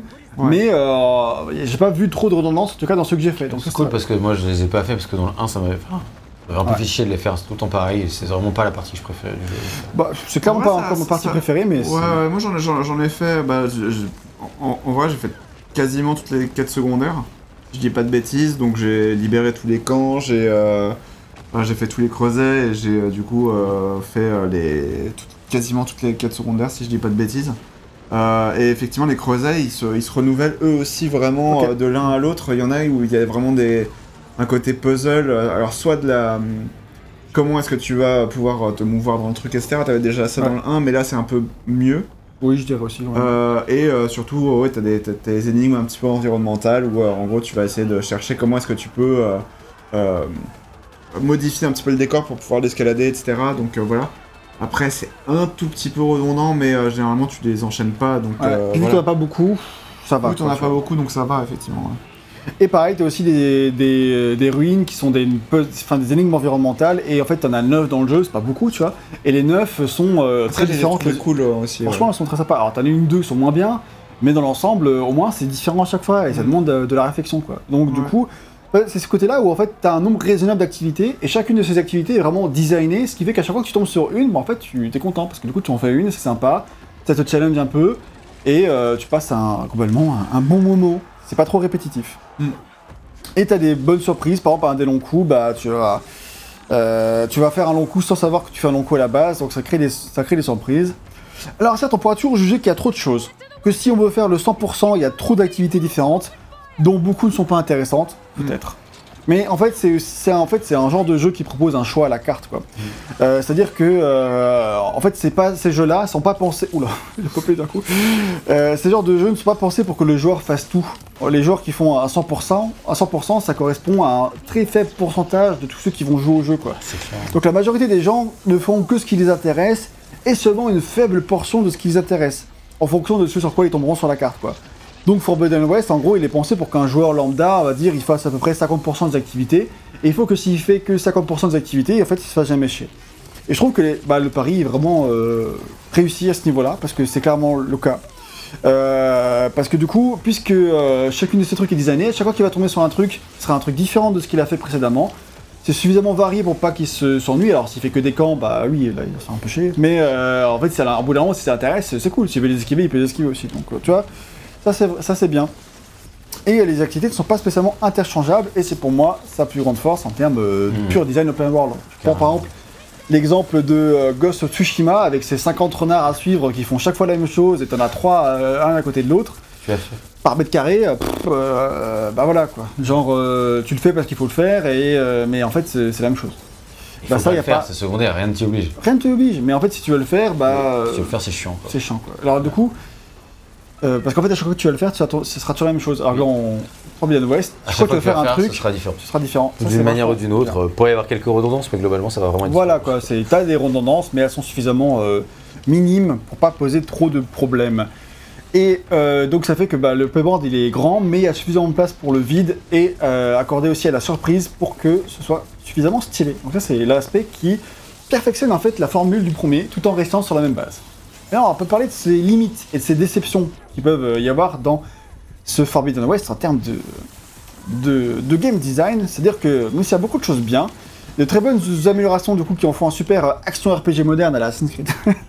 il y a quelques limites. Et pour commencer, bah encore une fois, je vais mettre l'accent sur le fait que ça reste quand même globalement très très proche du 1 dans ses mécaniques, dans sa structure en règle générale. On est comme l'on le disait bah, dans un perfectionnement de la formule, mais du coup c'est la même formule. Ce qu'on pourrait n'aurait pu juger une époque comme un euh, horizon 1.5 un petit peu. Vraiment, si je Un peu c'est- rude, quoi. c'est un peu rude, c'est c'est rude. C'est un peu exagéré. Mais euh, si on voulait être médisant, on pourrait le faire quoi. Donc par exemple, je, je- je sais pas, parce qu'il y a quand même. Enfin, je vois ce que tu veux dire dans l'idée, mais il y a tellement. Enfin, vu la carte, vu le machin et tout, c'est pas. Oui, on n'est pas sur la même map, c'est clair. Ouais, voilà, c'est ça. Rien, rien, rien que pour la map, en fait, Oui. tu vois. C'est- Quoique en termes de direction artistique. Oui. en tête de quoi Quoique en termes de direction artistique. ah bah je veux être méchant. Je suis pas d'accord. C'est la partie où il faut, Non, non, non, quand même. faut se battre. Non, non, mais évidemment. Non, c'est un vrai deux, c'est juste ça- que tous les deux doivent pas être absolument révolutionnaires. C'est un peu exagéré, voilà, mais ce que je veux dire, c'est que tu regardes, les, tous les menus, toute l'interface, c'est exactement la même chose, c'est pas du tout dépaysé. Ouais, faut les changer s'ils sont bien, quoi. Ouais, tu peux faire évoluer. en fait. Bon, après, voilà, mais euh, c'est pas pour critiquer, pour critiquer, mais c'est juste pour dire que tu es pas, tu es vraiment dans une continuité. Là, c'est pas forcément euh, une critique. Et puis des 1.5, euh, c'est bien. Moi, j'aime bien les 1.5. c'est- Ça, c'est- ça, c'est quali- ça, c'est Oui, ses oui, ouais, je avantages. trouve que c'est. euh, J'ai dit, si on voulait exagérer, être méchant, on pourrait le dire. Donc voilà. je dis- je disagree. C'est bien. et donc, du coup, à ce titre, je trouve, je trouve que le fait qu'il y ait 5 ans entre le 1 et le 2, ça joue à la fois en sa faveur au jeu et en sa défaveur. Ce qui joue en sa faveur, c'est que le fait que, bah, puisque ça fait 5 ans qu'on a joué au 1, bah, on redécouvre beaucoup de choses, du coup, on n'a pas trop ce sentiment de répétition. Ça va. Et encore, ceux qui font le 1 juste avant le 2, ils n'auront pas cette avis. Euh, mais en tout cas, pour moi qui ai fait le jeu il y a 5 ans, je découvre le 2, il y a certains trucs qui sont pareils. Genre les combats, même s'il y a beaucoup d'améliorations, c'est quand même un peu pareil. Et je me fais pas chier parce que je redécouvre tout ça.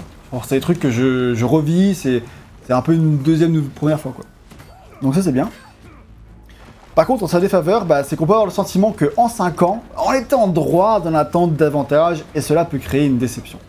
Et je dis ça parce que euh, c'est parce qu'il y a beaucoup plus de différences entre par exemple Assassin's Creed Origins et Assassin's Creed Odyssey, qui sont sortis en un an d'écart, mais c'était pas fait par le même studio donc c'est un Oui, avantage ça, ouais. que entre Horizon 1 et Horizon 2. Et pareil pour autre Odyssey et Valhalla. Puis bon, là, il y a des, des changements, mais pas forcément pour le bien. mais bon, ça reste des changements.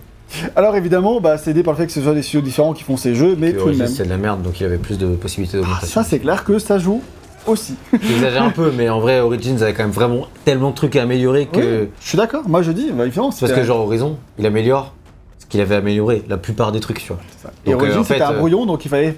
voilà, c'est ça. Non, mais. Faut dire ce qu'il y a, à un moment. Ouais. Forcément, c'est plus facile d'améliorer la formule. Pareil pour Uncharted. Tu vois, Uncharted, il y avait tellement de trucs à améliorer après le 1 que le 2, bah, il perfectionne, mais en même temps, il avait une base à perfectionner. Ça. Le 3, perfectionne pas le 2. Tu vois, je veux dire, c'est- ça. Non, mais clairement, je suis d'accord. Après, on avait dit beaucoup de fois dans le 1 que le, dans le test du 1 que on sentait que c'était un jeu qui cherchait, qui créait sa formule, qui apprenait beaucoup de choses, etc.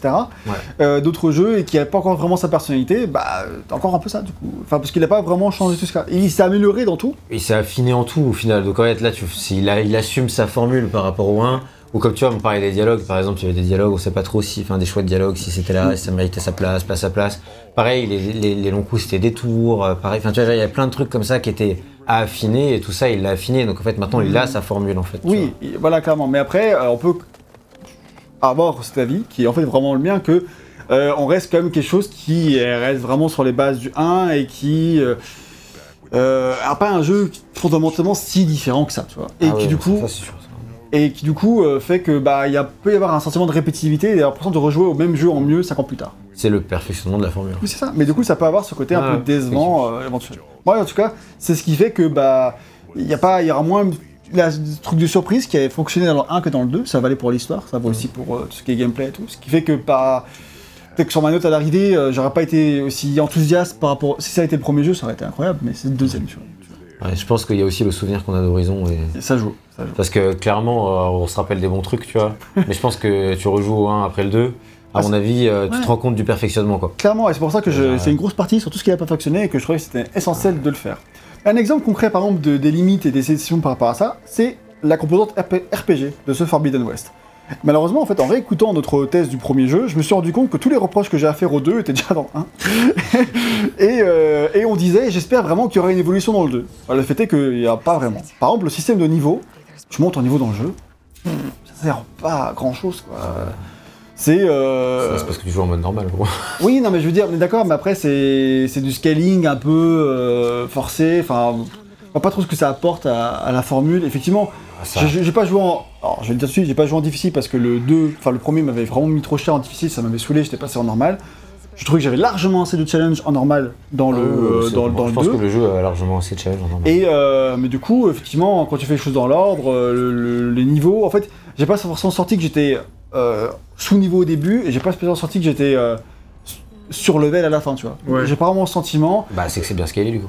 Oui, que c'est bien scalé, mais du coup, euh, le fait que ce soit un niveau, ça apporte pas grand chose. Ça aurait pu être au même niveau tout le long. euh, Bah, non, parce que par exemple, c'est impossible pour les, ton truc, parce que pour les machines, bah, ça veut dire que dans ce cas, tu vas te taper contre un gueule d'orage au début et tu l'éclates. bah, pas forcément. Genre, euh, tu peux être super fort, et à la fin, t'as un putain d'équipement, et du coup, tu n'es plus facilement. Simplement. Oui, mais dans ce cas-là, ça veut dire que tu es tributaire de ton équipement. Donc ça veut dire Bah, que tu forces, tu dois forcer les gens. En fait, il y a des zones où le Gold Rage il est niveau 10, il y a des zones où le Gold Rage est niveau 20, enfin c'est pareil quoi. Enfin, euh, Mais non, non, non. Bah un peu, enfin si, en fonction, de la- Ah, en fonction de la les- mission. Non, non, T'as les des missions euh, au début du jeu, le Gold Rage il est easy, et t'as des missions à la fin où le Gold Rage il est hyper vénère. Enfin, c'est parce qu'il te met juste plus mal parce qu'il est au niveau plus mal quoi. C'est vraiment juste ça. Non, c'est parce que tu dois avoir le gueule d'orage normal et le suprême, tu vois. Mais. euh, oui, mais- mais mais voilà, parce qu'il joue, il joue sur le côté suprême pour faire. euh, D'accord, mais c'est pas les mêmes machines. Les machines ont quand même toutes le, tout, toutes Ok. le même, euh, mais du coup, euh, bah voilà, t'as- c'est là ta réponse à ce que j'ai dit. À la fin du jeu, tu mets des, tu mets des trucs euh, vénères. Et au début du jeu, tu mets des trucs normaux. Tu de ton équipement, certes, Et, et Bah oui, des- mais du coup, c'est ça. C'est qu'en fait, là, en Ah, fait. tu pourras en avoir faisant- des, des stats par rapport à tes équipements, Ouais, tes mais ce armures. système de niveau, il permet que les gens comme toi qui s'upgradent pas, parce que du coup tu t'es pas upgradé avant la fin du jeu, tu vois, ou Ouais. très peu, et ben en fait ils puissent aller jusqu'à la fin du jeu. Parce que si tu faisais pas ça, ben en fait t'es obligé, du coup tu forces les gens à changer d'armes, à changer d'armure, à les upgrade, etc. Et quelqu'un qui a pas envie de faire ça, et ben en fait il est obligé de le faire quand même. Et du coup c'est contraignant, alors que comme tu l'as dit, c'est un jeu qui est plutôt à la carte. Et vu qu'il est à la carte, et ben il veut que si tu veux t'améliorer pour être badass, tu t'améliores pour être badass, tu vas faire plus de dégâts, etc. Mais en mode normal, si tu fais juste les missions principales, tu vas juste gagner suffisamment d'expérience pour pouvoir continuer, progresser. Sans pouvoir accéder aux zones de fin de jeu dès le début du jeu, parce qu'il faut quand même une progression. C'est ça qui sert le système de niveau.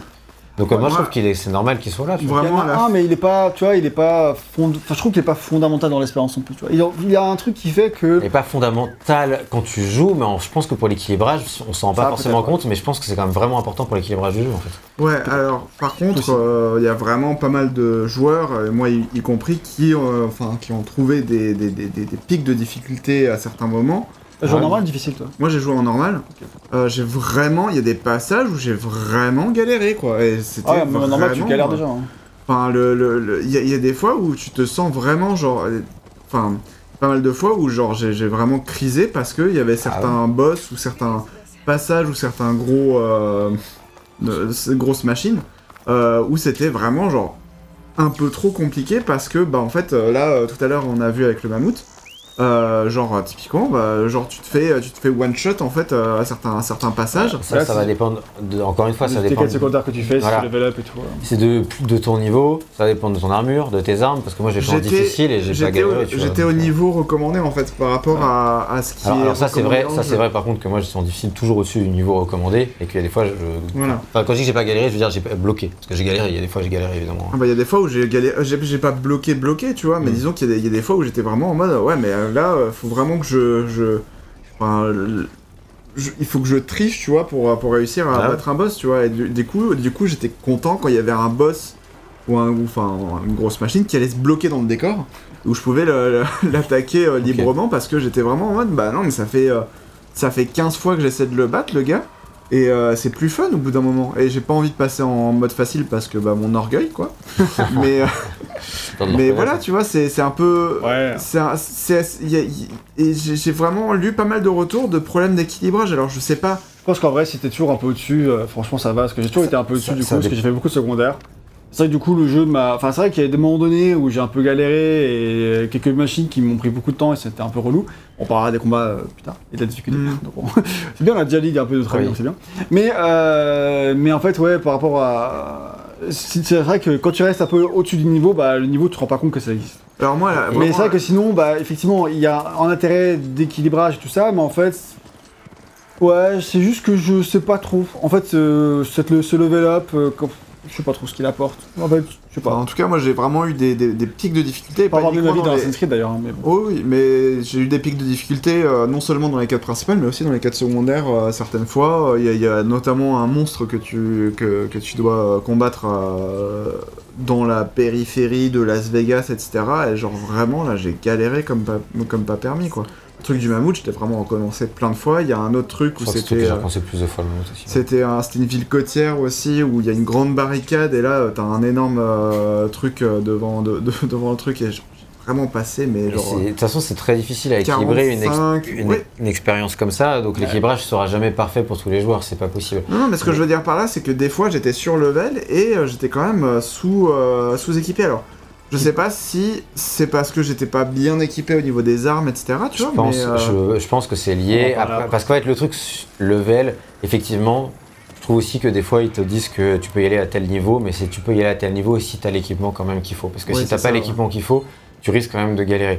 Mais là où je veux dire que c'est difficile à équilibrer, c'est que tu te retrouves avec un jeu du coup qui effectivement euh, euh, scale un peu à fonction de ton niveau.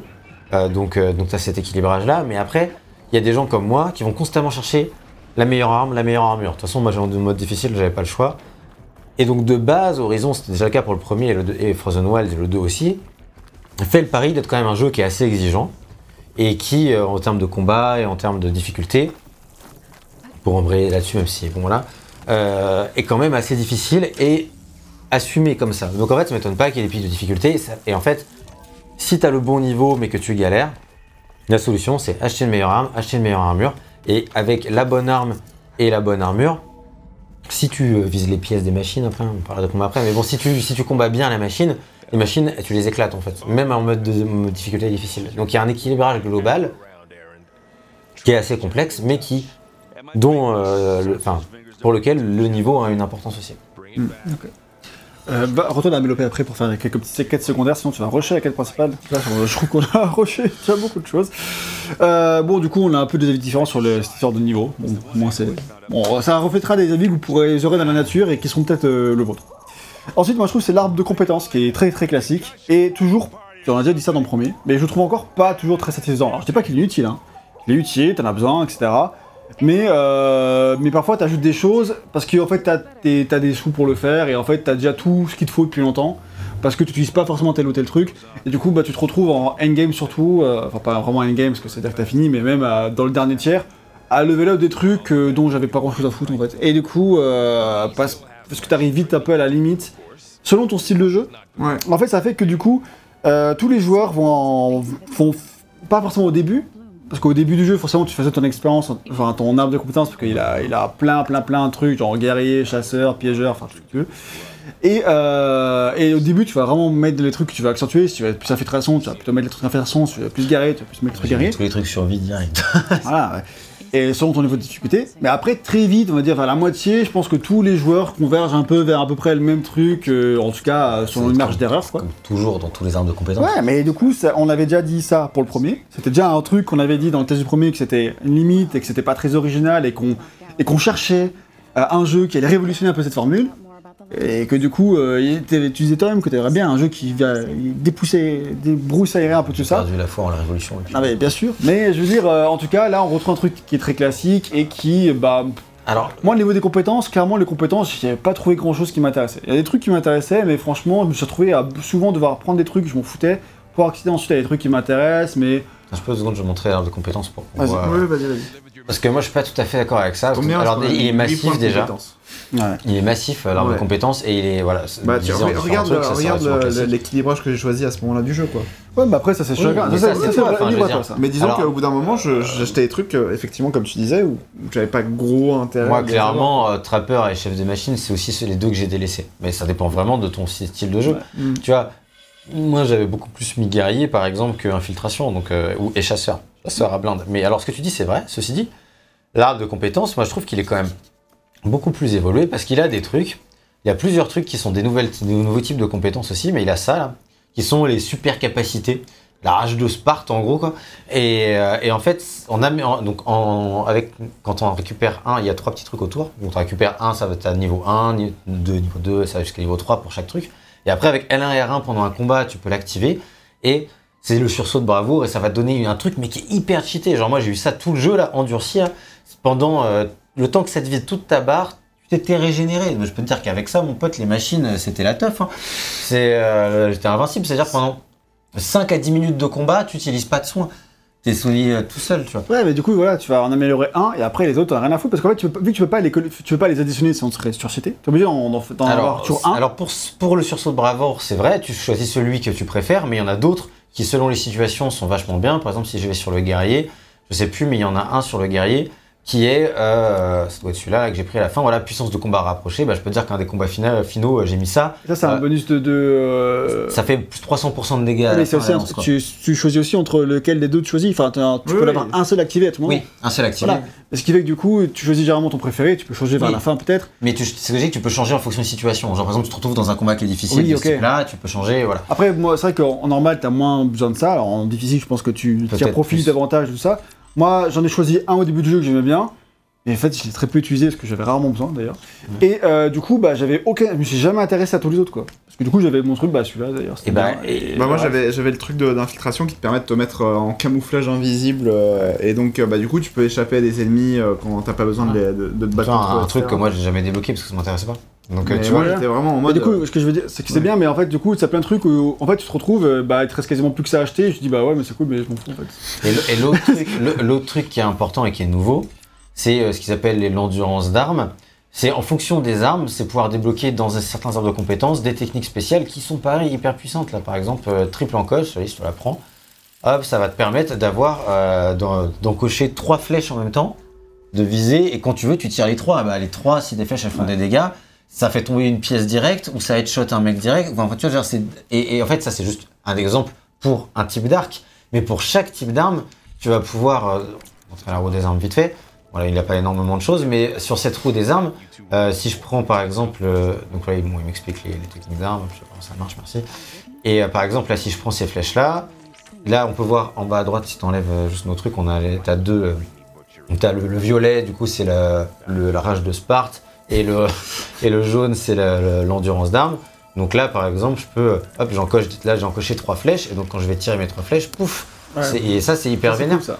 Et, Après, ça recharge, etc. Ouais, ouais, ça recharge quand tu combats, etc. Et, et quand t'as ça, moi, à la fin, pour chaque type d'arme que j'utilisais, j'avais des trucs hyper vénères. T'es un monstre de guerre et tu n'es pas obligé de le faire. Tout ça, c'est optionnel. D'ailleurs, moi, je l'ai fait pas tout de suite.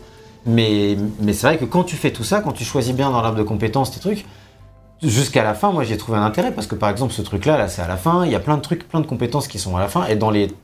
Des combats au corps à corps après, mais t'as plein de combats aussi qui sont sur la disons qu'en fait, moi, le problème avec ça, c'est que en fait, je- toutes ces mécaniques de gameplay que tu cites, je les trouve bien, elles sont cool. Le problème, c'est que ce soit, que ce soit tributaire de Star de compétences qui est très classique, je suis pas fan. Parce qu'en fait, c'est des techniques euh, d'armes et c'est des techniques euh, de type d'armes. Et en fait, ça, pour moi, ça, Alors ça, ça, passe vrai. différemment. Parce qu'en fait, il y a des, parfois, pour accéder à des trucs qui m'intéressaient, j'étais obligé d'acheter des compétences pour des armes que j'avais même pas. Quoi. Genre, euh, bon, je- pour, pour descendre dans le truc, j'étais obligé de soit prendre un truc pour le, pour le lance-disque et aussi pour l'autre arme. Et dans les deux Ouais, cas, j'avais. faire le tour toujours, mais. euh, Ouais, mais en faisant le tour, j'étais faisant ça, mais en fait, les deux cas, j'avais pas. Du coup, je- pour voulais aller en dessous, j'étais obligé de prendre un truc pour les armes que j'avais pas. Et en fait, je trouve que du coup, en fait, l'arbre de compétences, c'est plutôt l'arbre de compétences en lui-même que je critique. C'est Ouais. pas tellement euh, les compétences, c'est bien de se level up, choisir ses trucs, tout c'est cool.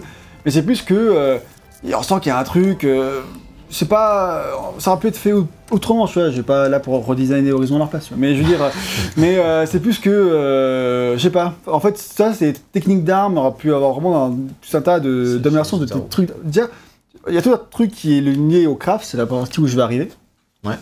Et euh, tu peux améliorer tes armes, tu vois. Et en fait, pour moi, ça, ça aurait dû faire partie d'améliorer ces types d'armes, tu vois. T'aurais pu avoir des trucs comme ça. Genre, euh, t'apprends des capacités, mais autrement, enfin, je sais pas. Il y a une manière d'améliorer ces Oui, oui, de compétences. Parce que je voulais juste, parce que je répondais juste à ton truc de comme quoi l'arbre de compétences est décevant. Moi, en soi, je le trouve bien. Après, la forme, est-ce qu'il aurait pu être mieux et tout? Probablement, peut-être. Ça, y a pas de souci là-dessus. Je dis pas que c'est le mieux designé possible, mais par contre, en termes d'intérêt, moi, je trouve que peut-être que j'avais dit ça pour le 1, mais pour le 2, je, je suis pas forcément d'accord. Par contre, le truc que je trouve vraiment hyper, hyper frustrant, c'est le moment d'en parler, je pense, c'est que quand tu commences Horizon 2, Aloy, elle revient niveau 0 en tout. En tout. Et ça, c'est valable aussi pour l'arbre de compétences, c'est-à-dire que tu termines Horizon 1, tu as les meilleures armes possibles, les meilleures armures possibles. Tu sais pirater, enfin si tu as fait des trucs, tu sais pirater tous les types de machines. Tu, mais tous, hein, tu pourrais tous les pirater, tu Ouais. peux tous les, les apprendre, apprendre tous les piratages. Tu, euh, euh, enfin bref, t'es es, es surcheaté, t'es niveau euh, 50 limite si tu fais, t'as tout fait. Et là, tu commences Horizon 2 et il n'y a aucune justification. Et boum, t'as Ah si, il y en a une. Ah, il y en a Moi, je sais plus ce que c'est, Ouais, il y mais. en a une, mais en pas- gros, retrouvé, mais Tu vois une, euh, enfin, en gros Ah, dans une. Je savais qu'il y en avait une, mais retrouvée. cinématique du, du début en fait, alors peut-être pas pour le, le piratage etc, mais en tout cas la cinématique du début, tu vois que euh, la besace de Aloy en fait euh, tombe dans le vide et du coup euh, en- Ouais. en, pleine escalade et du coup bah en fait tu perds toutes tes armes. j'ai pas compris que c'était Voilà. la justification. Ouais bah du coup c'était Du ça. coup, elle a une nouvelle lance, Et et un- cette et à un lance-là, elle a pas les trucs de piratage. Et justement elle en parle à, à Varl etc donc euh, vraiment euh, Ouais, mais en elle fait. dit ouais j'ai perdu tous mes trucs etc. euh, Ouais, j'ai pas compris, tu vois. euh, ouais, Mais- J'avais bien vu qu'elle avait perdu tous ces trucs, mais j'ai compris que c'était. et, et, et ça, moi, c'est vraiment un truc qui m'a vraiment frustré parce que euh, tu gardes le piratage de la monture de base, hein, donc, euh, mais pas les autres. Et franchement, je demandais pas à ce que tu puisses pirater le gueule d'orage. Bon, ça, ok, je comprends, tu vois, ça se comprend d'un point de vue jeu vidéo. mais juste, donnez-moi un minimum d'explications sur pourquoi on reset à zéro. Et il y a certains trucs. C'était. Enfin, tu vois, le fait que le, mo- le moindre petite biche de métal, elle roule dessus et t'es morte. Peut-être pas, quoi, tu vois, je veux dire. Ouais. Et elle a pas perdu son armure, elle s'est pas retrouvée à poil non plus. Il y a un moment, le fait que tu ailles dans l'Ouest prohibé, que tu rencontres des trucs plus vénères, que ça tape plus fort, etc. Je comprends, mais Tu tapes vraiment, je de comprends, je le jeu vidéo, mais voilà, enfin le, le point de je vue. comprends le jeu vidéo. Je comprends le point de vue design, mais il va quand même vraiment manquer une forme de justification, euh, Il y en a quelle une du coup, soit. mais elle est pas incroyable, quoi, de toute façon. Oui c'est ça. Dans tous les, dans tous les cas, j'ai trouvé ça vraiment frustrant. Je trouve qu'on aurait pu t'enlever moins de choses au début du jeu. Surtout qu'il y a des jeux maintenant qui commencent à le faire où on t'enlève moins de trucs On, on suite. peut quoi. facilement t'enlever moins de choses. Tu te concentres sur, sur d'autres trucs, sur récupérer des nouvelles armes, sur récupérer des. On aurait pu te laisser plus de choses au démarrage et te le donner le sentiment parce que Tout le monde te dit tu es la sauveuse de Méridiane. Oui, mais un facochère il traverse et t'es morte, tu vois. Je veux dire, c'est, enfin, c'est, c'est frustrant, tu vois. Je veux dire, si t'es la sauveuse de Méridiane, donne-moi au moins l'impression de l'être au début du jeu. Après, au bout de 10, 15 heures de jeu, ça s'estompe, tu redeviens hyper balèze et tout. Mais le début du jeu, moi, je l'ai vraiment mal vécu à cause de ça. J'étais frustré, quoi, vraiment Ah, en mode. euh, Alors, moi, au contraire, alors juste pour, euh, pour contrebalancer ça, tout ce que vous dites, ça, ça me, ça, ça, ça résonne chez moi, bizarrement. Non, mais en vrai, euh, par contre, il y a d'autres compétences que tu avais dans le 1 et que tu retrouves dans le 2, il me semble. Bah, par exemple, la glissade, où tu peux. Enfin, si tu vises avec ton arc tout en faisant une glissade, ça va ralentir le temps. Si tu vises avec ton arc euh, pendant que tu fais un saut, ça va ralentir le temps C'est vrai que aussi. c'est, ça y est de base. Il y a des petits trucs comme ça où ça y est de base, t'as pas des compétences à réacquérir en fait. Bah si, il y en a certaines quand même. Enfin, il y a pas toutes quoi, mais en tout cas, euh, les, celles, qui, celles qui m'étaient le, le- le plus utile en tout cas dans le. Tu les as retrouvés direct. je les ai retrouvées direct et j'étais en mode. Ah, Clairement, clairement, elle savait déjà euh, mettre deux flèches au lieu d'une. C'est ça. tu vois, genre mettre deux flèches au, au lieu d'une, ou alors. euh, ou même les plus 300% de santé, ou plus 300% d'attaque par derrière quand tu. Enfin bon, voilà, c'est. Mécanique classique de jeu vidéo, mais j'aurais aimé, moi, qui se concentre sur nous donner au moins la moitié de ce qu'on avait et se concentrer après sur les nouveaux trucs. Tu vois. Ouais, bah en fait, il n'y a pas tant de nouveaux trucs. Bah, c'est ça le truc aussi. Voilà, ça va avec le côté qui c'est très proche du 1, ce que tu disais. Que, voilà. Blablabla, allez, avance. Donc ensuite, t'as un truc, euh, bon voilà, bon, en l'un de compétences, tu vois, il est pas parfait. Pas... En fait, pas un gros reproche par rapport à ça. Je pense qu'en mode difficile, t'en as, t'en as beaucoup plus besoin. En mode normal, t'achètes des trucs parce qu'il faut en acheter. Mais au bout d'un moment, je faisais, ah tiens, j'ai combien? 30 000. Ok, bon, je vais peut-être. Enfin, non, c'est pas, c'est pas, pas 30 000 non, points de compétences, gros, je sais pas ce que t'as fait. non, genre euh, 30, voilà, tout court. Genre 20, 30, je Ah fais, ouais. ah oui, peut-être euh, peut-être que j'allais acheter des trucs là. D'accord, allez, non. euh, Ouais, Après, du coup, oui. je faisais, ah tiens, oui, d'un coup, là, j'ai un bon level d'un coup, tu vois, mais bon, euh, je m'en foutais un peu. Bah, après, quand, quand on achète plein, en fait, t'as pas le temps de les. d'expérimenter avec, de les. Aussi, parce que du coup, vu que t'en as plein et qu'après tu en achètes dans, dans, dans 20, dans 10 heures, Après, c'est comme ça, les compétences à la fin, elles te coûtent 4-5, donc euh, Et voilà, ça, ça- ça va vite. Quoi. Ça va. Exactement. Et du coup, ensuite, t'as toute la dimension crafting du jeu que je trouve quand même relativement encombrante et qui repose sur un loot massif de beaucoup, beaucoup, Moi, beaucoup, c'est un beaucoup de choses. qui m'a vraiment marqué au début du jeu. Je me suis dit, mais en fait, euh, je pense que j'ai l'impression que tu lootes trois fois plus que dans le jeu de base. hein. Je Enfin, sais que dans le premier. ça, je sais plus, mais. Et bah, j'avais pas eu ce sentiment, en tout cas, je me rappelle pas, mais là, c'est vrai que le loot, il est vraiment massif tout le temps. Et je pense que c'est justifié par un changement qu'il y a eu. Qui que dans- là, maintenant, tu as une réserve qui fait que ce que tu ramasses euh, part dans une réserve et, euh, quand- et après, tu as des coffres dans tous les camps, quoi, et tu peux récupérer ce qui, euh, ce qui a été téléporté dans ta réserve. Ce qui est vachement bien parce que c'est beaucoup moins frustrant. Ouais. Mais du coup, c'est un prétexte à avoir du loot massif partout. Alors que moi, je me rappelle très bien dans le 1, je sais plus exactement comment c'était fait, mais je me rappelle très bien parfois de devoir looter un putain de gueule d'orage, puis avoir de place dans mon inventaire, Euh, et devoir aller retourner à Meridian, vendre mes trucs, et retourner chercher mes pièces parce que le gueule d'orage ah, il était resté, tu vois. Ce qui était assez relou, mais ce qui fait que du coup, forcément, t'avais moins de loot parce que là, t'avais pas loot infini, tu vois. Et là, maintenant, vu que t'as loot infini, tu loot des trucs tout le temps, tout le temps, tout le temps, non-stop. Et, et c'est vrai que je trouve que ça perd un peu de temps. Moi, j'aime bien la mécanique en vrai quand de devoir avoir euh, une, des pièces rares pour tes armures, pour tes Ouais, armes. Ça valorise vachement le fait. euh, parce que moi, ce que j'aime bien faire, du coup, c'est que je m'affronte contre un gueule d'orage. Il a une pièce rare euh, sur son bras, il aime bien, tu vois. Et ben moi, je vais regarder, je vais viser. En plus, maintenant, tu peux sélectionner une pièce, c'est une nouvelle feature. Ouais. Précisément, elle va être surlignée, donc tu peux la faire tomber, etc. Donc ça, c'est vachement cool. Et je vais faire exprès de faire tomber cette pièce, la ramasser. Alors après, t'as un truc hyper frustrant que des pièces des fois disparaissent pendant le combat. Ça, c'est un bug Horrible. hyper chiant. Euh, mais, euh, mais bon, du coup, tu les ramasses pendant le combat. Mais, mais et bref, t'as, ce, ce truc-là qui est rewardant de. C'est pas seulement un combat pour détruire l'ennemi, mais aussi pour ramasser ses pièces. Et Ça, c'est un aspect qui est déjà dans Horizon 1 qui est très bien. C'est ça, mais là du coup, vu qu'il y a encore plus de, de machines, vu qu'il y a encore plus de trucs, euh, c'est, euh, ça l'est encore plus. Et, mais c'est vrai que là maintenant, des fois, ils vont te demander beaucoup de pièces de chaque truc. Et en fait, c'est- le loot, c'est pas que euh, récupérer ces trucs-là, c'est aussi. T'as 50 000 coffres partout, partout, partout. Et ça, c'est tu sais même très- pas ce que tu ramasses. Tu, en fait, te mais en fait, tu vas pas regarder, tu vas toujours récupérer tout, c'est la Et du jeu. surtout, c'est pas, euh, c'est pas, cré- c'est pas hyper crédible qu'il y ait autant de coffres de stockage partout. abusé. En fait, tu arrives dans, dans un village et tu le piles via. C'est vrai, ça, ça c'est drôle. Mais. euh, Ouais, mais- pareil, là par exemple, t'as plein de Mais trucs. oui, voilà, euh, et Mais puis ça, à la limite, c'est ok, ça c'est déjà dans le 1, c'est la nature, il y a des moments où Ouais, c'est les trucs de, craft. Je me suis jamais retrouvé. Non, mais tu vois, par exemple, je me suis jamais retrouvé à court de bois parce C'est ça, en que. Tout le temps du bois partout. En fait, t'es même, pas- t'es même pas- même si tu ramasses, au début, j'en ramassais beaucoup parce qu'au début, t'en as besoin. Mais après, une fois, tu, tu l'as dans tous les coffres que tu ramasses partout dans le jeu. Ouais. Du coup, en fait, quitte à faire ça, autant te dire t'as bois infini et tu t'en bats les couilles. quoi. Ouais. Parce que tu- parce que tu oui, mais- mais en fait, tu vas jamais te retrouver à court. Donc en fait, ça sert à quoi au bout d'un moment de te faire genre t'as une limite? Ouais, bah, c'est juste pour une question d'immersion. Oui, mais question c'est d'immersion. quand Quand tu- fais une flèche, t'as besoin d'un shard et d'un bout de bois. Et Bah, l'immersion, euh, meuf, j'ai toujours. T'es la sauveuse de Méridian, je vais tout mettre dans, ton, dans ta réserve tout le temps de, du bois. Parce que je te kiffe, je t'aide dans ta quête. Voilà, justification scénaristique. Euh, parce que au bout d'un an, euh, oui, encore les trucs de soins, je peux comprendre, tu vois, tout, mais Les genre. trucs de du soins, coup, du coup, t'as- du coup, besoin d'en ramasser quand t'es en quête, pour ça. Ouais, mais les trucs de, de bois, en fait, euh, t'as pas besoin, en fait. Non, en fait, c'est chiant cette activité de tac, tac, tac. Mais du coup, euh. tu le ramasses jamais, donc je vois pas pourquoi c'est chiant. Je vois pas pourquoi vous... moi les, les trucs de bois justement. Oui, mais justement, en fait, c'est quand même. Ouais, parce que tu finis par les oublier, mais en fait, du coup, bah, pourquoi ça sert à rien Pourquoi ça. C'est la question. parce c'est une que, question de coup- design pure et simple. C'est du coup, s'il n'y a pas besoin, si tout le monde s'en fout, pourquoi on le met? Bah parce qu'en fait il y a des coffres partout. Moi, Oui, j'aurais mais voilà, mais bon. Oui, mais du coup, moi, c'est pour moi le problème, c'est pas les bouts de bois qui traînent. Pour moi, Oui, moi je préférerais devoir euh, récupérer mon bout de bois dans la nature plutôt qu'avoir 150 bouts de bois par coffre. D'accord, en fait. moi je préfère du coup qu'il ait ni les coffres, ni les bouilloires partout. Juste, tu craftes. euh, Ah, Un, un truc, Enfin, après, tu peux, tu peux, il est Ah pas obligé ouais, d'être aussi extrême, mais bon, enfin. Et c'est. euh, un- truc à pas. noter récemment dans un, dans, dans- dans un patch euh, juste avant le, le tournage ici, c'est que euh, ils ont rajouté une, une option dans les paramètres qui permet de d'éviter la. Euh, en gros, euh, que, que, que Aloy fasse les animations de, euh, de récupération en fait des trucs. il faudrait ça dans The Last of Us 2. Voilà. Putain, Ouais, c'est clair. clairement. Alors, je sais pas où est-ce que je, je, sais Ah, pas où ok. est-ce que c'est parce que j'ai pas trouvé. C'est sympa ça comme euh, Quality of Life. Mais en tout cas, c'est un truc qui est vraiment, euh, vraiment très très bien quoi. Donc euh, voilà, c'est c'est un, c'est un, c'est un truc à savoir si jamais euh, le loot c'est. c'est Après, ça chaud. va, c'est pas si long que ça, mais. Après, c'est pas le fait que c'est. Que... Moi, je... moi, ce qui me dérangeait, c'est pas du tout le fait que c'est long, parce qu'en plus, bon, là, c'est généralement Ça ce que va, tu en fais, fait. c'est quand tu arrives dans une zone où à la fin d'un combat, tu respires, ça Oui. casse le rythme un peu, Oui, c'est c'est pas ça. ça. le problème. Le problème, c'est comme disait Yak, c'est que tu sais pas ce que tu lootes, il y a 10 milliards de trucs. Tu récupères 150 000 reliques de l'ancien monde que tu revends à des mecs, tu sais même pas ce qu'ils en foutent. Et, euh, Oui. et en fait, c'est. Et encore, il faut penser à les revendre parce que, en fait, c'est- t'as besoin d'acheter un truc. En fait, Mais toi, toi, parce que t'as rien acheté du jeu, mais quand tu. euh, non, mais c'est vrai, je veux dire. Non, mais j'avais toujours euh, suffisamment de métal partout, hein, j'ai pas besoin de revendre en fait, surtout. Ah bah, franchement, moi, pour les armes et les, Oui, les vrai que si tu armures que, j'ai achetées, si tu perso. achètes en masse, t'as peut-être besoin. oui. Bah pas forcément en masse, mais bon, quand moi j'achetais le meilleur stuff à chaque fois pour être vraiment hyper bien équipé. Et euh, si tu revends pas, t'as pas du tout assez d'argent, surtout au début du jeu. Hein, t'es obligé de revendre de blinde. Oui, à la fin, ça va. Mais euh, pendant les trois quarts du jeu, si tu revends pas tout ce que t'as acheté.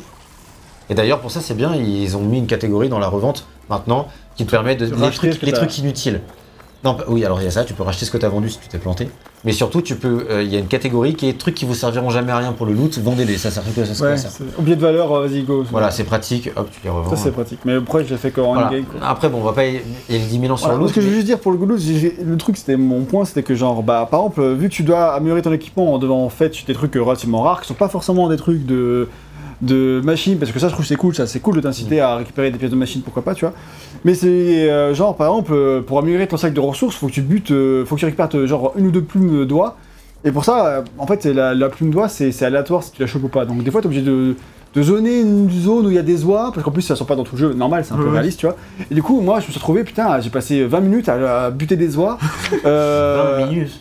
mais euh, peut-être pas, j'exagère, peut-être 10-15, mais Franchement, c'est déjà ouais, beaucoup trop long. J'ai toujours eu ce que je voulais en 5-10 minutes maximum. Bah, hein. moi, franchement, les oies, parce qu'en fait, euh, je les, je les niquais, je les- et, et après, elle, euh, en fait, elle avait plus, je mettais trop de temps en respawn, je fais, putain, mais revenez, quoi, genre, tu finis des retours, que ça Oui, en revienne. fait, faut trouver une zone où ils respawn assez vite, et dans ces cas-là, Ouais, mais ça reste, en fait, ça reste vite, contraignant. Juste pour améliorer ton sac de ressources, parce qu'au début du jeu, si tu l'as pas amélioré ton sac de ressources, tu te retrouves avec seulement, euh, enfin, t'as, en fait, tout ce que t'as besoin pour crafter des, des munitions.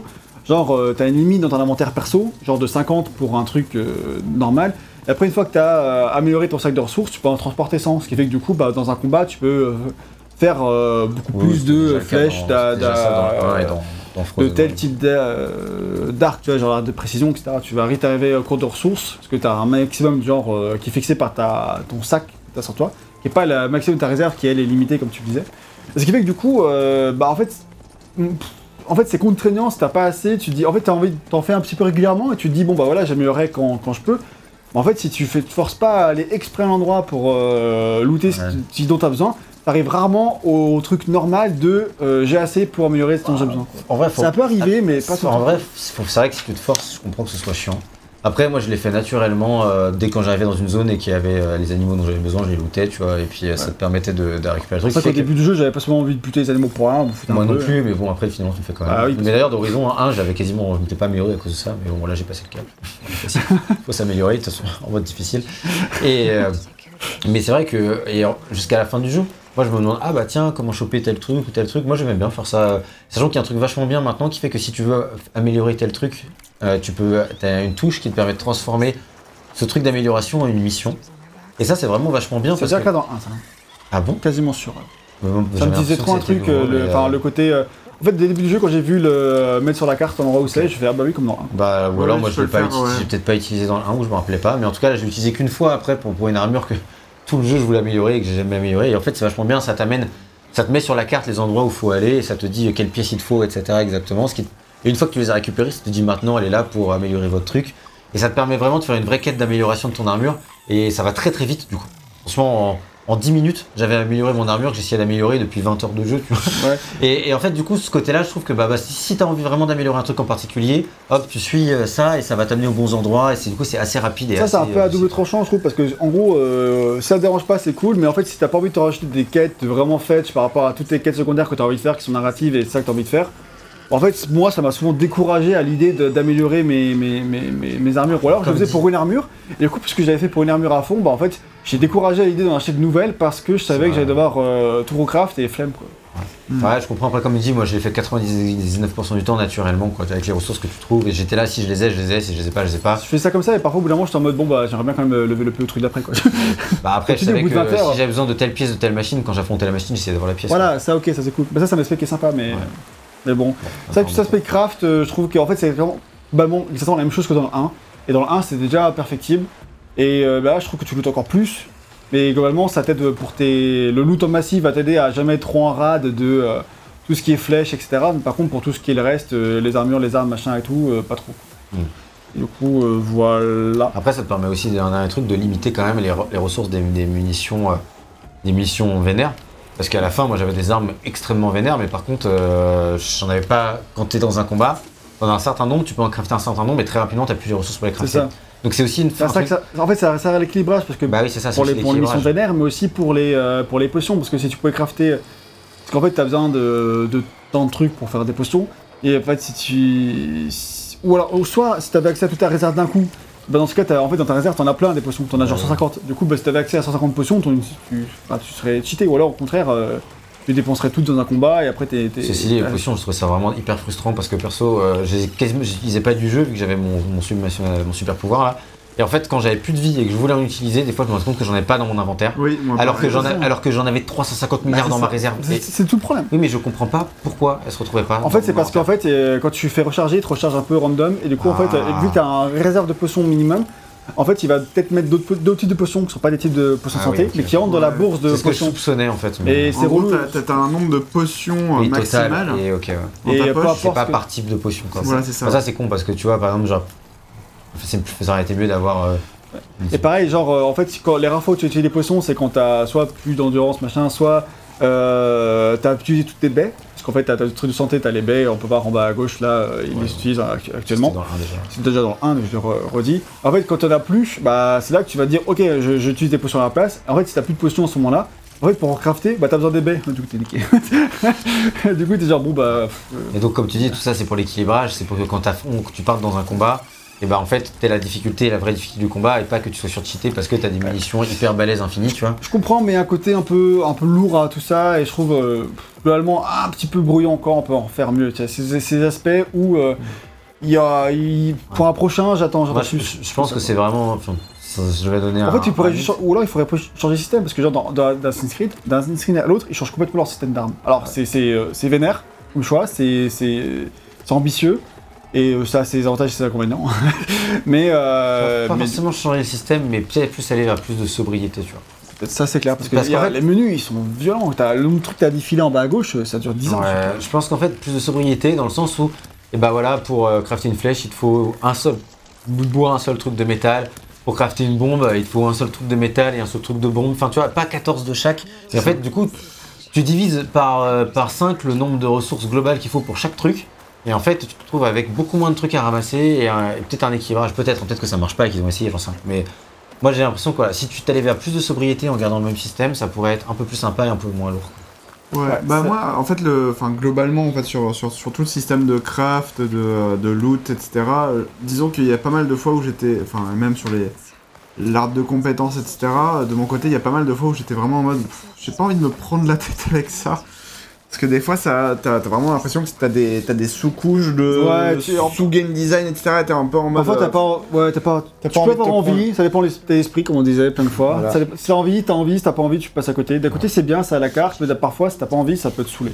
Ouais, c'est un ça. peu le- la contrepartie. Je propose qu'on accélère, on a donné largement notre avis.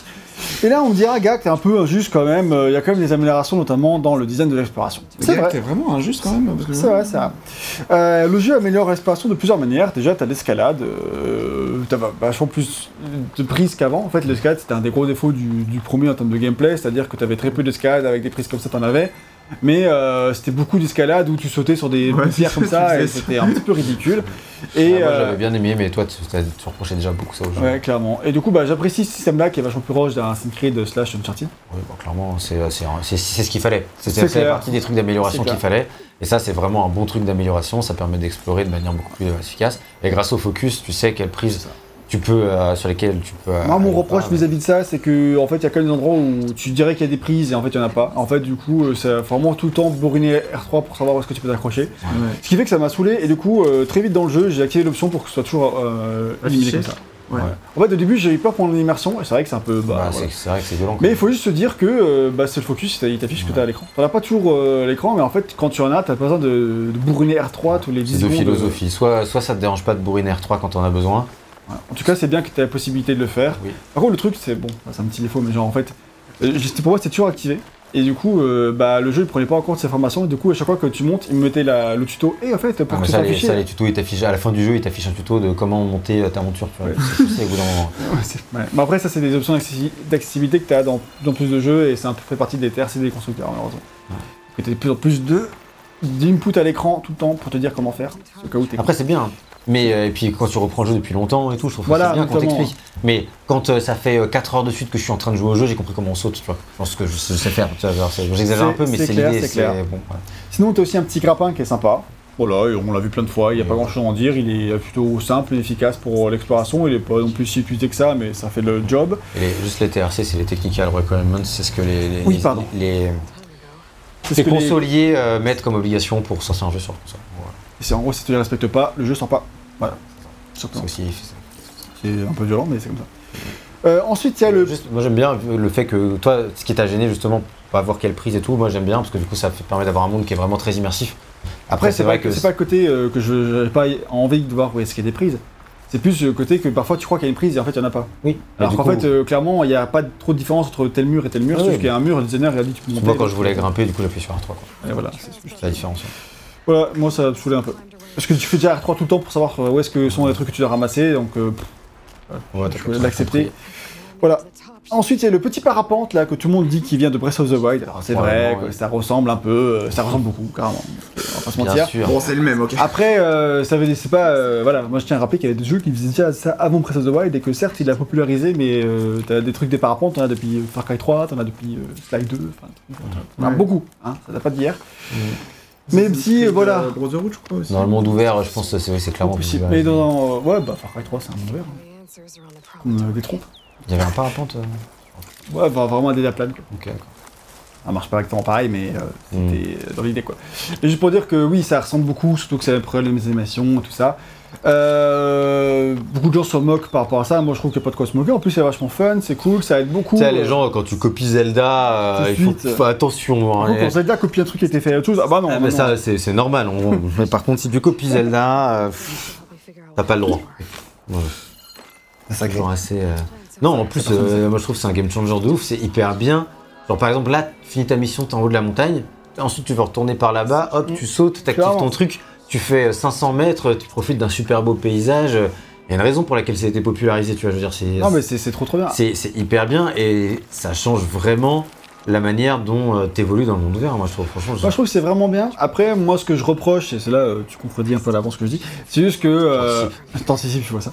C'est que moi, ce que je reproche, c'est que ce soit pas plus utilisé euh, vraiment dans le world design. Enfin, parfois Dans ça le l'est. Parfois ça l'est, mais pas toujours. Et parfois tu sens que. J'ai l'impression que tu as commencé le jeu sans et que ça a été rajouté en cours de route et que parfois ça se sent. Parce qu'en fait, t'as des missions où c'est clairement tu fais, où ça se voit euh, que c'est fait pour que tu ce soit le seul moyen de passer. Et t'as d'autres, en fait, tu, tu peux carrément bypass des trucs en passant par. euh, en utilisant ça. euh, comme s'ils n'avaient pas pensé que tu pouvais le faire. Et que du coup, c'est pas toujours euh, tout le temps utilisé, ou parfois en fait, ça juste juste, pour moi, c'est surtout un truc de confort avant tout.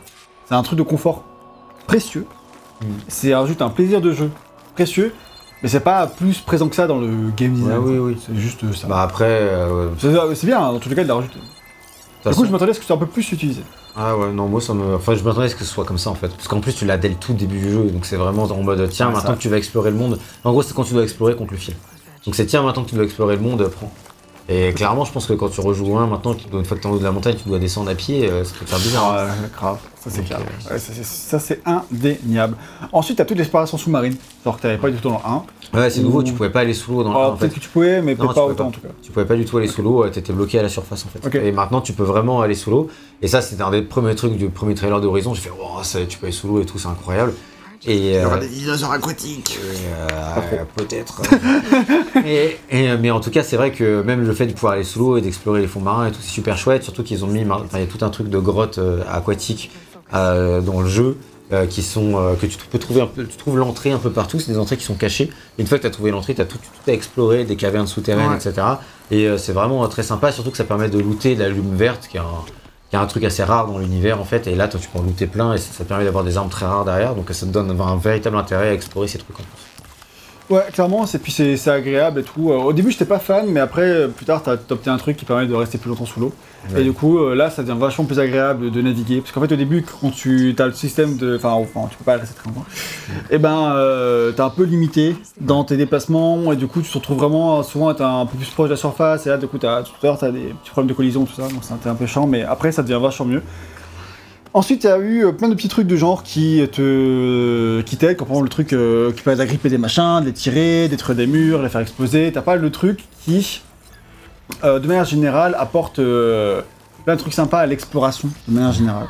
Euh, voilà, Ça. au système de batterie, tu peux enlever des batteries, les remettre, euh, Euh, tu oui, peux. ça, Ouais, mais c'est- léger, mais en fait, ça reste des trucs qui. Oui, c'est des euh, petits rendent- trucs, euh, des petits, ouais, voilà, petites nouveautés ouais, qui sont ouais. cool et qui permettent de tout ça de rendre les- l'exploration de Tu manière générale. comment les batteries elles peuvent être chargées Oui, et encore fonctionnelles après. C'est clair que. Voilà, ça c'est clair.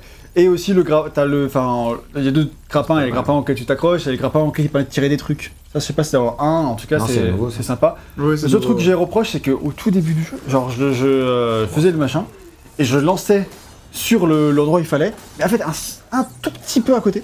Et du coup, à l'œil, elle me sortait sa, sa petite ligne de dialogue qui disait Je ne peux pas m'accrocher ici. Du coup, je suis en mode, Ah bah ok, c'est pas là. Du coup, j'ai tourné en bout, tourné à zoom pendant 5 minutes. Parce que l'autre, elle me disait que c'était pas le bon endroit parce que j'ai visé un centimètre à côté. Et euh. Tu les auras bien et puis voilà. Et là, il me dit Git good. non, mais voilà, et en fait, je trouve que parfois c'est un peu sensible. Genre, vraiment, si t'es pas pile au endroit, euh, ça marche pas. Quoi. Et je trouve Ouais. que ça aurait pu être un tout petit peu plus euh, ça. Permissif. permissif euh, parce que c'est chiant pour rien parfois. Voilà, c'était juste léger. Sinon, je note un problème qui m'a gêné personnellement de lisibilité générale où parfois en fait euh, euh, tu vois pas toujours où sont les trucs que tu dois ramasser. Parfois tu t'as enlevé une pièce d'une machine, alors elle est toujours là dans la, dans la map. Genre tu lui as enlevé une arme que tu peux réutiliser, c'est un des trucs que tu as depuis Horizon 1. Et en fait parfois tu tournes dans la zone en boucle parce que tu la recherches et tu trouves pas où est. En fait elle est quelque part, c'est juste qu'en fait, euh, je sais pas, c'est pas assez visible. Euh, t'as beau euh, utiliser le focus, et en fait, c'est pas assez highlight parce que t'as tellement de trucs qui sont highlight, t'as toutes les plantes, toutes les machins. Enfin, du coup, tu retrouves pas ce que tu cherches et ça arrive super souvent. Et, et en fait, le jeu est beau, le jeu est très beau, le jeu est très foisonnant, t'as beaucoup de végétation, mais en fait, du coup, ça nuit à la lisibilité parfois. Parce que Moi, c'est pas tant le problème d'utilité, plus que le focus devrait vraiment t'indiquer exactement Ça, les trucs, ouais, à- les pièces, les pièces à ramasser, c'est un truc que tu veux ramasser. Ça devrait être vraiment highlight de manière très forte, sans que tu aies à derrière toi fouiller le champ de bataille. Donc c'est pas tant un problème de visibilité que de problème de, de mettre non, en avant. Voilà, mec. peu importe où est l'œuf ou la poule, y a On va parler. on va parler un peu euh, des combats et de la difficulté s'il reste des trucs à dire par rapport à ce qu'on a déjà dit précédemment. Ce n'est peut-être pas le cas. Donc le système de combat est directement repris du premier jeu. Son concept il est simple. Alors il y a se tape contre des machines ou des humains. Pour les humains c'est classique. Soit tu les one shot en infiltration, sauf s'ils sont trop que t'es en mode difficile à la limite. Mais, sinon voilà tu te mets derrière, tu les plantes, hein, l'Assassin's Creed. Et euh, le reste c'est du combat au corps à corps. On en reviendra juste après.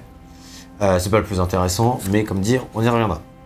Pour les machines, chaque machine elle est composée d'une tonne de pièces démontables, hein, on l'a dit, Euh, et en visant les dites pièces, euh, on peut les faire tomber, et ce qui veut dire qu'en fait elles ont plein de points faibles aussi, donc chaque machine elle va avoir des points faibles élémentaux, par exemple euh, glace et feu, et elle va être résistante à acide et plasma. Et euh, donc ça veut dire que tu vas pouvoir utiliser des flèches élémentales, du type, du bon type pour faire plus de dégâts à la machine, et en plus si tu vises ses parties vitales, elle va, en fait, au début ça va faire peu de dégâts, par contre dès que tu fais tomber la pièce en question, là, ça fait beaucoup, beaucoup de dégâts. Donc il y a un intérêt vraiment très stratégique au combat, quelque, quelque chose qu'on avait, enfin, moi j'avais déjà beaucoup, beaucoup aimé à l'époque, qui est que c'est très intense et que un combat euh, dans lequel tu es en très mauvaise posture, ça peut, tout peut s'inverser à partir du moment où tu as fait tomber euh, le lance-roquette de la machine ou, euh, Ouais. et que tu le récupères. Parce qu'en fait, à partir du moment où la- l'arme sur elle, bah, une fois que tu l'as fait tomber, l'arme la peut être utilisée contre toi. Ce qui fait que du coup, elle va utiliser d'autres euh, armes après. Oui. Elle n'utilisait pas forcément à d'autres attaques. c'est ça. Genre des attaques peut-être plus au corps à corps qu'elle faisait pas avant. Et du coup, tu. Des trucs- Constamment, le, truc, le combat euh, évolue et change. C'est ça. Et surtout, les, certaines armes, euh, certaines armes dans l'autre, toi tu peux les ramasser après à quel. Donc le lance-roquette, tu le récupères et après, euh, et après tu as une quinzaine de munitions euh, pour éclater le mec au lance-roquette. Et euh, Ça, le problème de, de- de gameplay, de euh, type de- de- d'escalade, etc., où elle s'accroche pas alors qu'elle devrait, putain, ça m'a rappelé les pires heures de, Tomb- de certains Tomb Raider de Crystal Dynamics. Ah ouais.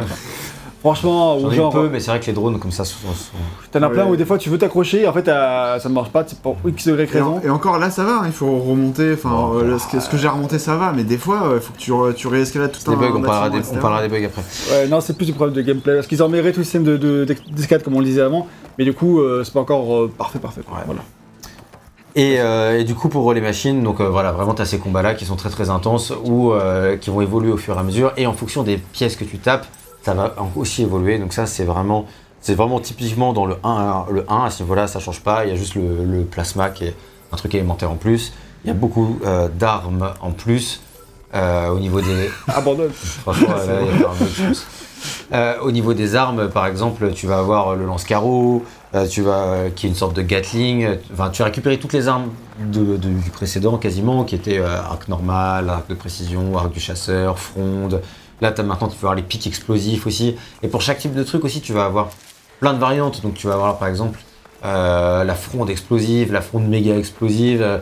euh, la fronde qui explose mais qui va faire des petits, des petits, plein de petites bombes à côté pour rester dans le thème des frondes explosives. Mais voilà, et t'as vraiment beaucoup, beaucoup d'armes qui avec plein des de trucs pièges différents. aussi, euh, tout simplement. Alors, c'est vrai que les pièges, moi, je les ai pas du tout utilisés du jeu. Des lignes électriques, etc. Alors moi non dans plus. le hein, 1, on les utilise autant les pièges, parce Alors, que quand j'entendais le, le test du 1, on parle que des pièges, et moi dans le Alors, 2, je suis en mode euh, les pièges. Ça dépend à ce que t'appelles piège, parce que si tu parles de poser les pièges, moi ça j'ai beaucoup utilisé au début du jeu, puis après plus parce que c'est- c'était pas la plus puissante des armes. Par contre, si tu parles des pièges qui s'appellent vraiment pièges dans le jeu et qui est poser un truc pour Ouais. mettre un, faire un piège à la machine, ça j'ai pas utilisé du tout, c'est pas du tout Ouais, assez genre les, puissant, hein. les- les espèces de trucs qui y a en bas à droite, là, les pièges à Ouais. eau de purge, C'est là. Après, peut-être que probablement que si ça existe, c'est que ça probablement que ça doit être assez puissant. euh, si tu euh, voilà, ça doit infliger des, des gros dégâts sur certains ennemis euh, pour les prendre en surprise, mais c'est vrai que bon, c'est un truc euh, que en tout cas nous ici on n'a pas trop utilisé. Euh, mais voilà, mais pour les armes, ce qu'il faut dire, c'est qu'il y en avait déjà pas mal dans le jeu de base, mais là vraiment il y en a beaucoup, beaucoup. Tu peux en acheter plein à chaque marchand. Euh, ça, tu vois, j'ai beaucoup utilisé au début du jeu parce que c'est très puissant. Ça permet de stun les ennemis, par exemple, je pense à l'électrique et tout. En tout cas, il y a largement suffisamment d'armes pour euh, que euh, chacun puisse euh, Trouver son style de trouver jeu. son style de jeu, sachant qu'il y a des armes qui ont plusieurs types de munitions. On va dire qu'on monte la roue des Ouais. armes là. Donc là, par exemple, en bas à droite ou en bas, ouais, voilà, par là, là, tu as une seule arme, mais deux types de munitions. Ce qui fait qu'en fait, tu vas aller chercher des fois, des, vers la fin du jeu, des munitions, enfin des, des armes qui ont jusqu'à trois types de munitions, et ce qui va te permettre d'avoir moins besoin de changer tes armes, quand même, moins en mode C'est vrai difficile. qu'au début, ça, j'ai je l'ai quand pas compris. J'ai pas compris euh, tout de suite au début du jeu. Au début, je pensais qu'au bout d'un moment, je pourrais euh, m'acheter des flèches de feu. Et du coup, je cherchais ça. Ah non, non, du coup, c'est un arc à flèche de feu. ouais. Ouais, c'était déjà un peu c'était déjà comme ça dans le 1. ouais, j'ai oublié. Et, euh, et là, voilà, du coup, ça va te permettre d'avoir des armes qui sont de plus en plus balèzes. Et à la fin, moi, j'avais vraiment un set d'armes qui est très, qui est très jouissif et qui fait vraiment euh, plaisir, quoi, parce que bah, quand tu as ça, tu te sens très puissant. Après, ça demande des ressources euh, importantes, et donc, euh, comme on le disait tout à l'heure avec le craft, tu- tu- c'est c'est assez limite. Au niveau des machines en elles-mêmes, euh, la plupart des machines du 1 et du DLC sont reprises. Il n'y en a que 3 du 1, j'ai d'après mes calculs, qui font 1 et DLC, hein, qui font pas leur apparition dans le jeu. Mais Horizon 2 fait surtout la part belle aux nouvelles machines. Comme on l'a dit précédemment, il met surtout en avant les nouvelles ces nouvelles machines dans les quêtes principales. Et euh, voilà, et les nouveaux ennemis de base, c'est désormais les tunneliers. Donc franchement, ils sont un peu trop présents, c'est relou à la Ouais, fin, il y en a partout. Mais c'était pas ceux-là dans Horizon 1, tu vois, c'était les veilleurs. Donc euh, donc c'est bien d'avoir un nouvel ennemi de base. Après, c'est vrai que euh, c'est le seul ennemi que je trouve vraiment redondant, que ce soit quête principale ou quête secondaire, on le trouve trop. Mais par exemple, on trouvera dès l'intro des rampants, qui sont une sorte de serpents gigantesques bien vénères. Voilà, on en a vu un dans le test. On, va pas, on va évidemment pas gâcher les surprises de fin de jeu, mais vous avez vu le premier trailer du jeu, puis même là, en fait, euh, il y a le mammouth, le frappe défense, et il y en a pas mal d'autres. Donc euh, franchement, il y, a, euh, y a vraiment beaucoup de nouvelles machines. Puisque euh, j'ai écrit en tout, voilà, il y a 43 machines en tout contre 30 pour Horizon plus Frozen Wilds. Il y en a genre 25 dans Horizon, plus 5 à peu près dans Frozen Wilds. Mm. Donc ça fait 30 en tout. Donc là, il y en a presque une quinzaine de nouvelles. Et bah, c'est cool quoi. C'est franchement c'est pas mal parce que chaque, chaque machine c'est c'est vraiment un truc unique, hyper puissant, euh, hyper stylé visuellement, mais aussi un, un- vu qu'on parle du combat, vraiment une, euh, un, un truc particulier de combat quoi. Tu combats chaque machine différemment.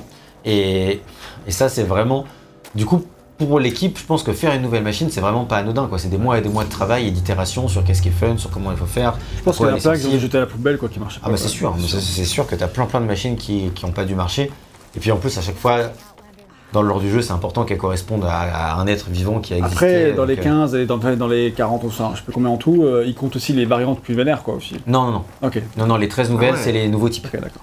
Non, non, c'est hors. euh, oui, parce que du coup, le jeu, là, effectivement, pour varier un peu plus, bah, si tu regardes, regarde, va, va montre les machines.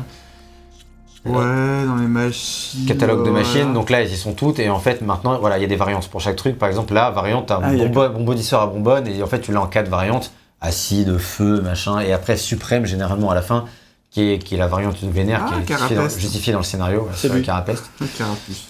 Et, euh, et en fait, non, moi je parle vraiment des nouveaux types de machines, sans les variantes. Si tu rajoutes les variantes, ça fait encore plus de possibilités de combat. hein, clairement, J'avoue que je- je m'a- j'aurais voulu plus de machines nouvelles quand même.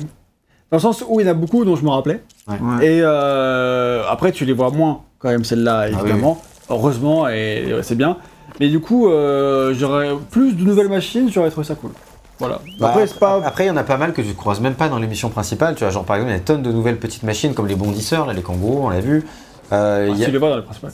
T'étais obligé d'en tuer un tout à l'heure pour. Bah, juste de faire tomber sa pièce, mais oui, effectivement, c'est vrai. Mais après, mais, euh, oui, mais genre, par exemple, il y a les hippopotames, tu vois, je crois pas que les hippopotames ils soient dans une euh, mission principale, mais il y en a, il y en a quelques-uns comme ça qui sont vraiment des, des machines que tu vas croiser dans le monde ou dans les missions secondaires, enfin les deux même, mais qui sont pas dans les trucs principaux, quoi. Dans les c'est vrai que. De Ah, mais toute. De façon, on, on- on veut toujours un peu plus de nouvelles machines parce qu'elles sont toujours stylées, donc on en toute veut façon, j'ai tué tous les types de machines, j'en crois trop.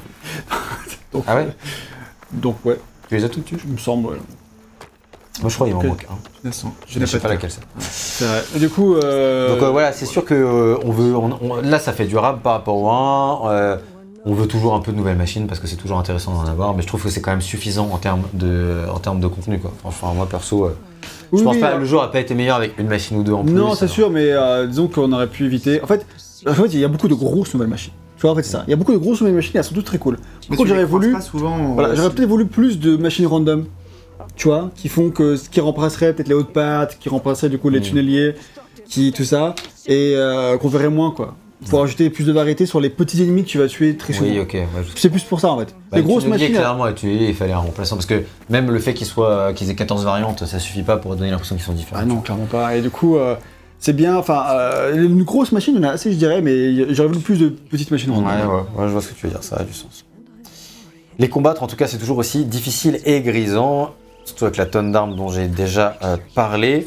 Euh, voilà, la roue des armes, ce que je disais, oui, c'est vite fait, c'est que moi j'aurais bien aimé que, éventuellement, comme dans Ratchet, tu puisses avoir une deuxième, ce qui éviterait de, enfin, un, un- genre deux roues des armes avec, euh, à laquelle tu peux switcher euh, en direct, ça éviterait de devoir passer par le menu, en Mm. fait, pour euh, passer euh, d'une arme Ouais. à l'autre quand tu dois changer. Ouais, c'est vrai, franchement. Enfin, Ratchet le fait très bien, ça marche très bien. Je veux dire, pourquoi, pourquoi, pourquoi on ferait pas ça dans les autres jeux, quoi, en fait Je sais pas, mais. Mais bon, voilà, elle est probablement améliorée depuis le 1, mais on n'est pas sûr à 100%. Donc le level up des armes, on en a déjà parlé. Les armures, il y en avait très peu dans le 1, là il y en a beaucoup, donc ça c'est cool, même si voilà, euh, comme dit, peut-être que des fois tu seras découragé à l'idée de les changer. Moi perso, si t'es en fait très attaché au fait, comme moi, que euh, de faire attention au fait d'avoir une armure qui est surtout axée sur les dégâts de proximité ou à distance, mais physique, bah, en- en- et pas sur les dégâts élémentaires, bah, en fait, euh, il y en a très peu, tu vas très peu changer dans le jeu, une, une 3-4 fois quoi maximum. Alors que euh, si tu veux euh, changer plus pour avoir des trucs élémentaires ou même pour une tenue pour te faire plaisir, là par contre il y a de quoi faire, il y a largement plus. Des tenues, euh, c'est des tenues qui sont en fonction des tribus. Donc, Oui, oui. euh, donc- Ouais. donc, en fait, euh, toi, tu pourrais changer nous acheter une nouvelle tenue. Puis tu peux aussi te mettre des peintures, etc. Ça, tu peux mettre des peintures, euh, t'as plein de voilà. custom. Tu, tu vas avoir un côté custom, tu peux vraiment ressembler soit à une Nora, soit une Tenak, soit une Utaru, tu peux vraiment faire des trucs, c'est assez, c'est assez cool quoi. Voilà, on a plusieurs tenues, voilà par exemple Maréchal Tenak, euh, voilà, plein de voilà. Ça c'est en fonction des différents types de, de trucs.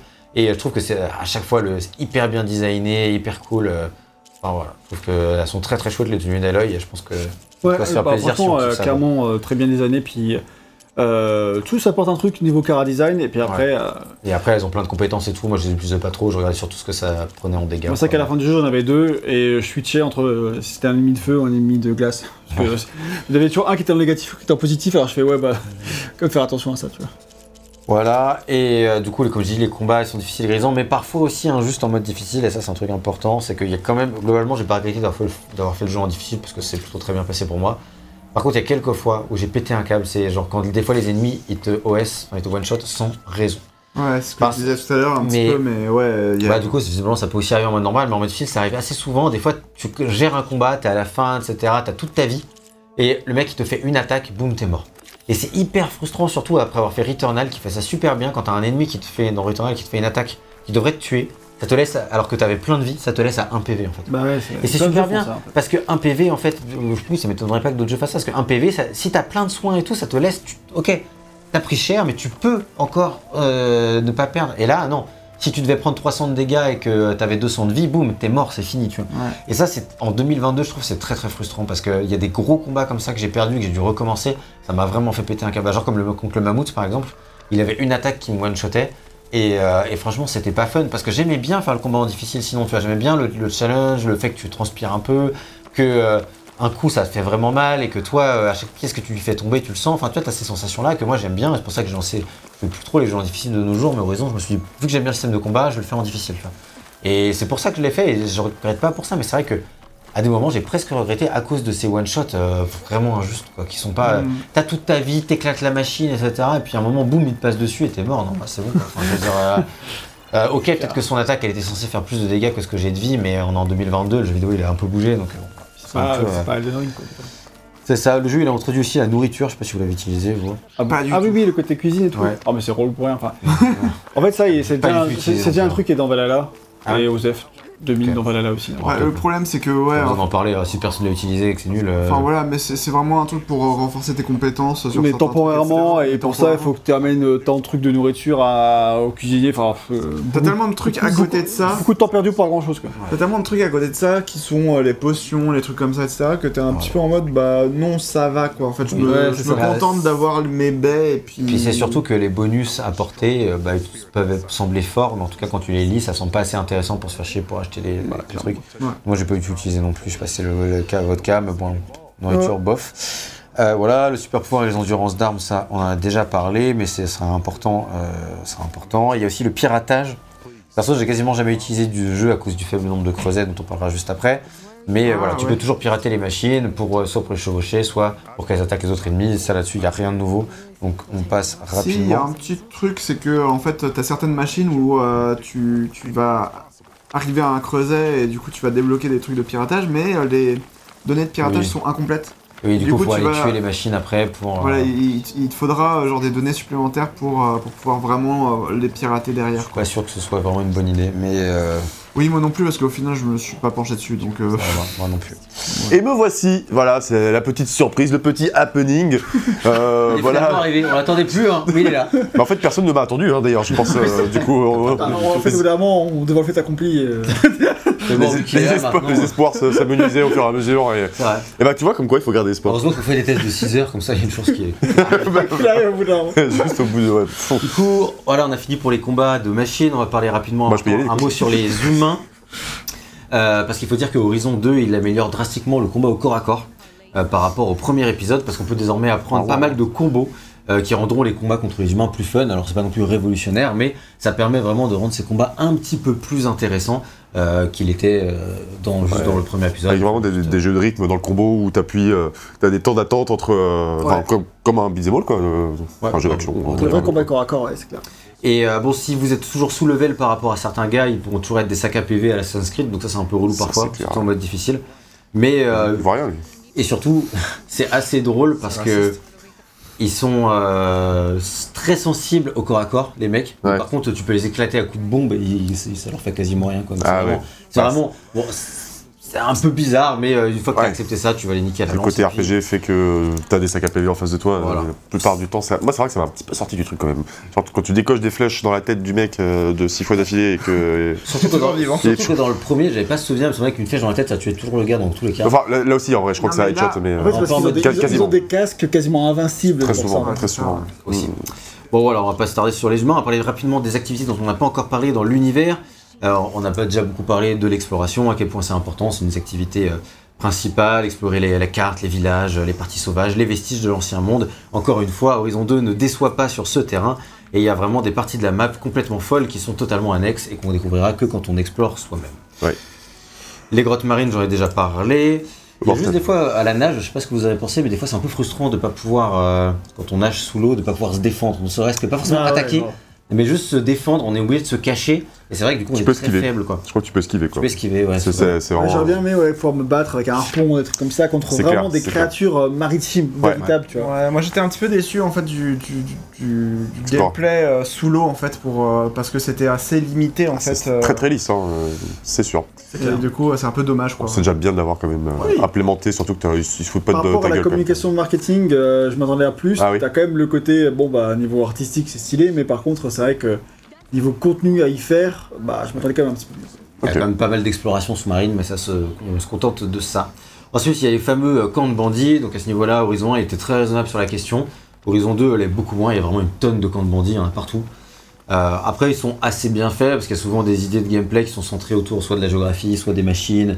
Et en plus, euh, il suffit de tuer le chef du camp de bandits pour le compléter en soi. Donc t'es pas obligé de tuer tout le monde. euh, C'est voilà. vrai. Et après, t'as quand même des petits objectifs où tu dois aller fouiller euh, dans le camp de bandits, par exemple pour détruire des arsenals.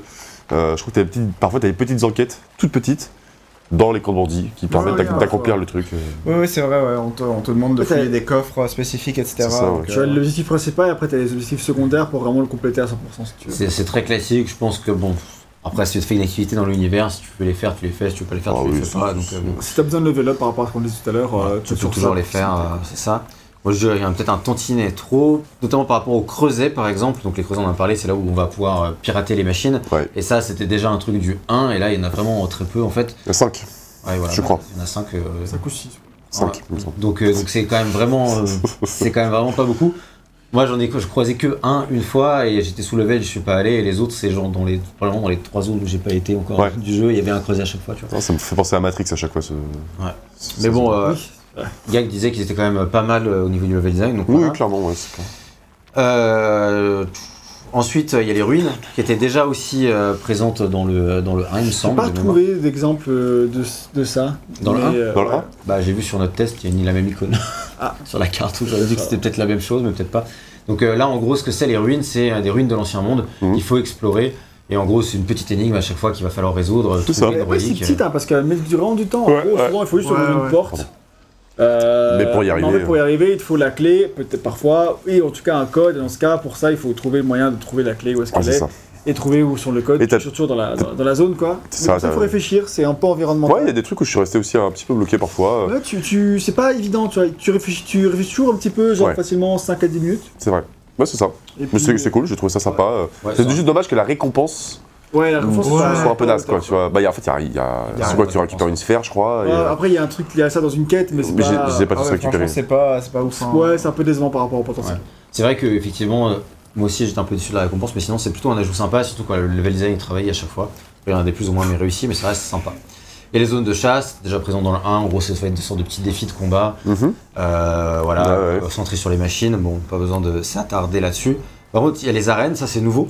Donc euh, vu qu'on a des, des combos contre les humains, qu'on va pouvoir apprendre des nouveaux trucs dans les arènes, et à la fin euh, de chaque arène, on va pouvoir combattre le maître de l'arène, qui est parfois facile et parfois assez dur à battre. En tout cas, en mode mode difficile, il y en a qui m'ont donné pas mal de, de challenges.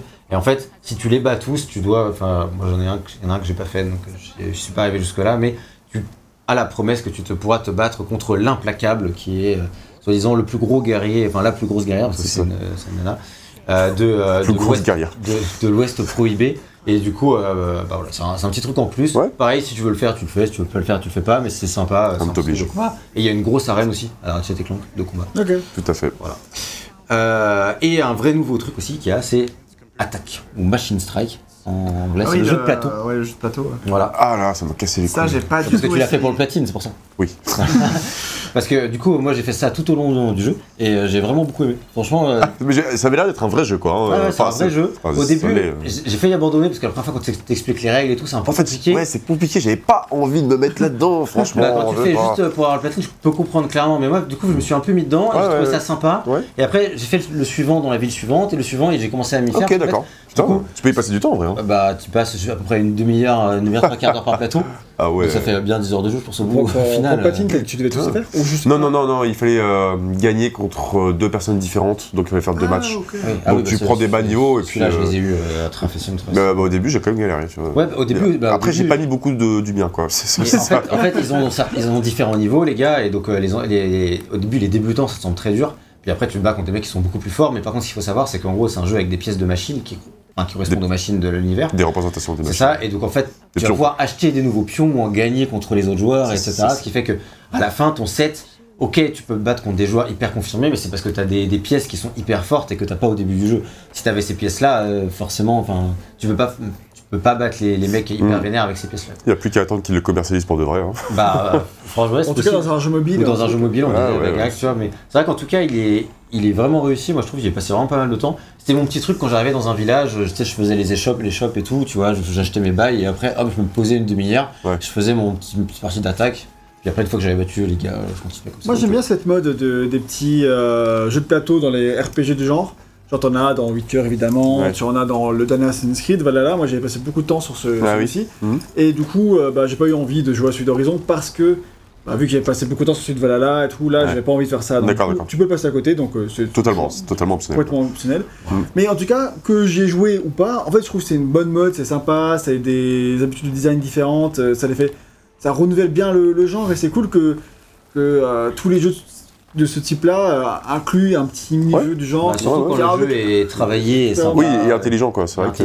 Le seul truc que je trouve un tout petit peu dommage dans ce jeu, c'est quand t'affrontes contre les très hauts niveaux, euh, l'IA, du coup, vu qu'elle est très forte, bah souvent elle va être très en défense. Et en fait, du coup, toi, si t'attaques pas et que tu te mets pas en danger, c'est hyper dur de les battre. Et en fait, en attaquant, tu te découvres. Hmm. Donc, euh, en fait, c'est toujours toi qui dois te mettre en danger et eux, ils attendent que toi t'attaques. Donc, ça, c'est un peu dommage. Bon, c'est Oui, si, vraiment, si c'est vraiment un vrai mode versus contre pas une IA, euh, le jeu se ferait un peu différent. Oui, voilà, c'est ça. Parce que euh, l'IA au niveau euh, des gars, bah forcément, les mecs ils voient qu'ils sont pas bien, du coup ils restent en défense et c'est galère de les avoir. Au niveau du temps de jeu, enfin pour terminer, parce que voilà, il y a plein de- comme on l'a vu, il y a beaucoup beaucoup d'activités euh, possibles. Euh, moi j'ai mis 64 heures et euh, je pense que si j'avais un peu plus de temps pour faire le test, j'aurais peut-être encore passé une dizaine d'heures supplémentaires pour faire des missions secondaires, avec l'attaque et tout. Hum, Et euh, Gag a mis 56 heures. Voilà, je sais pas combien vous, vous avez mis. J'ai mis moins de temps 56. que VGM, je suis ravi. Ouais, ça a une fois par décennie. hein. Soyez, soyez prêts pour, dans 10 ans pour la, la fois suivante. Voilà.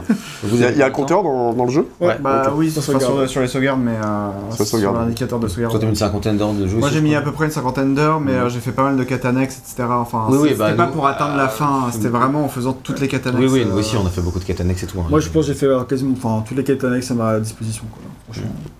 Et toi, du coup, Matt Bah, j'ai platiné le jeu, donc euh, j'ai- tout fait. Et en combien de temps tu- Peut-être t'avais fini le Je jeu en, plus trop, en une mais- vingtaine d'heures à la base. Mais parce que tu l'avais fait en ligne droite. J'ai fait quelques quêtes annexes, hein, mais euh, après j'étais euh, très simplement intéressé par la quête euh, principale, donc euh, j'avoue que je fais ce que je veux. attends. Oui, bah c'est pas, une, c'est pas du tout un reproche. Hein, Non, mais je- c'est une mauvaise ambiance, je trouve. et- C'est un peu mort, mais- On va pouvoir parler de maintenant passer à la direction artistique. Yes, et pour la direction artistique, il va falloir faire une vraie distinction entre euh, euh, la claque technique qui représente le jeu et la direction artistique en elle-même, parce que le Eh jeu est une claque technique euh, absolument euh, bah, Sympathique. éblouissante euh, et tout ça. Et, mais euh, c'est pas ça qui répond à la question de la direction artistique. Bah Cela oui. dit, c'est compliqué parce que l'un va un peu avec l'autre, donc claque c'est difficile de les dissocier. Car si la direction artistique claque autant, c'est aussi parce que le moteur est incroyable et la met en avant. Quoi. Fait- Et après, et inversement, la claque technique se ressort d'autant plus parce que la direction artistique la met en, en valeur Mhm. aussi. Donc euh, ça se répond un peu, donc on va essayer un peu de vraiment distinguer. Ouais.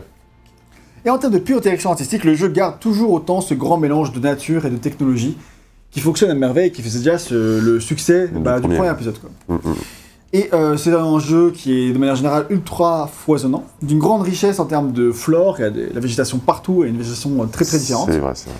Elle est très variée et il y a une grande multiplicité des biomes rencontrés dans le, dans le jeu. Tout à fait. Et au niveau des paysages, on se situe cette fois-ci toujours aux États-Unis bien sûr, mais entre l'Utah et la Californie. euh, donc euh, dans l'ouest des États-Unis, hein, qui donne Mhm. son nom euh, au jeu bien sûr. Et donc en passant par, la, par les déserts du Nevada, là où il y a Las Vegas, et par les montagnes de la Sierra Nevada qui euh, délimitent un peu la Californie, et Ouais. enfin dans la Californie en elle-même. J'ai marqué d'ailleurs, c'est marrant, c'est les décors de Raiders Republic, tout ça. Ah ouais Curieux, hein. Ah ouais, On faire du vélo là. Et euh, ce qui veut dire qu'on va quand même rester, euh, quand même mal- malheureusement, ou en tout cas, euh, ou pas, hein, mais beaucoup dans les biomes qui étaient déjà explorés dans Horizon 1, qui avait déjà euh, des déserts, il y avait déjà des montagnes, il y avait Ouais. déjà il y avait déjà toute un la peu de la variété. en jungle fait, et tout hein. ça quoi. C'est pas plus varié dans Forbidden West? Un peu. Si, Un peu plus quand même. Mais il y a des, en gros, bien sûr, mais il y a des trucs que tu, enfin beaucoup Oui, de choses si, que tu as déjà vu dans le premier quoi. Oui, et puis Ouais. tu vois, ils subliment les décors. Par exemple, Voilà, ce, non, ce mais- truc, ce titan que tu vois en fond, là, enfin voilà, ils arrivent à faire un, tout un travail artistique autour de ça. Ouais. Mais c'est vrai que de base, les biomes, bah, c'est les États-Unis, quoi. Les États-Unis, peux veux pas dire, réinventer les trucs moment. t'as- Je veux dire, heureusement qu'en 5 ans, euh, c'est plus beau, plus fouillé et tout ça. si on. Non, non, mais je parlais vraiment même euh, des trouvailles artistiques. Oui, voilà, clairement, il y a des, Puis t'as- des très bonnes idées pour renouveler tout ça quand même. T'as aussi l'aspect aquatique aussi qui fait son, arrivée aussi dans le jeu. on- on va en parler, mais du coup, c'est vrai que du coup, vu qu'on reste quand même très proche de tout ce qui est exploré dans Horizon 1, Mm. moi j'avoue que c'était quand même une, euh, parfois euh, une déception pour moi. Surtout parce que euh, bah, dans le jeu, pendant une grande partie du jeu, qui est là, on va dire les tro- trois, trois quarts du jeu, tu restes dans- vraiment dans ce genre de décor que tu as déjà vu dans le premier.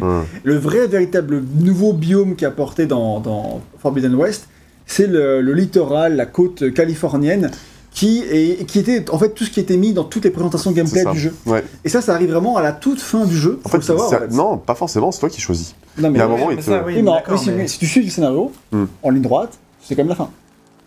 Bah, non. bah, Euh, euh, mais non, parce qu'il y a un moment où te, Non, mais il y on a te un choisit. moment où on te- on- on- tu peux, as le choix entre trois, euh, Trois zones, en fait. Oui, mais moi je te parle de tant San que t'as pas fait Francisco. tant- euh, San Francisco, c'est après. avoir C'est fait après tout ça. Hein. Ouais. Donc t'as pas le choix, t'as obligé de récupérer toutes les IA et après tu vas à San Francisco. Et euh, tu peux aller sur des côtes et tout, mais tu vas sur la côte en tout cas. Tu peux aller vers les côtes, t'es pas obligé. Mais San Francisco, pas- la ville elle-même, effectivement, d'accord. mais, euh, mais même la, la côte, tu peux y aller, mais il n'y a pas de quête principale. En tout cas, San Francisco, là, il y a des quêtes principales. Ouais. C'est euh, vraiment euh, vers la fin du jeu. Quoi. Donc ça arrive tard dans le jeu, même si vrai. tu suis. euh, Mais moi j'ai bien kiffé San Francisco. Ouais, c'est grave stylé, mais du coup, moi, j'étais en fait pendant longtemps dans le jeu, j'étais en mode, bah en fait, ouais, quand même, la grande majorité des décors, c'est quand même des trucs qui sont dans la continuité de ce qu'on a vu dans le 1. c'est- de la forêt. C'était un peu euh, bah, une déception, parce que, en fait, vu qu'ils avaient mis en avant ce côté euh, littoral, Oui. qui, qui est magnifique en plus. En plus. Moi, j'aurais limite préféré qu'on. On commence par là. Ouais, qu'on commence par là, peut-être. Hmm. Enfin, après, dans le scénario, ça n'aura pas de sens, mais évidemment. Mais, euh, ou alors que. ouais, tu écris autre chose, quoi. Hmm. mais euh, qu'on parte de là et qu'on aille plus vers le nord, enfin, je sais pas, tu vois. Ouais, et, ouais. euh, et que du coup, on explore des biomes plus variés et différents de ceux que. Qu'on avait dans le 1, mais après, vu qu'ils sont dans une- un côté très euh, terre à terre au niveau scénario, faut que ça fasse sens, faut Oui, que bah, ouais. euh, ça peut pas se TP à l'autre bout de la, de la map, etc. Ouais, Il et puis comme dit, moi je te trouve dur parce que voilà tu vois ok ça mais- tu pouvais un peu avoir ça dans le 1 mais t'as pas un truc Non, mais ça. bien sûr, mais je te dis, en termes de biome, de diversité, euh, Ouais. de toi, paysages. en plus on- t'avais pas fait le, le- le DLC Frozen Wilds et les montagnes les vraies montagnes c'était que dans Ouais, ce DLC là quoi Oui, Donc, mais bon, on va pas apprécier plus que ça non plus, elles sont cool, Ouais. mais bon, voilà, tu vois, c'est pas. Ça pas. euh, oui, bien sûr, mais je l'avais vu, tu vois, dans les. du coup quel genre de biome tu attends? Parce qu'il y a tous les États-Unis en fait dans Horizon On sait rien, mais pas, tu vas pas me demander. non non mais c'est je sais pas c'est une question comme ça non, tu vois, c'est rien, que- rien que. dans ce cas-là il faut qu'ils changent de pays tu vois Bah, on peut faire ça, mais euh, pour le, les suites, s'ils veulent, tu vois, mais dans l'idée, même en restant aux États-Unis, tu peux juste faire en sorte de d'agrandir la Californie, de passer plus de temps en ah Californie. oui ça ok par rapport à d'autres Oui, oui, ok. endroits et euh, Ça, mettre en accent des, des plus de paysages que Bah, surtout que la. Californie c'est assez court en fait hein. Bah c'est ça, c'est très petit. Ouais. Et euh, enfin dans le jeu. En Parce ça. Et, euh, et du coup, mettre moins l'accent sur les biomes qu'on avait déjà vu, parce que genre le désert, il est quand même vaste, il est très très beau, il déchire, mais on l'a déjà vu quoi, tu vois. Donc c'est ça, en fait. C'est pas une question de. On aurait pu avoir un désert, on peut avoir une montagne, mais euh, la montagne est petite. Non, Forbidden West, d'accord, mais. Hum. Mais euh, en fait, c'est pas tellement grave parce que. Tu dis que je suis dur, mais non, enfin. T'es mou Voilà, complètement. parce qu'en fait, je dis juste que c'était une déception parce que je m'attendais à plus de variété par Mm. rapport au premier, puisque cette variété était mise en avant euh, Dans le dans, la présentation du jeu. Ouais. Et en fait, tu l'as, tu l'as pas plus que ça, quoi. Mais heureusement, c'est compensé par le fait que ce littoral, il déchire, quoi. Enfin, la ville, elle tue. euh, Et hum, Las Vegas aussi, j'ai- c'était une très très bonne. euh, On va y arriver. On va y arriver. Mais euh, vraiment, Ouais, euh, super. je vais rester sur le côté, euh, sur, sur le littoral là, parce que c'est vraiment époustouflant. Genre vraiment toute la, toute la côte, toute l'océan, c'est la première fois que tu vois l'océan dans le monde euh, Ah ouais. d'horizon. D'horizon. Ça tue, franchement, le- toutes les vagues et tout, elles, elles Oh, sont- elles sont- elles déchirent quoi. Franchement, euh, ils ont un- c'est- il est impressionnant cet océan, vraiment, j'ai trouvé. euh, il a, il a des, des remous euh, plutôt, plutôt Ah, réalistes. Rouleaux.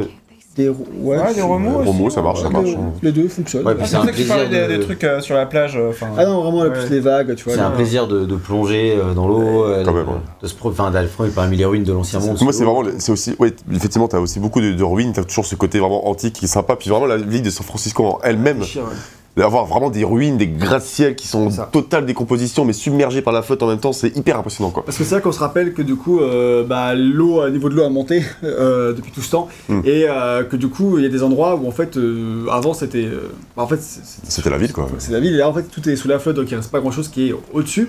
À part les Mais- gratte-ciels. c'est là où, euh, en fait, évidemment, même sans être euh, aussi diversifié, peut-être que j'aurais voulu, Ouais. euh, en termes de biome, etc., il s'est créé la surprise à d'autres endroits. Mm. Par exemple, bah, dans, dans, dans ces grandes villes, donc San Francisco, on l'a dit, qui est, ah, qui est un peu dans le même style que ce qu'on avait déjà vu dans le 1 avec Denver, etc. On est dans les mêmes trucs, mais c'est tellement plus grand, tout est tellement Bah plus impressionnant. C'est. Ça, tu as vraiment ce côté next-gen, la grande ville et tout. Elle, elle est- franchement, euh, se balader là-dedans, euh, j'ai trouvé ça incroyable. J'aurais même voulu qu'il y ait plus de missions là-dedans parce que Mm. Ouais, c'est tellement Franchement, aussi, J'aurais voulu que ce soit plus exploité.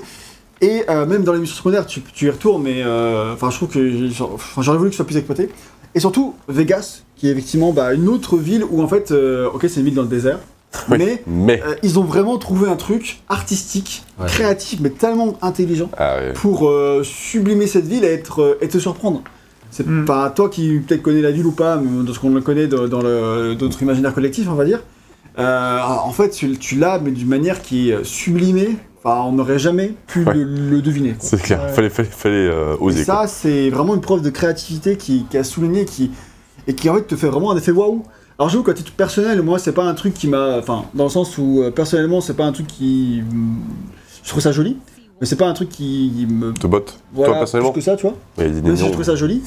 Moi, c'est plus le côté San Francisco qui m'a beaucoup plu. Ouais. Mais euh, je reconnais vraiment la trouvaille, quoi. Ouais. Il y a vraiment un truc euh, qui, qui tue. Ouais, et tout à euh, ça m'a vraiment surpris et j'ai vraiment aimé être surpris de cette C'est manière-là. un peu le pitch de Crysis 3 en fait, quand, Ah ouais quand j'y pense. Bah, Crysis 3, ils Ça, enferment c'est- Manhattan euh, sous une cloche, euh, et du coup, euh, il fait très très chaud dans la cloche, et t'as vraiment New York qui est pris par toute une faune exotique et tout, tu vois. Et euh, aussi, t'as as la flotte, t'as ces- tous ces trucs-là, et enfin voilà, c'est un peu le même principe. Et tout ça, du coup, c'est vrai pour tout, tout, enfin moi, pour tous les villes et toutes les villes. Ouais, ben là j'y viens, c'est la suite, c'est euh, les villes de. Là, qu'on a parlé des ruines, mais là on arrive aux tribus, qui sont tous que toutes les, les villes des tribus qui sont vraiment incroyables, vraiment sublimes, avec d'excellentes euh, idées, franchement. Ouais, Euh, avec Fort Cagnard, c'est quand même meilleur. quoi. Fort Cagnard, c'est assez classique, mais genre on va dire Mélopée, Ouais. je sais bien. Parce qu'en fait, je m'appelle Cagnard en fait. C'est vrai, Cagnard Et Fort Cagnard, c'est un peu toi et Julien en même temps. C'est vrai. Fort Cagnard. Ah ouais, grave. En fait, c'est Fort Cagnard là. Fort Ouais. Cagnard. Bon, il est pour jouer. Bon.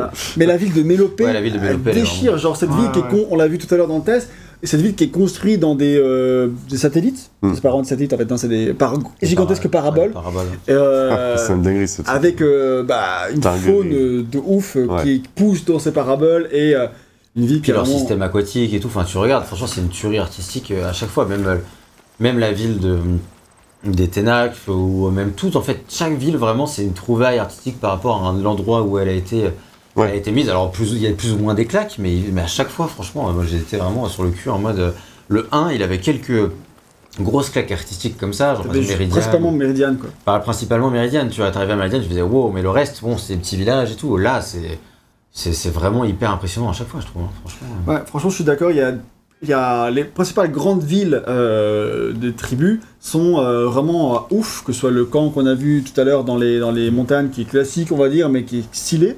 Parce que la manière dont le rempart est construit, c'est grave beau.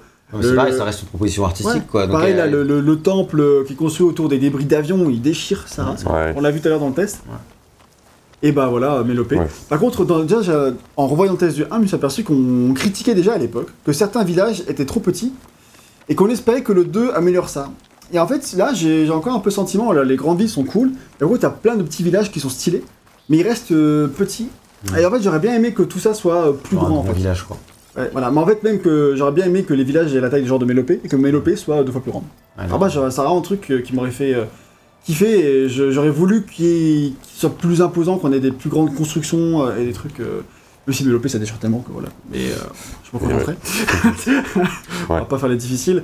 Mais euh, en fait, euh, j'avais ce sentiment-là pour le 2 et j'étais surpris en voyant dans le test du 1 que c'était déjà un truc que je reprochais euh, il y a 5 ans. Dit, mince, du coup, euh, du coup, voilà, mais voilà, les villes dans l'ensemble du jeu, elles envoient du lourd, c'est des créations artistiques, il y a tellement de bonnes idées, et quand tu arrives, même quand tu les vois de loin, tu prends une claque. Quand tu de, de les voir, même là, tu vois, c'est pas forcément une, une ville, quoique, tu vois. Sais, je continue. Quoi. Et euh, genre un espèce de village, et tu vois ça de loin, mais ça, ça, ça tue quoi. Il y a c'est vraiment de- de- d'excellentes idées de mise en scène dans les paysages comme ça, des, Mm. des, constru- des anciennes constructions humaines qui sont euh, retranscrites sous forme de villes, et, euh, et beaucoup de variété là-dedans. Parce que il y a, ces grandes villes ne se ressemblent pas entre elles, et ils ont vraiment un imaginaire, et de... tu sens vraiment que derrière, il y a les concept artistes qui, qui ont Ah bah des, ouais, visions éblouissantes, et c'est ça, pas... mes plus grosses claques artistiques, c'est pas tellement les paysages dans ce jeu, c'est vraiment plutôt les, les villes, qu'elles soient les, que ce soit les anciennes villes ou les, Mm. ou les nouvelles, tu vois. Mm. Et franchement, ça, ça, ça, ça déchire. Euh, toi, tu voulais parler du travail de ouf sur les costumes? Ouais, sur les costumes, c'est un truc de fou de t'imaginer que. Imagine, on s'éteint et 10 000 ans après, t'as des gens comme ça, tu vois, qui genre avec leur, euh, leur, leur costume, leur, leur tatouage et tout. Ouais, ouais. Chaque tribu, ils se- enfin chaque tribu de ce jeu-là, donc les Utaru, euh, les Tenak et potentiellement d'autres, sont vraiment euh, hyper uniques. Quoi. Déjà, les précédents, c'était pas mal, mais là, vraiment, euh, il suffit de voir les tenues, euh, les, les, ouais, les différentes tenues et tout, c'est une création artistique à chaque fois, je trouve pareil. Puis- quoi. C'est vraiment Puis même les. Tanakh, entre eux, ils ont vu qu'ils ont plusieurs peuples. Enfin, genre, ils ont le peuple de l'air, machin, etc., on l'a dit. Bah ouais. Bah, genre, le peuple de l'air qui vénère les 10, là. Ils sont un peu des costumes en forme d'oiseau. Ils sont trop stylés. Enfin, Ouais, oui, voilà, parce que les Tenak, il y en a trois types et les trois ils s'habillent pas pareil. Et puis ils ont des trucs, enfin pareil, c'est ancré dans le lore, mais tu vois, genre typiquement les Tenak ils savent pas écrire. Du coup, ils savent pas écrire, ils écrivent, enfin ils, ils, ils peignent, leurs exploits en tatouage sur leur corps, tu vois. Ouais. Donc euh, c'est, tout est ancré encore une fois dans le lore et tout, et c'est pour ça qu'ils sont tatoués comme des oufs. hein. C'est hyper euh, impressionnant. Ouais. Ouais, et puis ils ont pas les mêmes tatouages en fonction de la, la tribu, et là, euh, là ça, ouais, t'as, t'as toute cette diversité qui, qui est vraiment euh, impressionnante, encore une Mm. fois, beaucoup, beaucoup de créativité. Les machines, évidemment, elles avaient déjà de la gueule dans le premier, là, du coup, c'est un peu. Ça, euh, ça surprend moins, mais les nouvelles machines sont quand même Ouais, bien stylées. très très stylé. Ah, et puis d'emblée de jeu, quoi. Je veux dire, dès le début, c'est le serpent. Ah, le serpent, il- Et le serpent, il est quand même. Mais Franchement, j'ai eu plusieurs fois l'effet waouh en affrontant ce serpent, notamment. Ouais. Quand il rutile dans tous les sens et que tu vois tous les mécanismes apparents qui partent dans tous les sens, et le truc il rugit, tu vois. Tu te retrouves face à un monstre gigantesque et vraiment, ça m'a vraiment impressionné. Et je me suis dit, là, c'est quand même vraiment très stylé, tu vois. Vraiment, je me suis dit, je, je l'ai- je l'ai dit devant ma télé. C'est vraiment C'est vraiment très stylé. J'étais tout seul. Mais euh, non, vraiment, franchement, chapeau, hein, parce que le, le- le mammouth aussi, c'est quand même. une- Ouais. Ouais, ouais, bah tous les nouveaux gros monstres là, ils sont. J'aurais j'aurais aimé plus de monstres nouveaux en fait, inédits, je Ouais. pense. Je j'ai pas fait le comparo de tout euh, le On du tout bestiaire du premier. ok, d'accord. D'accord. Fallait, fallait écouter le. le- la- Fallait- être là, je veux dire, euh, tout simplement. Ouais, ouais, je voulais pas en aller jusque-là, mais. C'est ce que tu voulais dire. quoi. Et euh, ensuite, tu as évidemment, tu as commencé à l'aborder, Max, euh, l'apparition des biomes sous-marins, qui là par contre, euh, il n'y avait pas du tout dans le premier. Eh oui. Et ça, euh, bah, bah t'as pas des villes sous-marines, quoique j'aurais kiffé quand même, franchement. T'as des ruines. T'as des ruines, t'as des euh, ruines, t'as des ruines. euh. Mais t'as des, t'as des ruines, t'as des trucs Ah ouais, euh, Star Wars aussi. Bah. vraiment quoi. Ouais, c'est clair, c'est clair. Non, c'est bien de l'avoir ajouté. Je pense que du coup, pour le, le- la prochaine étape, ce sera effectivement d'avoir des combats sous-marins Ouais. et de pouvoir euh, Ouais, densifier ouais. un peu le gameplay euh, là-dedans. D'ailleurs, il- le créatif directeur du jeu, il, il explique qu'ils ont passé vraiment des années à travailler euh, l'eau, quoi. Vraiment, Ah euh, ouais c'est vraiment des années Ah, à faire en putain. sorte que, que ce soit crédible et, et vraiment stylé. Et bon, je Putain, trouve que c'est globalement, fou, c'est plutôt réussi. Ah bah, Ah, juste vraiment les reflets sur l'eau quand t'es en dessous. Tu regardes en l'air, euh, il y a toujours un, enfin c'est un effet Ouais, que tous les, attention. tous les jeux ont Ah, un ouais. peu ce défaut-là, de manière générale. Ouais.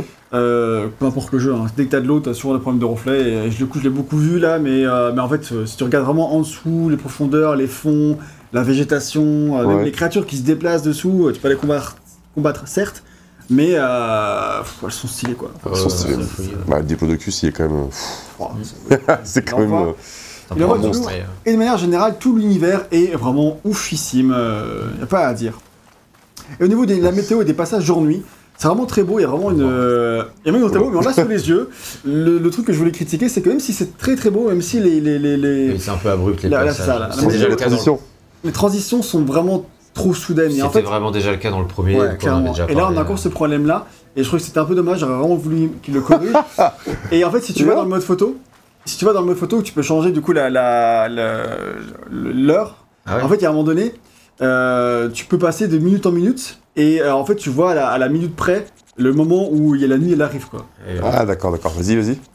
Genre, si tu vas-y, c'est vas-y, là, genre, non, mais défile là, À droite, tu, à là, droite, tu, là, à tu droite. défiles. Bon, bref. Bon, il a pas compris. C'est ce qu'il veut, visiblement. Ah, il est, il est juste en fait. Si tu fais vraiment tout doucement et que tu, et que tu passes vraiment euh, pile à un moment donné, il y a vraiment une minute en, en particulier où t'as la. Boum, T'as vraiment un Ouais. truc qui apparaît d'un coup, quoi. Et en fait, Ouais. c'est ce genre de petites transitions-là qui, euh, tu les. euh, Ah, c'est- les là, C'est pareil avec les transitions euh, météo. Bon, voilà, c'est un- c'est un- déjà un souci du 1, ils l'ont pas résolu. Mais- Là, j'imagine que ça doit être ouais. compliqué dans leur les transitions moteur, sont pas au top, mais. euh, Mais les voilà, effets vois, sont là, là, là, là, incroyables. Mais les effets sont incroyables, quoi. Il est, il est- la, la- la- la nuit est ouf, euh, les étoiles, le déplacement du soleil, comment ça réagit sur les ondes, tout est dynamique Ouais, évidemment.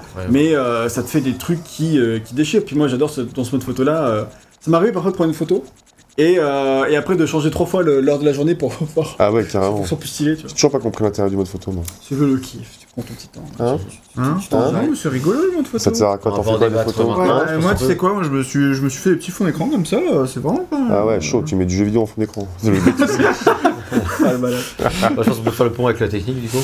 Euh, bah non, on n'y est pas encore. Non, par contre, moi, j'ai- enfin, pendant qu'on parle encore des transitions, euh, moi j'ai- trouvé que les transitions entre les différents biomes étaient un peu plus euh, euh, Fines. fluides en fait Que dans le premier, ouais, que dans le premier, parce que dans le premier c'était vraiment genre euh, boum, t'as la, jungle et boum, t'as Ah ça. Ok, Là ça va mieux quoi, je trouve. Mais, euh, bah, Ouais, clairement, ils ont, ils ont vraiment fait un vrai, enfin un vrai effort là-dessus. C'est quand même un peu vif, mais en même temps, on, comprend, on le comprend parce que, en fait, euh, l'échelle, enfin, euh, les kilomètres sont pas du tout les mêmes que dans la réalité, quoi. Genre, euh, Ça, c'est sûr. en fait, tu, tu, parcours 100 km à pied en, en 20 minutes, quoi. Mais bon. Ouais. Logique, Bah, il faut bien que ce soit, voilà, il faut bien que ce que soit quoi. praticable et, Ouais, voilà. évidemment. Et euh, t'as aussi pas mal de filtres en termes de genre tempête de sable dans le désert qui sont assez stylés. Euh, parfois, il y en a quelques-uns qui sont un peu visibles, mais dans l'ensemble, franchement, ça, ça, ça tue. Ça crée, crée vraiment des trucs euh, qui, qui, qui envoient du lourd. Et un dernier truc à dire sur la euh, direction artistique, c'est que dans ce jeu, ils ont eu envie de montrer quelques. de pas seulement montrer des ruines de l'ancien monde, mais aussi de montrer des œuvres d'art qui auraient été préservées de l'ancien monde. C'est un truc qu'ils ont vraiment voulu faire pour une quelconque raison toi tu croises des œuvres d'art. Mhm. Et pour ce faire, euh, puisque c'est un studio hollandais, ils ont voulu mettre en avant des œuvres d'art classique hollandaises et ils se Mhm. sont associés officiellement avec le Rijksmuseum, qui est euh, le plus célèbre musée d'Amsterdam, un peu comme le Louvre chez nous. Ok, d'accord. Et c'est une collaboration dont ils sont très très fiers. Ils ont choisi les œuvres ensemble qu'ils allaient mettre, etc. en lien avec ce que ça leur évoquait dans Ah, les thèmes ouais, de, un de- peu du jeu. dans le jeu, mais bon. Ouais, c'est un peu étonnant, mais euh, moi je trouve que ça apporte quand même un truc très sympa. Un truc euh, étonnant que tu ne, bah, que tu n'aurais, une genre de surprise quoi. Étonnant, quoi. Peut-être que ça ne botte pas forcément, tu vois, mais euh, qui Oui, oui, apporte c'est sûr un, c'est vent de fraîcheur, pas de euh, doute. pas, bah, pas forcément désagréable. C'est vrai. Et on arrive à la technique.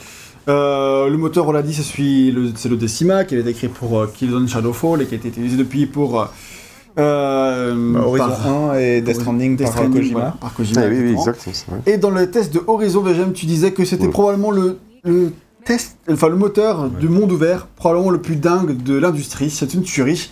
Cinq ans plus tard, il y a davantage de concurrence par rapport à ça. Genre, t'as des incroyables moteurs comme celui de Red Dead 2, évidemment.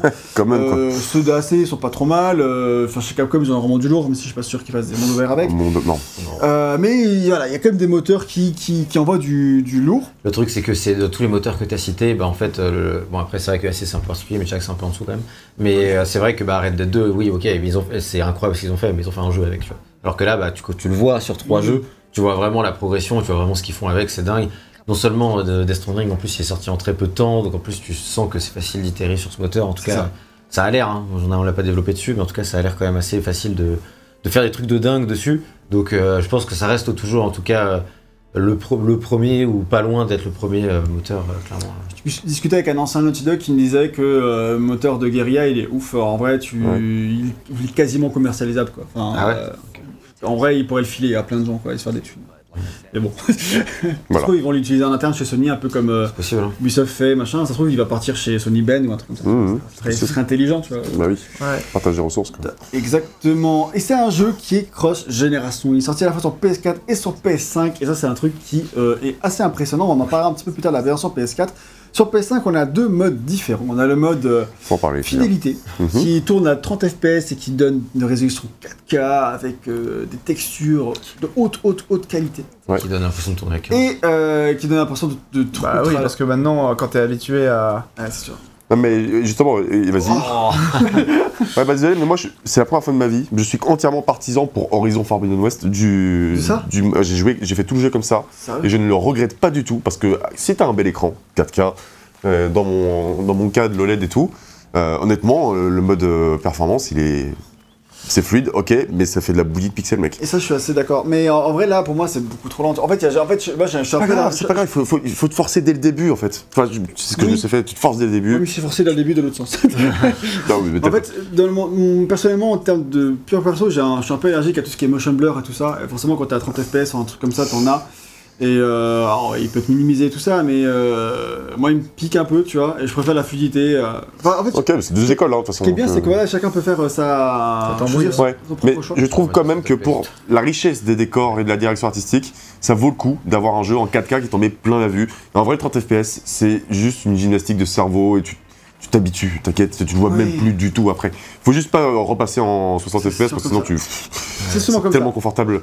Mais voilà, j'ai vraiment fait la. j'ai- notamment dans la jungle, c'était flagrant en fait, Ouais, la différence de, mode. mais Je suis d'accord euh, que en fait moi quand j'ai lancé le jeu, euh, je- j'ai lancé en mode 60 FPS. Ouais. Et après j'ai vu, je fais mais, mais en fait il y a la lasing partout. Eh oui, c'est ça, il y, a, il y a beaucoup d'aliasing, ça fait En vraiment fait, de la bouillie. ça hein. dépend. Genre là dans le désert c'est vraiment pas de problème. Même dans les littoraux à la fin ça va. Surtout, ils, Mais en fait dans, dans les paysages de début Chargé, de jeu, quoi. Ouais. qui sont très chargés avec. euh, en fait tu dois avoir des bah, peut-être des, euh, des herbes et tout qui sont de moins bonne qualité pour le début du jeu, qui ne sont pas mis de paquet là-dessus.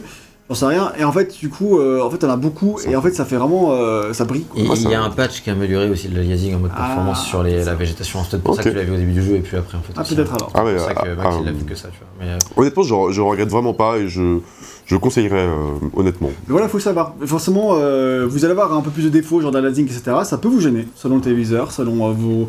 Bah, selon votre regard, comment il est affûté, parce qu'en fait, on voit pas les mêmes choses. Ouais. Clairement, on voit pas les mêmes bah, choses. c'est clairement. C'est euh, ça, c'est indéniable. hein.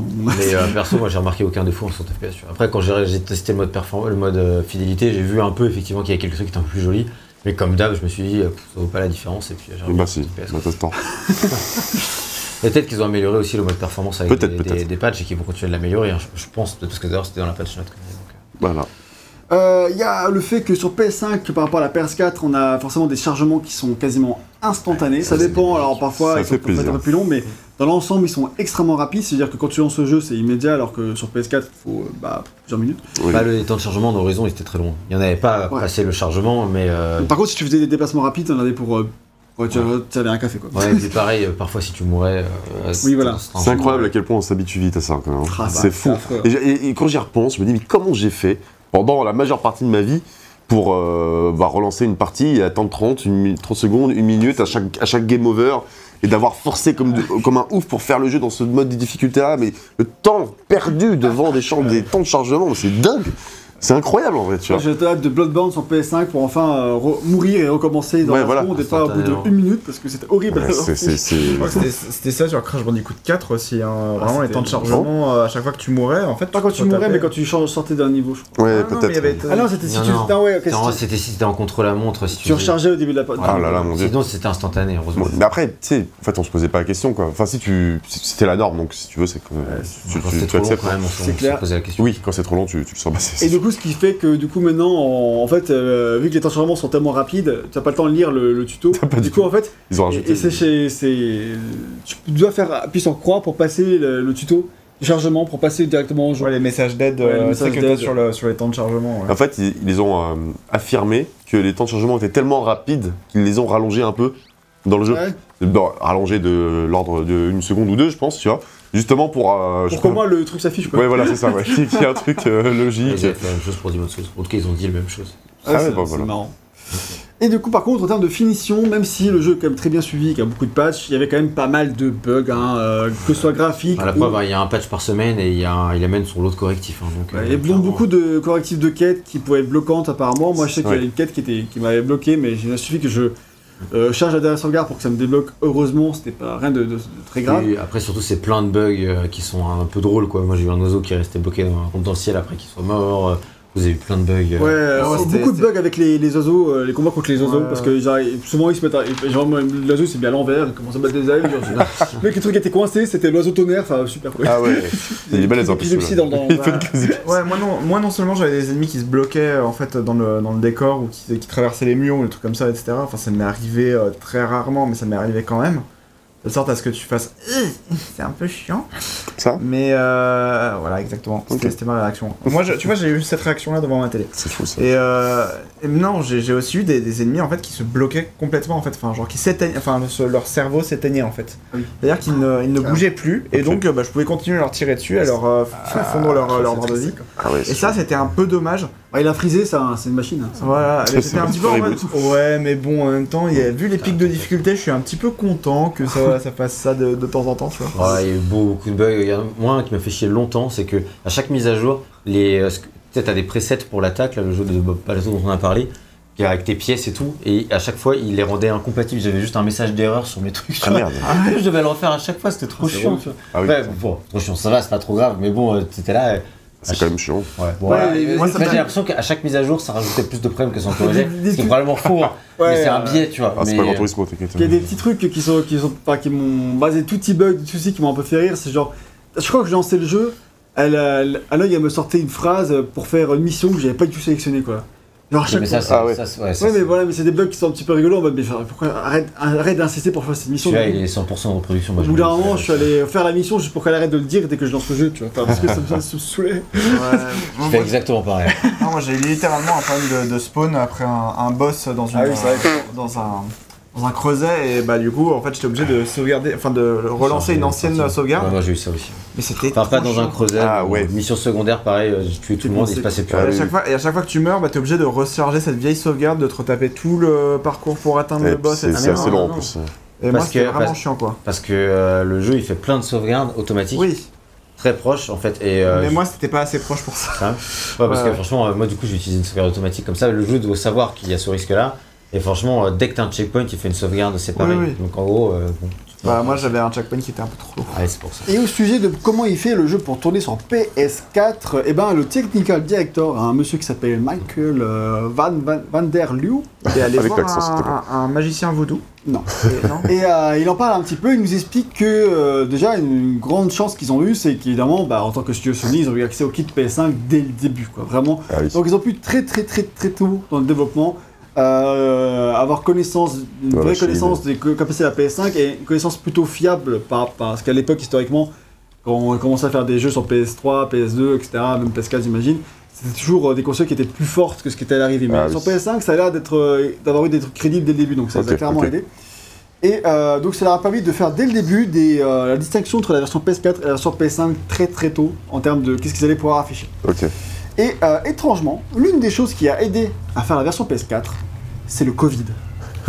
What the fuck, me direz-vous Bah, Eh ben, en fait, travail. Pourquoi En fait, c'est parce que euh, quand le Covid les a frappés, donc en 2020, pour tout le monde, euh, ils étaient en plein de leur pic de production en train de produire des trucs en masse. Et en fait, c'est aussi là qu'ils faisaient le plus de playtests. Et en fait, vu qu'il y a le Covid, tout le monde était chez soi, donc que tu travailles d'accord, c'est-à-dire que tu peux plus inviter des joueurs à tester le jeu au studio. Ah oui. Ouais. Et du coup, bah, plus que les personnes ont PS5, tu peux plus les faire jouer à la version PS5. Du coup, en fait, tu les version faisais jouer à la version PS4 via le PlayStation Now euh, sur leur PS4 chez eux. Oh putain. Et du coup, euh, du coup, ils étaient obligés de faire tester le jeu uniquement sur PS4. Et du coup, ça les a obligés à avoir la version PS4 la plus stable possible depuis 2020. Quoi. Et du coup, bah, ils ont euh, tout maintenu ça depuis deux ans maintenant, quasiment. Ouais. Et ça leur a permis d'avoir une version PS4 qui déchire. Ça, ça tue. C'est vrai. Et comment ils ont fait Vraie pour que... performance hein, quand même. Ouais, franchement- Même s'il doit pas avoir la même gueule, ça doit quand même vraiment. Non, apparemment, il est, quand même, il est quand même très joli de ce que j'ai regardé. Joueur était déjà très joli. Non, en hein. vrai, en, en vrai, oui, j'ai- vu que à part euh, le fait que ce soit euh, du 30 FPS, je crois, Ah, mais vraiment la version PS4, je l'ai vu tourner et euh, c'est c'est juste que ça fourmille un petit peu plus visuellement, mais euh, vraiment, euh, c'est euh, c'est- un truc, c'est une question d'habitude, je pense. Apparemment, pour la plupart des modèles, ils ont fait un modèle PS4, un modèle PS5 quand même, tu Ouais, vois. tout à fait le nom. Et euh, du coup, euh, enfin pour en tout cas pour les modèles qui sont les plus coûteux, j'imagine en tout cas. Ouais. Et euh, pour qu'il y ait une version plus détaillée pour la version PS5 et une version moins détaillée pour la version PS4, quoi. Et euh, mais vu qu'ils ont fait ça très tôt, c'était gérable dans la prod, quoi. Donc, euh, donc voilà, Mhm. j'ai pas les détails malheureusement, mais De toute façon, ça a c'est pas PS4, mal. c'est-.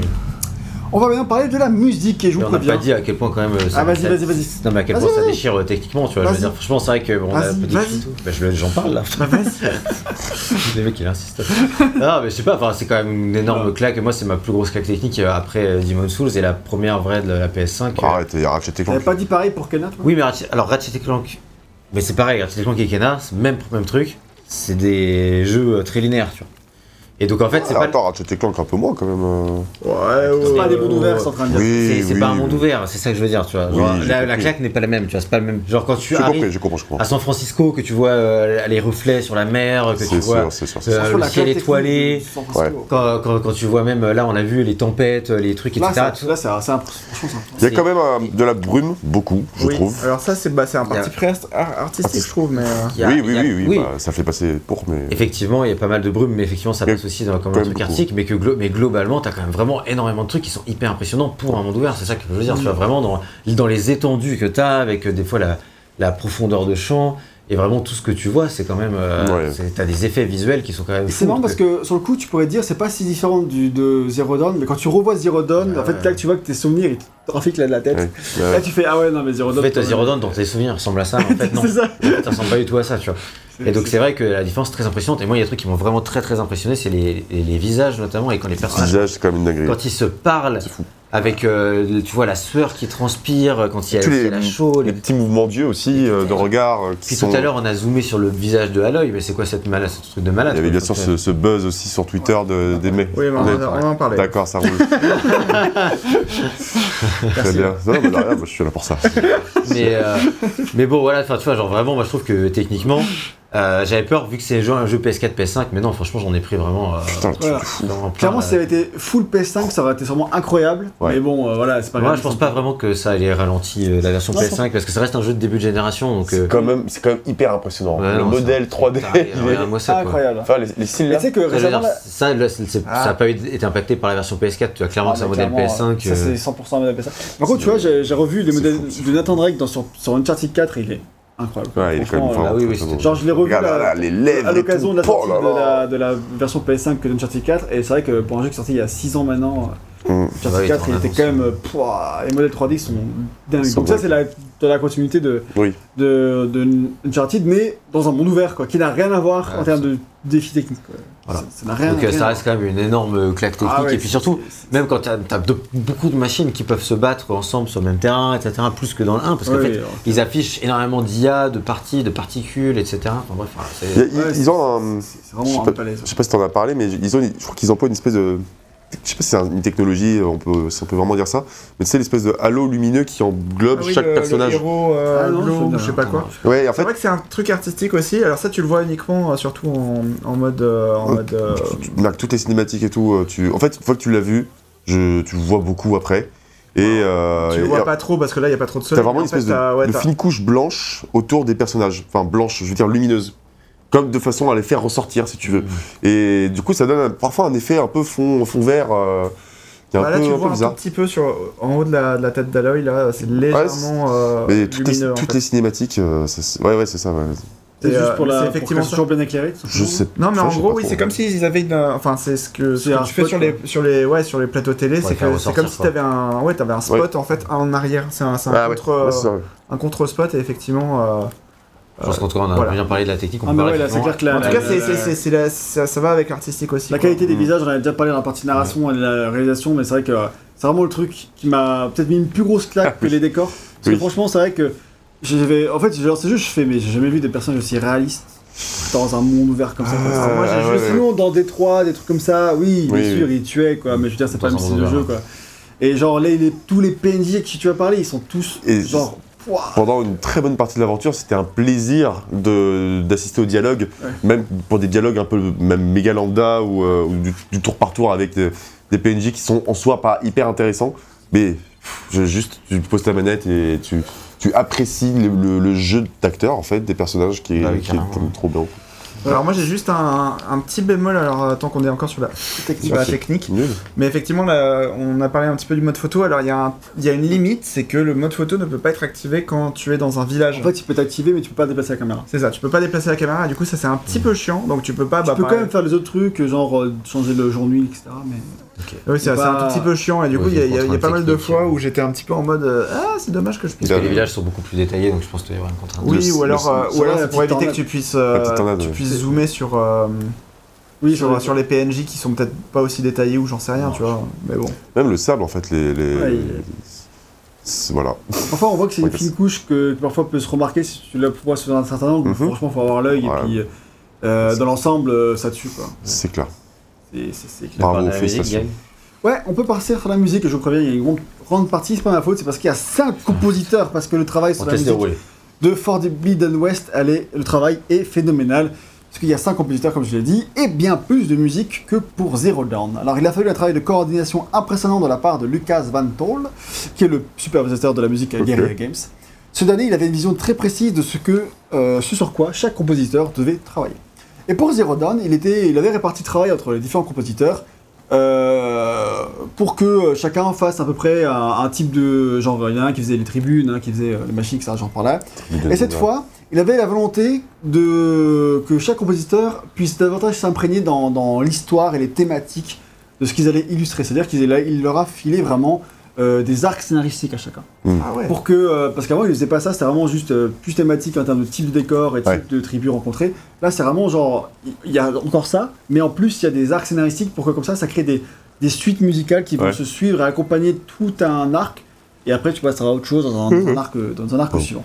Donc, vous savez que chaque compositeur avait un ou plusieurs de ces arcs à composer euh, pour avoir cette continuité et ne pas se marcher dessus. Euh, et la volonté pour le premier jeu, donc pour Zero Dawn, c'était de créer une bande originale différente de ce que les joueurs avaient pu entendre jusqu'ici. Petite ambition. hein. Quelque chose, il fallait que ce soit quelque chose qui sonne euh, nouveau et familier à la fois. Et pour cela, ils avaient utilisé des instruments qui étaient reconnaissables, mais qui étaient associés à des instruments plus mystiques et électroniques pour créer un son un peu nouveau. Ok. Donc ça, c'était euh, clairement, ça résume bien la, la, l'OST de Zero Dawn. Ok. Et ça marchait très bien. C'était d'ailleurs l'une des plus grandes réussites de, de ce premier jeu. On avait vraiment vanté les mérites de la musique qui poussait euh, l'émotion dans des séquences qui autre- autrement n'auraient pas été très émotionnelles. C'est trop bien, du coup. Et, euh, et donc du coup, bah, il y a un vrai enjeu bah, pour cette suite de renouveler l'exploit. Hmm. D'autant que l'OST du 1 était de grande qualité, elle avait beaucoup plu. En 2017, c'était la deuxième OST de, de jeux vidéo la plus streamée sur Spotify. Ah ouais. Quand même. Je pense que la première, ça devait être Nier Automata, mais euh, je Ah n'ai ouais aucune preuve. ok, d'accord. Mais en tout cas, voilà, quand même, c'était quand même stylé d'avoir été la deuxième plus streamée. Ouais, c'est clair, que la c'est première, mais bon. C'est déjà pas mal. C'est très très très stylé. hein. Ouais, donc parlons maintenant de ces compositeurs, en commençant euh, par ceux qui étaient déjà sur Zero Dawn, et parmi les cinq, il y en a quatre qui étaient déjà là. Ok. Euh, et c'était les quatre d'ailleurs seuls compositeurs. Il n'y a pas, pas quelqu'un qui n'est pas revenu. Hmm. Tous les compositeurs sont revenus. Donc le premier, c'est Joris Deman, Ouais. on dit Joris, parce que c'est néerlandais. D'accord. Joris Deman, euh, qui est le collaborateur historique de Guerrilla Games, puisqu'il a travaillé sur tous leurs jeux Killzone, et il a aussi fait la musique de Tous les Velocity jeux Killzone. Et Et- Velocity 2X. Et toi, VGM, tu avais adoré cette Et oui, une Je l'ai fait. Je l'ai fait. Oui, fait je l'ai du fait aussi. Velocity J'ai fait Velocity X. C'est vrai. Incroyable. Et c'est le principal compositeur du premier jeu, et son travail se concentrait avant tout sur la nature luxuriante sur le premier. À l'époque, c'était très différent de ce que, tout ce qu'il avait fait auparavant. Et d'ailleurs, Guerilla avait d'ailleurs euh, hésité à lui confier le projet à l'origine à cause de ça. Mais il était euh, très enthousiaste à l'idée d'avoir le challenge au final, et il s'est lancé corps et dans le projet, et avec brio. Et sur Forbidden West, il a travaillé sur euh, plein de signaux qui vont traduire davantage d'émotions, comme on l'a signalé. Et euh, pour bosser dessus, sa première étape a été de se replonger dans ses compositions pour le premier, pour se rappeler un peu de la force de tout ce qu'il avait fait euh, Ouais. auparavant. Et il avait vraiment eu encore beaucoup de. C'est lui qui a remanié le thème d'Aloy dans le dans le dans Forbidden West. Il avait encore eu beaucoup d'arcs. Et quand tu écoutes sa musique maintenant dans, dans l'OST, bah, tu vois que c'est vraiment dans la continuité. Il va encore beaucoup utiliser la, la- la- la même vocaliste, vraiment sur quelque chose d'assez similaire, Mmh, mais mmh. qui euh, bah, qui n'est pas redondant pour autant. Et qui encore fait vraiment Ça correspond à Horizon, quoi. Clairement, il y a le son Horizon Voilà, et ça ça. fait clairement le taf. Ouais. Ensuite, deux autres compositeurs, c'est le duo anglais The Flight. Je les ai comptés comme deux compositeurs. je- je suis- Ok. Oh, le tricheur. C'est un groupe de Ah. musique qui s'appelle The Flight, mais ils sont deux compositeurs à expérimenter, donc en même temps, euh, Aucun. a- ils sont deux. Et leur nom, c'est Alexis Smith et Joe Henson. Euh, de leur côté, en tant que groupe, en dehors de ce qu'ils ont fait sur Ouais. Zero Dawn, etc., ils ont fait beaucoup d'albums et d'EP de leur côté. C'est pas des trucs très très connus, mais en vrai, j'en ai écouté quelques-uns, c'est assez sympa. Et euh, à part ça, dans le jeu vidéo, ils, ont commencé, commencent vraiment de nos jours à se faire un certain nom, parce qu'ils ont composé pour Alien Isolation, Ah, ok. Ils ont fait euh, toute la bande son de Assassin's Creed Odyssey, Mhm. que j'adore. Franchement, euh, de- des trois nouveaux jeux Assassin's Creed, c'est mon OST préféré. Je continue de l'écouter régulièrement. Elle déchire. Je la Ok. trouve incroyable cette OST. Parce que t'es can. Ah bah, ça, Ça me aussi. ça déchire aussi. Ça l'est sûr. Pas pareil. Et, euh, et ils ont fait évidemment Horizon Zero Dawn. Et aujourd'hui, ils sont de retour avec Forbidden, West. Et eux, sur Zero Dawn, c'est eux qui se concentraient un peu sur le les sons des machines. Sur Forbidden West, euh, j'ai pas eu de détails sur ce qu'ils ont fait précisément en termes de thématiques, etc. Mais euh, on sans doute qu'ils ont continué à faire un peu des machines. et un peu comme, euh, un peu comme Yoris Deman, ils ont d'abord commencé par réécouter leurs compositions et ils ont même repris certaines de leurs anciennes euh, sessions d'enregistrement quand ils faisaient leurs essais pour se rappeler un peu la, la méthode euh, qu'ils avaient de, de rechercher la musique pour le premier jeu pour se remettre dans le même processus créatif que pour Zero Dawn. Quoi. Et pour s'inspirer, ils ont tapissé les murs d'images liées euh, au sujet de ce qu'ils avaient à traiter pour qu'ils soient vraiment imprégnés de l'ambiance à 300%. Ouais, ok. Et c'est des mecs qui sont vraiment euh, très créatifs. euh, ils utilisent beaucoup. Enfin, c'est un groupe de rock, tu vois, mais du coup, ils utilisent beaucoup de la guitare, Très mais ils, ils utilisent beaucoup des pédales de volume qui vont modifier vraiment complètement les sons. quoi. Ok. Et les, avec les pédales de volume, tu peux faire tout n'importe quoi. Et en fait, Ouais. tu joues de la guitare, mais en fait, à la fin, ça ressemble à un synthé, quoi. Sauf quand tu joues vraiment avec une guitare. Hmm. Et du coup, euh, en, faisant beaucoup de créativité, tu peux arriver à des sons euh, très uniques, à beaucoup de. Bah, de tous, Ouais, les, ouais. coups- tous les groupes de rock un peu psyché, à la Pink Floyd et les machins, c'est des trucs comme ça qui, qui aussi.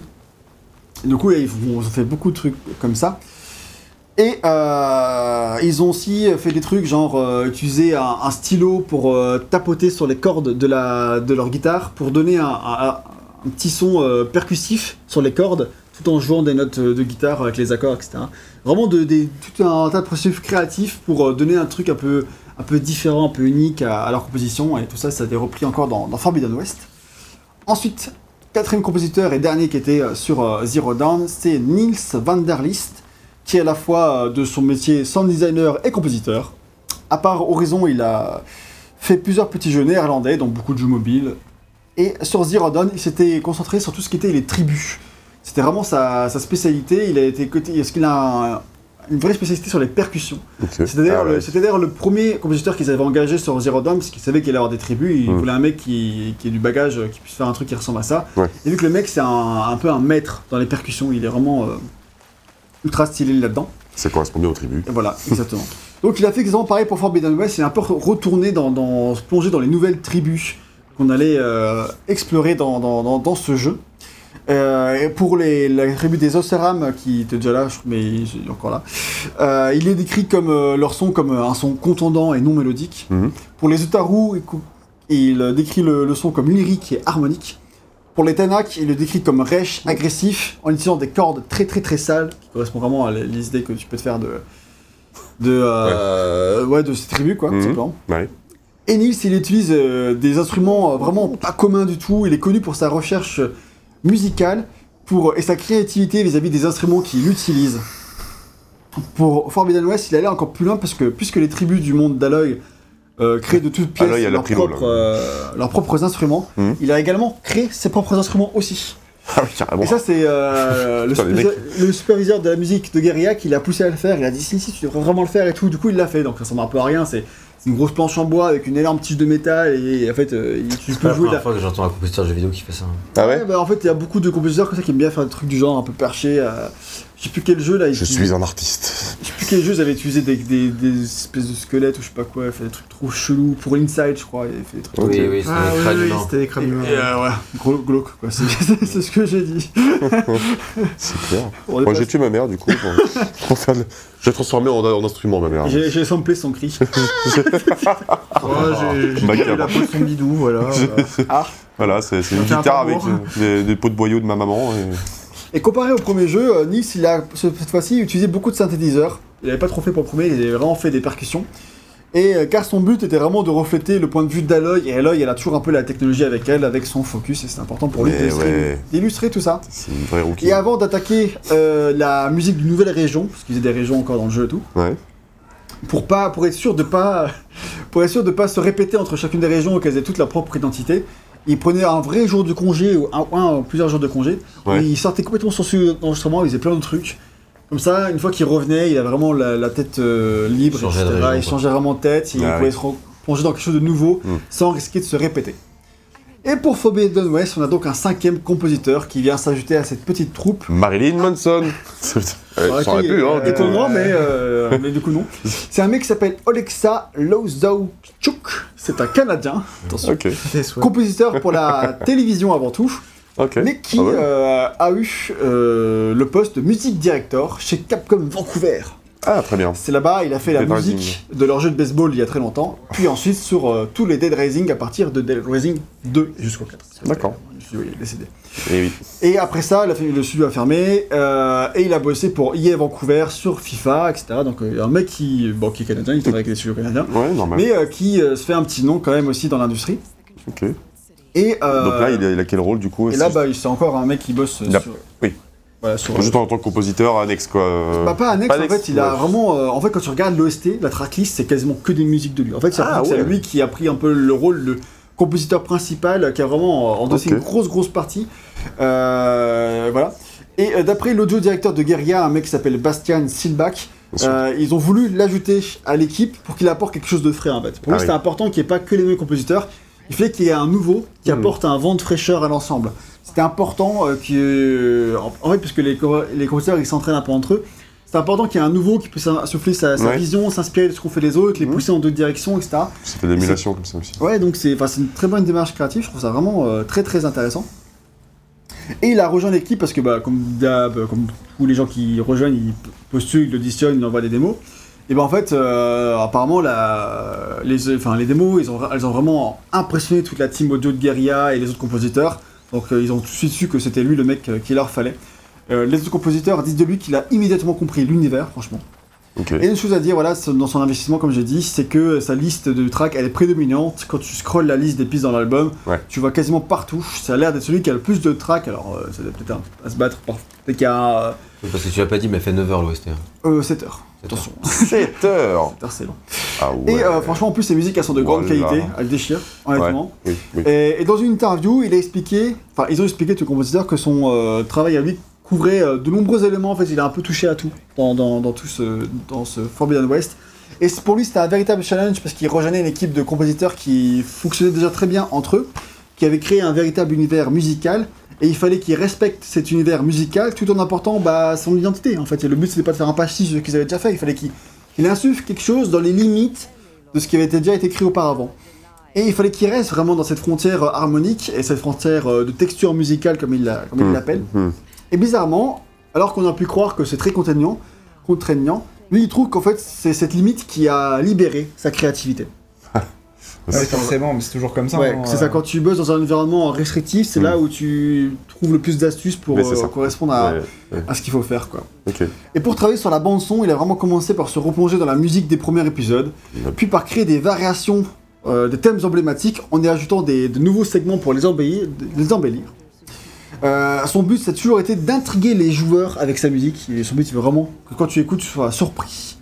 Et pour cela, il a ajouté une quantité, euh, il a utilisé une quantité impressionnante d'instruments, euh, vraiment Ah surprenants, quoi. En, a- en allant d'instruments naturels à des, in- des instruments synthétiques et en utilisant lui aussi beaucoup de percussions. Il a utilisé des voix humaines pour créer des sons non humains. Et il a utilisé des, des instruments acoustiques pour créer des voix humaines. Enfin, vraiment, il s'est éclaté, le mec. Ouais, carrément. Euh, il a joué de la harpe différemment, par exemple en tapant sur les cordes avec des maillets de- d'anciennes tribus. Je suis un artiste. Bah, il y a- il y, a de ça. Et euh, ou, en, ou en jouant de la harpe, on le sent des, des archets de violon, tu vois. Donc. Vraiment des trucs euh, qui sortent de l'ordinaire. Et parmi les instruments originaux qu'il a utilisés, il avait pris par exemple un trembita. C'est un corps alpin ukrainien qui fait entre 2 mètres et 2 mètres et demi. Vraiment un truc qui, qui envoie du, du lourd. quoi. Il a dû se le faire livrer en télétravail. euh, Au Canada, pff, oh, le bordel quoi. J'espère qu'il allait chercher lui-même. J'espère qu'il allait chercher avant le confinement parce que sinon- Ouais. Et il a aussi utilisé une, une vieille à roue. C'est un instrument à cordes frottées par une roue en bois qui joue avec une manivelle. Une vieille à roue. Oui, comme mais ça. c'était, euh, c'est le, c'est le son très caractéristique, enfin je crois, hein, c'est le son très caractéristique de ce que t'entends au début de MGS4 par exemple dans la cinématique Ah ouais, je crois que c'est ça. ouais. Et euh, c'est très très bizarre, il y a quelqu'un qui avait dormi euh, ici euh, juste avant de... Enfin, un ami de ma mère qui avait dormi ici euh, juste avant un, un vol, etc. Il avait ramené ça. Je Et du coup, c'était très très Ah. marrant de voir ça Putain. en action et tout. Ah ouais, euh, ok. Une vieille à roue, alors là, je- Alors surtout, il, il y avait joué, euh, genre, j'imagine il une avait vieille joué avec des avec roues. à 23h minuit, un truc comme ça. Donc évidemment, ça fait un quartier, boucan monstre. déteste. Mais, Ah euh, mais non, c'était très très marrant. C'est voir. gros du coup C'est non, c'est un- c'est c'est une, c'est une boîte quoi. Ça, ça fait ça fait ça fait 5 6 ans que j'ai vu ça, tu vois mais, euh, D'accord, d'accord. mais Il ouais, a ouais. aussi utilisé euh, la, la viole d'amour. le nom fait flipper, mais c'est juste un violon chelou. Il a utilisé le, le violon Hardanger. Bon, je C'est sais, je un- viole, mais je t'aime. bon, voilà. C'est la viole d'amour, c'est pas le viol d'amour. Ah, ouais, ok, t'as raison, t'as raison. Donc le violon Hardanger, qui est un violon norvégien. Et a aussi utilisé le cymbalum, c'est un instrument à cordes frappées ukrainien aussi. Qui aurait une origine cigane qui fait qu'on sait pas trop d'où ça vient. Euh, il a utilisé le, la guitarlélé, qui est un instrument entre la guitare et le ukulélé, saviez-vous Je suis Et beaucoup de percussions euh, différentes. Et franchement, c'est là que tu te rends compte qu'on ne connaît pas un dixième des instruments qui existent C'est dans le vrai monde. que le hein. viol d'amour et le guitalélé. euh, C'est viol d'amour, c'est quand même chaud. hein, La viole d'abord. La viol d'amour, bien sûr. Quoi d'autre voilà. Et bref, tous ces compositeurs, ils ont vraiment bossé à la fois chacun de leur côté, mais ils ont aussi collaboré entre eux. Et ça, c'est hyper important parce que, euh, en fait, quand tu dans beaucoup de jeux, ça arrive souvent que dans des projets comme ça, les mecs ils font leur truc de leur côté et ils se parlent pas en fait. Ah oui. Et là, en fait, c'est pas du tout ça en fait. Donc, Ils- ils- Même ils doivent se sentir un peu en concurrence parfois, je pense. et du coup, apparemment pas trop. En tout cas, de ce qu'ils décrivent. euh, Alors, si c'est le cas, Là, ils dans pas dit. quoi. dans le- Oui, oui, oui. Mais euh, en tout cas, ils sont en mode. euh, ils ont beaucoup collaboré, c'est-à-dire qu'ils écoutaient les créations des uns et des autres, ce qui a mené à pas mal de trucs très intéressants. Euh, Olexa, il raconte que euh, The Flight euh, a remixé des- un des, Oui. des enregistrements des, des vocaux d'une chorale qu'il a fait dans le jeu et qu'ils l'ont intégré dans un autre environnement du jeu qui avait rien à voir, ce qui crée un truc complètement différent et qui marche à fond. Et euh, pareil, il y a un morceau du jeu où euh, il y a un morceau qui a été utilisé dans un trailer où on entend euh, des, des compositions des, des cinq à la fois, quoi. Genre vraiment, euh, un bout de chaque a été utilisé pour créer un seul Ouais. morceau, tu vois, Mm. vraiment des trucs euh, très très stylés. Et, euh, et, voilà, en fait, euh, ils ont surtout aussi beaucoup appris des méthodes des uns et des autres. Par exemple, bah, c'est Yoris euh, Deman qui explique que, voyant comment The Flight expérimentait avec dans la manière de composer, il s'est mis à faire des trucs un peu perchés du genre aussi pour vraiment composer de manière différente en jouant du piano, en bloquant un truc, en bloquant certaines cordes, vraiment pour stimuler son aspect créatif et tout ça. Ou de la même manière, l'utilisation des énormes percussions de Niels van der List a inspiré les autres car c'est devenu euh, quelque chose d'emblématique dans le son d'horizon. Vraiment, les percussions sont devenues vraiment hyper importantes et tous les compositeurs les mettent en avant. Il n'y a pas plus que lui qui le, qui le fait. Et d'ailleurs, il y a des morceaux, voilà, comme j'ai dit, il y a des morceaux euh, où tu entends un bout de chaque compositeur, et ça c'est vraiment quand même assez cool. Et vu qu'ils vivent tous loin les uns des autres, ils sont pas beaucoup réunis, mais ils sont quand même réunis plusieurs fois, alors je sais pas où, peut-être à Amsterdam. Euh, et d'ailleurs, bah, les interviews qui ont été montrées par euh, Sony euh, ont été faites dans leur deuxième réunion, ils se, réunissaient, ils se réunissaient tous ensemble, et apparemment c'était au milieu du projet, donc j'imagine, ils n'avaient pas de masque, donc j'imagine que c'était avant 2020. donc c'est, voilà, c'était c'est marrant. Vous êtes là, on est actuellement au milieu du projet, tu vois, c'est Ouais. comme ça. Mm, Oui, oui. Donc voilà, et pour. Olexa, qui est le petit nouveau du groupe, il dit avoir été impressionné par le respect mutuel que chaque compositeur portait au travail des cool.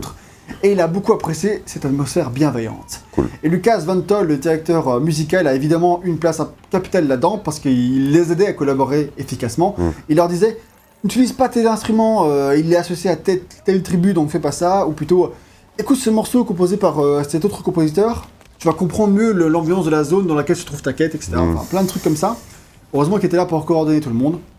Et pour tous les compositeurs qui avaient bossé sur le premier, c'était un sacré défi de ne pas se répéter tout en respectant l'ADN, mais ils y sont euh, vraiment euh, réussi, Mm. vraiment réussi à le faire. Évidemment, cette musique elle est interactive dans le sens où pour chaque arc on- ou chaque émotion qui est mise en avant par la musique et par chaque compositeur, il y a plusieurs états l'état calme, l'état. euh, Enfin, l'état calme quand elle explore, l'état engagé quand elle fait une petite activité, l'état vigoureux quand elle est en combat. Et le jeu est conçu pour passer naturellement d'un état à l'autre sans que ça se transforme en marque et sans changer d'émotion. Dans la même veine, ils ont aussi créé un nouvel outil en interne pour euh, gérer les transitions. euh, pour que par exemple, quand il fait nuit, hop, on retire euh, la majorité des instruments et on laisse juste une fine couche Mhm. musicale en fond. Tout ça sans que les, compositeurs aient à bosser dessus. C'est vraiment l'équipe audio de Guerilla qui, modifie les, les- les compositions pour euh, correspondre au mood qu'il y a dans le jeu. Vraiment euh, Cool. un vrai gros travail. Euh, bah, voilà, un vrai gros travail. Voilà. c'est bon. Et au sujet des voix utilisées, on retrouve la voix de Julie Elven sur de nombreuses tracks. C'était elle qui avait fait la voix du thème principal du 1 et qui est de retour pour plein de nouveaux morceaux euh, du coup pour le pour Forbidden West. Sa voix elle est incroyable et tous les morceaux où elle chante ont vraiment un petit truc en plus qui, euh, qui déchire. Avant ça, elle avait fait pas mal de, de jeux vidéo comme World of Warcraft, League of Legends, RuneScape, des trucs comme ça. Et on peut aussi entendre dans le jeu Melissa R. Kaplan, une autre voca- vocaliste qui a 20 ans d'expérience et qui a bossé chose. tu vois, on y arrive. qui, a, qui a 20 ans d'expérience euh, dans le JV et qui a notamment bossé sur des OST de Jesper Kid et particulièrement Assassin's Creed 2. C'est pour ça. C'est elle qu'on entend dans Ezio Family, rien que ça, s'il vous plaît. Et elle a déjà bossé. euh, Le gars, il avec- fait non, mais je connais pas, alors qu'en fait. C'est le thème thème- c'est le de. thème principal de. de Assassin's Creed d'Assassin's 2, Creed, là, wesh, de- euh, Mais genre, je connais le thème musical Bah oui, bah, Creed 2 je- par cœur. Non, mais de la euh, saga ouais. en général après, tu vois. c'est- D'accord, ok. C'est le thème musical de D'accord, ok. Bah, je vois pas. On se fera écouter, oui, ce sera avec assez évident. Ok, d'accord, ça marche. Et elle avait déjà bossé en fait avec Alexa sur Dead Rising 4, donc c'est pour ça qu'en fait elle n'apparaît que dans les tracks à lui, donc c'est vraiment lui qui l'a amené. Donc ça c'est un nombreux, nombreux trucs que ce nouveau compositeur il peut amener, c'est genre des, collaboratrices avec qui il a, il a pu travailler par le passé. Et il y a des tracks où Julie Elven et Melissa Kaplan elles chantent ensemble, donc ça c'est ouf. Alors je pense pas qu'elles ont vraiment chanté ensemble, on les a juste mis ensemble dans une même track, mais euh, ça, rend, ça rend particulièrement bien. Alexa il a également fait appel à Musica Intima, c'est un chœur, euh, un ensemble musical qui a été utilisé pour faire le ch- les chants des otaru Ok. euh, dans les cérémonies religieuses, etc. Et euh, franchement, c'est tout simplement fabuleux. Il y a- C'est dans une seule track, mais elle dure genre 6 minutes. et C'est utilisé à beaucoup de reprises in-game et ça déchire, franchement. Euh, c'est toute la partie de Magic System. T'imagines, Voilà. Ils ont fait l'hymne. truc.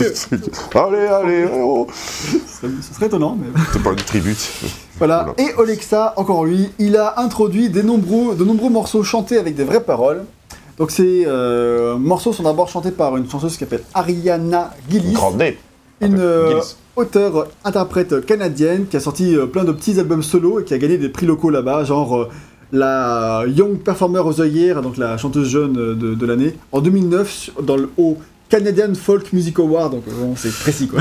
Ah ouais. Mais quand même, c'est des awards, hein. qui a ce, tu l'as cet award, moi pas. hein. Canadian Euh, Music Awards. Canadian Folk Music Folk. Award. Putain, c'est vraiment précis quand même. Est-ce que j'ai envie de participer à ça Je sais pas. Et elle chante sur la chanson qui s'appelle In the Flood, qui est vraiment une euh, super euh, chanson. Ouais. Et ensuite, euh, elle est elle est- cette chanson est reprise dans deux autres chansons qui sont The Crossing, qui est une reprise de ce thème-là, euh, sans parole, avec juste la voix d'Ariana qui fait les chœurs. Et dans Gemini, qui reprend les paroles et les airs de In the Flood dans une track qui est vachement plus épique et plus inquiétant, qui Mhm. apparaît plus proche de la fin du jeu. Quoi. Et enfin, la dernière chanteuse, c'est Lovisa Bergdahl, qui est une sound designeuse de Guerrilla Games.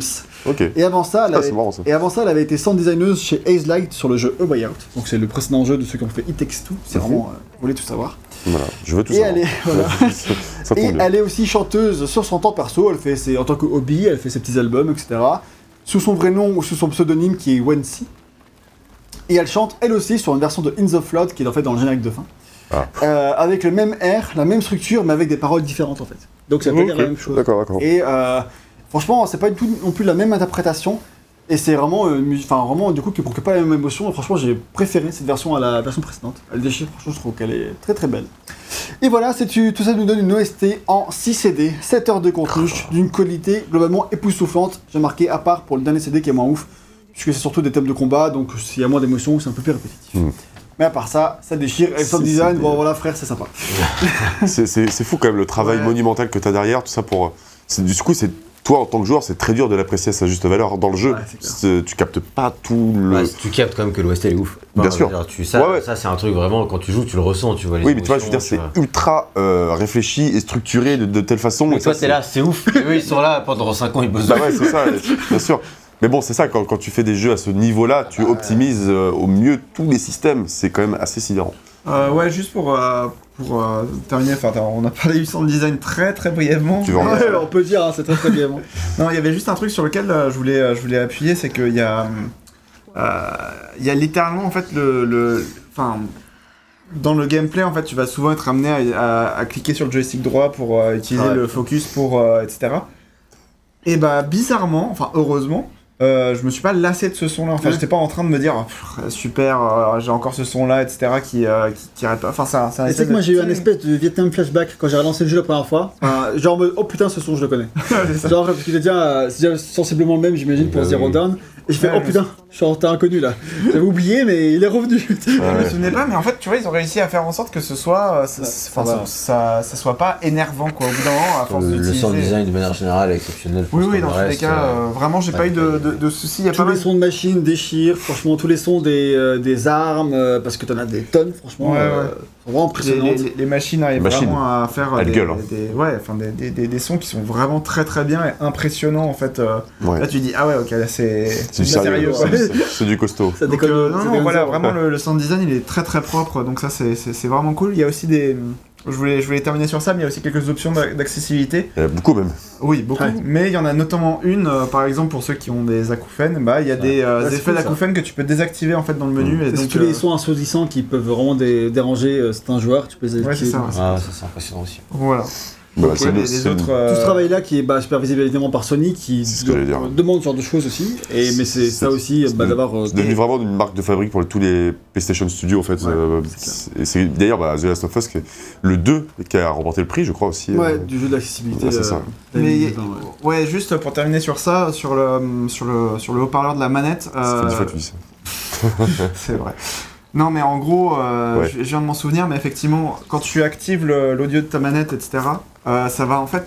euh, le, les, les- certains euh, effets, euh, enfin, euh, s- enfin, Oui, les- certains effets, oui. certains effets audio, en fait, euh, bah, typiquement le, le focus, etc. En fait, ça va pas faire un, ça va pas uniquement se, enfin, jouer dans, dans les enceintes de ta télé, Mm. mais ça va aussi jouer dans les enceintes de, de ta manette, mais euh, de façon à ce que ça se réponde en fait.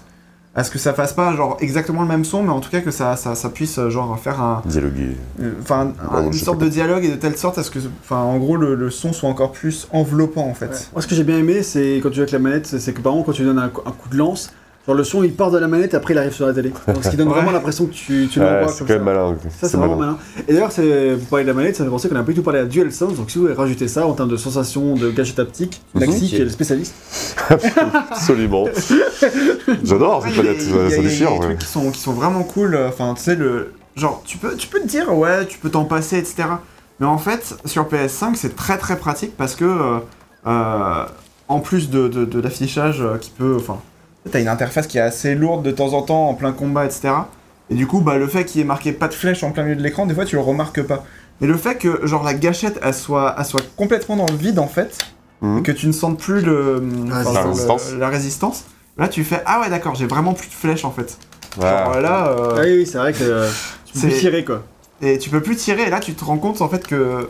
Ouais, enfin c'est c'est c'est C'est c'est léger, mais. Et voilà, euh, c'est des trucs, genre, tu fais pas gaffe parce que c'est tellement genre euh, fluide et bien fait, Ouais. etc. Mais en fait, euh, quand, ça disparaît, bah en fait, euh, t'es en mode Ah oui, merde. c'est clair. Non, ça, encore une fois, on s'habitue très très vite à ce, que ce qui est confortable. Quoi. Et cette Ouais, manette-là, euh, du coup, au fur et à mesure de, je pense, de l'avancée de la PS5, on soulignera même plus qu'il y a des gâchettes adaptatives ou des trucs comme ça. Oui, bien sûr. Ça va devenir une norme, mais une norme qui a, qui a vraiment permis de rafraîchir l'expérience euh, manette en main. Je trouve ça, je trouve Oui, ça c'est super ça. important.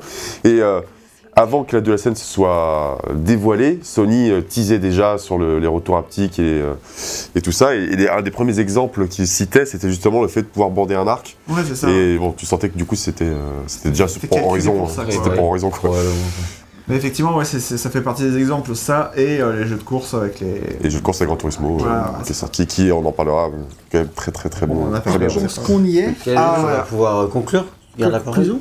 Ah, tu veux que j'y aille Bah, vas-y. Ok, bah très bien. Alors, attention. C'est celui qui a le mais moins bon avis, je pense. Donc, euh, Euh, oui, effectivement. Alors moi, je me suis fait chier blasé. pendant ce jeu. Non, je- Après, on a déjà bien donné notre avis dans le test. alors non, du on a coup, déjà, euh, déjà bien distillé nos, nos- nos- nos différents avis pendant le test, mais en gros, moi, le, le truc, c'est que j'ai l'impression en fait de, de me retrouver avec une, avec un jeu qui sublime, enfin, qui améliore les, les petits points, euh, enfin, Bah un non. peu embêtants euh, qu'il y avait, genre le, le fait que l'escalade soit un peu plus libre, même si elle est très balisée, mais qu'elle soit un peu plus libre, le fait qu'il y ait, euh, euh, qu'il y ait un, un planeur, etc. Enfin, il y a des petits trucs comme ça.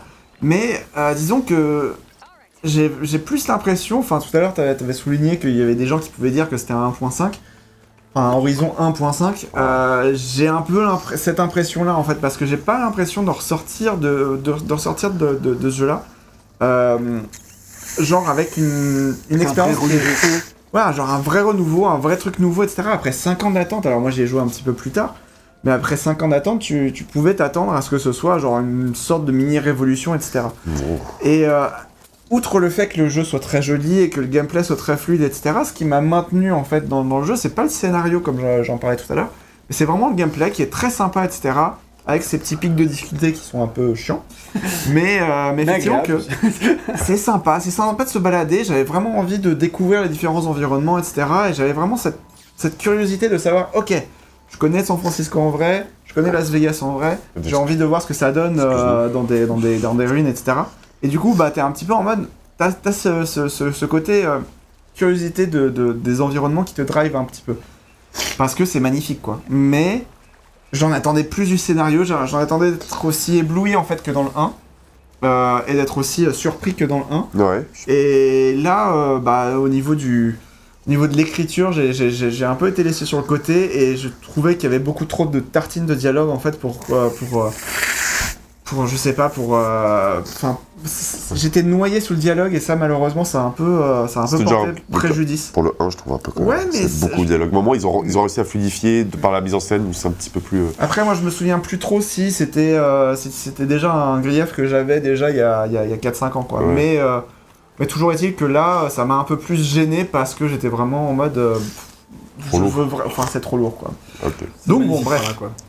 Oui, non, ça, Oui, c'est- bah, écoute, hein, oui, c'est- ça c'est va, bon, c'est pas, c'est pas Ratchet et Clank. C'est Donc voilà, donc, euh, donc ouais, au final, bah, moi de mon côté, et pareil, la musique, je l'ai pas vraiment remarqué, mais je pense que c'est parce qu'elle est bien faite elle aussi, et que du coup, bah, c'est- elles se font tellement bien dans le, dans le décor, dans les trucs, Franchement, je te recommande d'écouter quand tu bosses et tout ça. Exact, ouais, je pense que je ferai, je, je- je ferai ça effectivement, mais, Ah, c'est- mais, mais c'est voilà. Donc euh, pour moi, de mon côté, effectivement, ça sera plus un genre un, un- un 15 sur 20. Euh, pour, euh, bah, pour toutes les raisons que, que j'ai citées. Alors, j'ai passé un très bon moment, mais disons que, comme j'ai expliqué tout à l'heure, euh, une fois que GT7 est sorti et que, et que euh, je voulais juste euh, tester euh, GT7 juste pour voir, bah, j'ai pas lâché GT7 et c'était un petit peu difficile de me remettre dans Horizon parce que je trouvais que c'était un petit peu une corvée.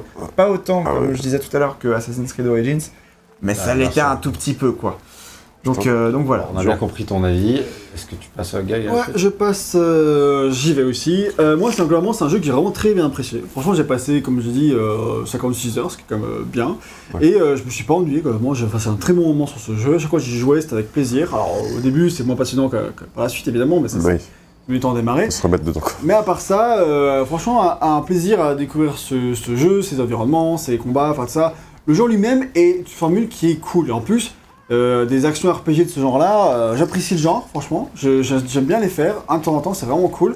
Après, j'en ai quand même fait pas mal ces cinq dernières années, que ce soit des vrais actions RPG ou des euh, assimilés du genre Tsushima ou Days Gone, trucs Ouais. qui ressemblent. Donc en fait, j'en ai quand même bouffé pas mal. Ouais. Donc en fait, finalement, au-delà du fait qu'en plus ce soit quand même très proche de Horizon 1, c'est aussi très proche d'un genre que j'ai quand même bien dosé. Ce qui fait que c'est pas un bouleversement du tout, mais c'est une très bonne version de tout ça. Genre, c'est-à-dire que les quêtes secondaires sont à peu près tous intéressantes, euh, c'est un moment très cool de tout explorer. Euh, vraiment, tout est design. Moi, j'ai bien j'ai beaucoup apprécié ce côté où il n'y a pas forcément beaucoup de choses dans le monde ouvert à, à faire. Enfin, il y a beaucoup de choses différentes, mais chaque truc, il y en a très peu, et du coup, tout est bien designé à chaque fois. Genre, les longs coups, c'est différent tout le temps. Ça, c'est un truc que j'ai beaucoup apprécié, que ça reste sobre, qu'on n'en fasse pas trop, comme Valhalla, qui en faisait trois fois trop, euh, 100 fois trop. Là, on est vraiment dans le, bon dosage, et si tu fais un petit peu de tout, franchement, tu vas pas trop tomber sur de, répétitivité. Ça, c'est vraiment. euh, ce dosage-là, j'ai trouvé exemplaire et j'ai beaucoup aimé.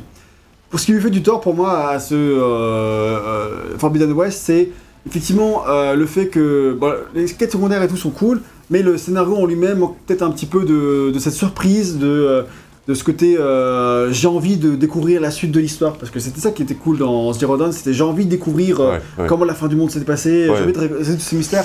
Là, tu l'as pas vraiment dans, dans, dans ce jeu-là, donc du coup, tu fais ton jeu tranquillement, c'est cool, mais t'es jamais vraiment trop hypé vraiment par l'histoire. Il y a des tunnels narratifs où t'es hypé, et c'est un tunnel narratif, c'est-à-dire qu'à la fin, bah, euh, ce point-là, l'histoire est terminée. Quoi. Genre, t'as joué une ou deux heures, et Mm. après, t'es à fond dedans, et après, t'es passé à autre chose. Donc, ça fait que occasionnellement, le jeu est très très intense, et il est- narrativement, il est très très bien, et après, on repasse sur un rythme plus, pas plan-plan, mais plus posé, quoi. Ouais, traditionnel. Et du coup, euh, du coup euh, ça fait que t'es pas toujours très très à fond, mais franchement, c'est un jeu, moi, jeu monde ouvert qui fonctionne euh, bien, mais je regrette, comme j'ai dit, ouais, peut-être euh, qu'il soit. J'aurais aimé qu'il soit plus surprenant dans, dans ses biomes, qu'il qu'il euh, qu'il ait une direction artistique qui soit plus variée par rapport au, au premier. J'aurais globalement aimé qu'il s'écarte, ouais, effectivement, un petit peu plus du premier, même s'il a meilleur à peu près toute la formule. Je pense que c'est globalement un meilleur jeu que le premier, peut-être avec un moins bon scénario. À... Ça joue pas, pas grand chose, mais voilà, quand même. Ouais. Euh, mais ça fait que du coup, bah, il est moins surpris que Horizon 1 il y a 5 ans, parce que j'ai plus d'habitude de ce genre-là. Et, euh, et voilà. Mais j'ai passé un bon moment, donc pour moi, j'hésitais entre 15 et 16, et je serais quand même plutôt sur un 15. Et vraiment, les jeux à qui je mets 16, c'est les jeux qui je me dis c'est vraiment très très bien. Euh, pour moi, Forbidden West, il est vraiment bien dans ce qu'il fait, mais il reste quand même dans des carcans qui sont quand même. Et- qui commencent un peu à être éculés, mais s'il les, font, il les fait bien. Et euh, du coup, euh, si t'as déjà fait un peu des Valhalla, des machins, euh, pff, t'as peut-être la flemme de faire Ouais. ce jeu-là. Et, euh, et, et voilà, quoi, tu vois. Euh, donc, c'est pas forcément un jeu que. et que c'est pas, pour moi, c'est pas un immanquable. C'est un bon jeu. C'est pas. euh, voilà, quoi. Ok. Il aurait pu. Max ça sera pas mon jeu de l'année, par Ouais, exemple.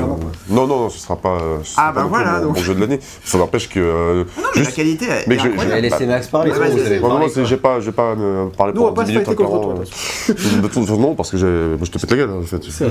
Mais je t'ai fait un gros câlin après. Parce que, Oui, bah après, quand je suis dans le coma, tu. Eh, je je gros suis câlin. désolé. Tu peux pas tout avoir non plus. Euh, bon bah voilà, non mais euh, Horizon, en fait je l'ai, je l'ai bouloté quoi. Ah, Et je l'ai bouloté avec euh, un énorme plaisir. Effectivement, j'ai, surtout pris une claque technique. Et ce que je retiendrai, c'est vraiment l'ode au voyage. euh, où j'ai vraiment voyagé et je trouve que c'est tout ce que je demande d'un jeu Horizon avec des panoramas qui claquent et des vraies trouvailles artistiques et, euh, ouais c'est vraiment la grosse bouffée d'air frais dont j'avais besoin parce que j'essaye de, de pas trop faire d'action RPG justement euh, parce que c'est trop chronophage pour moi et non, c'est arrivé à point nommé. J'ai- beaucoup aimé aussi dans, dans l'histoire tout le délire des, des Zéniths. Et euh, je, je trouve que c'était un parti pris science-fiction qui m'a. On les a appelés les types chelous. les types chelous, très bien. Moi, ça, ça m'a vraiment euh, hypé. J'ai beaucoup aimé cette, euh, tout le délire autour de ça. Même si à la fin, ça a quand même tendance à partir un petit peu trop en live. Je trouve que c'est un peu tiré par les cheveux quand même. Euh, mais, mais peu importe. Euh, j'ai passé un très bon moment. Voilà, allez, allez, c'est- à bientôt. Merde, attends. T'as oublié C'était de- là, du coup? Et du coup, moi, je mettrais, je mettrais 16-17, quoi. Franchement. euh, Ouais, 16 ou 17 Le chi pour un, un point de plus, quoi. Bah, il a raison. Je suis Non, moi, je mettrais, je mettrais 17 je parce suis que. 100% d'accord avec lui. Tu dis ouais. 17. Ah bah allez-y. euh, Bah ouais, bah, mais attends, mais c'est, je, je trouve que c'est quand même. c'est la grande réalisation, mec. Franchement, c'est la grande réalisation. Et peut-être que. euh, que, que oui, ça sera certainement pas mon jeu de l'année, je pense, tu vois. Je pense qu'il n'y a pas marqué plus que ça, tu vois, c'est ça aussi. Bah, je, je me souviens de, de. Non, si, si, je me souviens jeu, oui. Non, non, non, Je pense que Gagéjou vous a assez entendu. Oui, oui, Vous un peu temps de je me, parole. je me souviendrai. Je me- non, je m'en sou- je- je m'en souviendrai, clairement. Moi, je suis d'accord. euh, Enfin, je suis totalement d'accord. C'est pas l'avis que je mets en opposition, c'est plus le fait quand tu, quand vous dites, vous êtes mesuré sur certains trucs qui font que. Ah, alors c'est vrai, clairement, j'ai pas fait les deux derniers Assassin's Creed, mais je pense pas que les deux derniers Assassin's Creed ils aient cette, ré- cette euh, ni, enfin, sans même parler de Far Cry, hein. Cette, euh, Et autre. cette réalisation, comme il dit Max, cette ode au voyage, euh, tout ça, en fait, tous ces trucs-là, effectivement, clairement, je pense que quand t'en fais beaucoup comme toi, Gag, à mon avis, effectivement, je pense que c'est. C'est. Il révolutionne clairement pas le genre. Et euh, moi, c'est parce que je lui ai demandé, puisque la note dernière que j'avais fait, c'était Assassin's Creed Origins.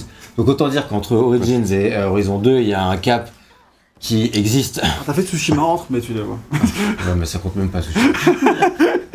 C'est Tsushima, je l'ai fait en ligne droite, j'ai torché en 20 heures. euh, Ah, voilà. T'as mis euh, 14, s'il te plaît, Tsushima. Ah, c'est cool, mais c'est c'est cool, j'ai fait comme un gros, t'es un linéaire, gros en fait. toi aussi. euh. Non mais ça, ça a rien à voir parce qu'en fait que Ghost of Tsushima je l'ai vraiment pas consommé de la même manière. Là c'est la première fois depuis des années que je mets 60 heures, même plus- même plus, j'aurais peut-être pu mettre 70-80 heures si on n'était pas le Tesla, dans un jeu pour le plaisir de les mettre en fait. Parce qu'en fait, Mm. Euh, pour moi, pour vous ça représente peut-être une semaine pour certains, mais ou pour trois jours pour Max. Mais, mais perso, ça représente deux mois et demi à ne jouer qu'à ça. Et euh, si j'avais pas dû tracer pour le next show, ça aurait fait trois mois, trois mois et demi. Parce qu'en fait, j'ai pas forcément énormément de temps de jouer. Et du coup, c'est trois mois et demi de ma vie où je ne joue qu'à Horizon. Et où en fait, où euh, bah en fait, euh, j'y joue pas forcément énormément, mais un peu par-ci, un peu par-là, et je kiffe. Je suis dans l'univers, je suis immergé.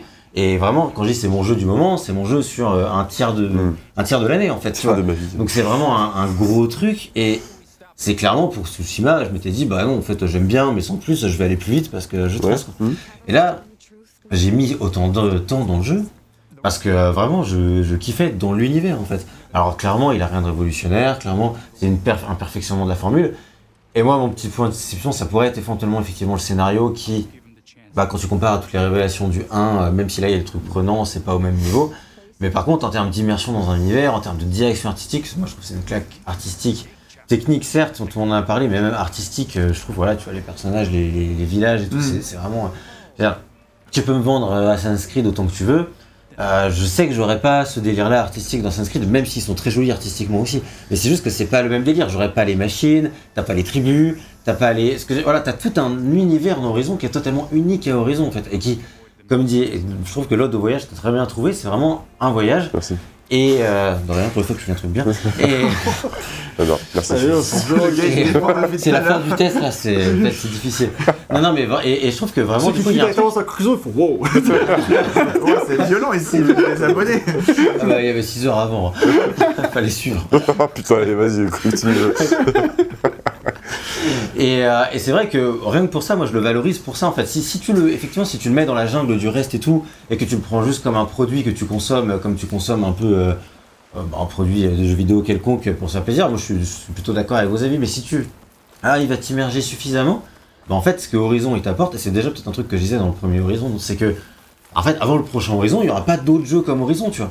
C'est alors qu'avant le prochain Far Cry, euh, clairement, t'inquiète, je veux dire. Tu, tu laisses Far Moi, je Cry. peux parler de Far Cry, pas pour dire que j'ai mis 13. On C'était. Far Cry parce que c'est le truc le, le plus, le plus évident, mais même Assassin's Creed, tu vois, t'as des. T'as quand même, a priori, quand même une certaine euh, ressemblance même, voilà, entre, les, euh, entre, les, entre les opus. Là, rien que l'univers, moi je trouve, justifie euh, une meilleure Mm. note, et effectivement, moi j'étais plus sur un, sur un, sur un C17, mais franchement, même vers, ouais, vers le Après, il 17. faut dire quand même, et c'est pas du tout, euh, du tout une critique, absolument pas, c'est-à-dire que euh, c'est un univers qui te parle particulièrement. Ah ouais, bah. Ça, c'est clairement, alors Ah que bah. euh, je pense que c'est pareil pour RL, moi, l'univers, il me plaît.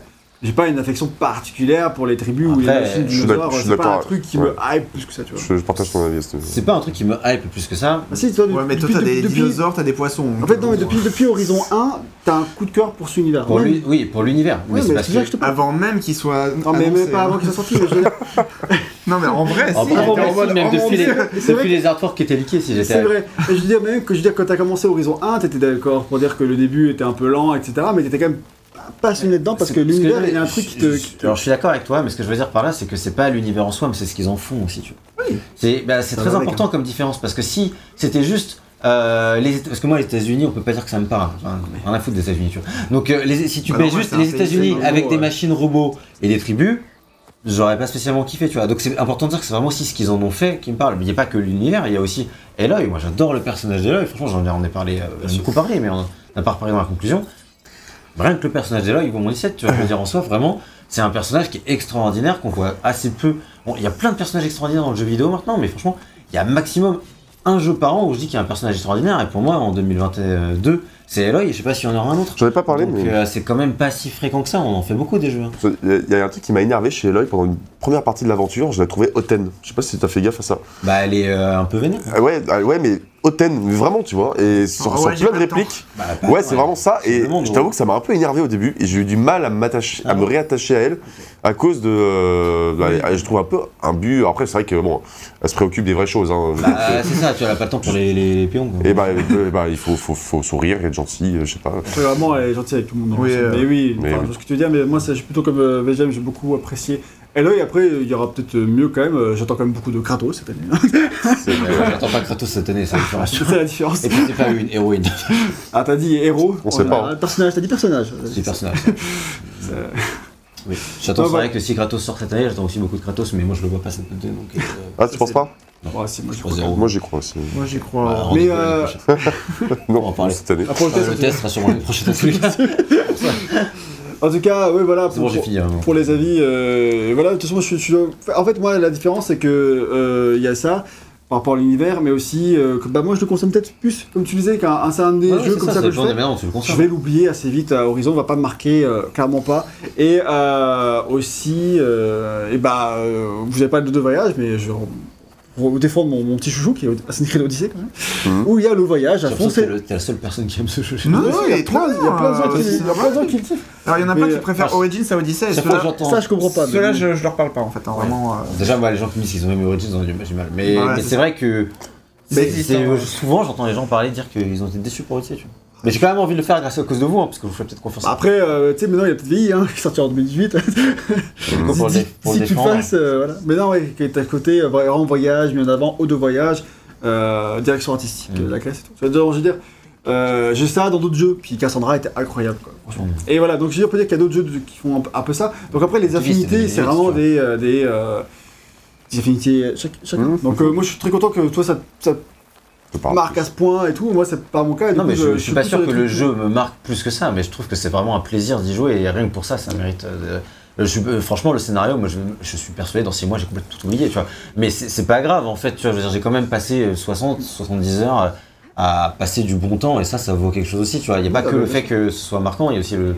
Que tu vis Moi, sur je, le moment moi, je peux mettre intéressant. 15 un Je jeu qui m'a bien amusé pendant euh, deux mois, mais c'était pas non plus le truc de ouf. Bah, mine de rien, t'as quand même été bien à fond, t'as quand même fait tous les trucs secondaires, etc. tu vois. Bon, je J'aime bien faire des jeux comme ça aussi. Enfin, ouais. Bref, on a globalement fini sur ce jeu-là.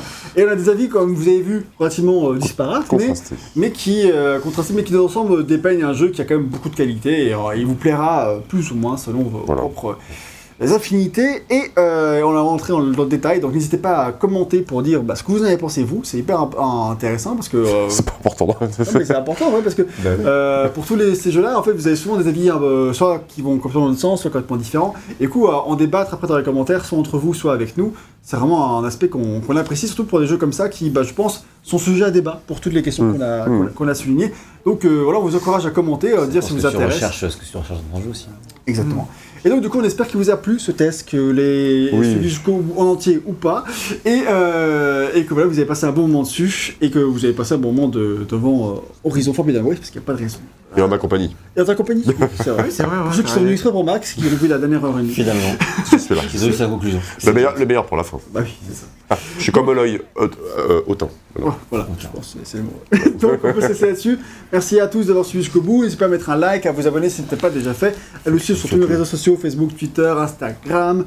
Euh, Il y a la communauté qui est sur Discord. Vous pouvez nous financer sur Tipeee, sur Utip. Et vous pouvez aussi acheter le jeu sur Amazon via les liens dans la description. Et puis surtout, n'oubliez pas que vous pouvez retrouver ce, euh, ce vidéo test et euh, pas mal d'autres euh, en version podcast sur vos applis de podcast préférés. Vous pouvez Ça- réécouter. Mais je pense que ça, alors, à mon avis, les 4 heures de test là se prêtent bien en format audio. Oui, euh, c'est je, ça, ouais. je ouais. pense. Alors c'est dommage qu'on ne Quatre les ou ait pas cinq prévenus au début du test, mais Ouais, euh, on bon, aurait pas grave. Les ça fait des vues sur YouTube. les gens, Likez la vidéo, abonnez-vous, c'est plus important. Puis on a notre euh, OnlyFans aussi, bien sûr. Oui, Euh, c'est ça. Mais plus sérieusement, on a aussi le Tipeee si vous voulez nous soutenir financièrement, n'oubliez pas. On remercie tous ceux qui le font. Un grand merci. En gros, j'embrasse. Ouais. bisous. Bisous. Bisous. Ciao. c'est vrai.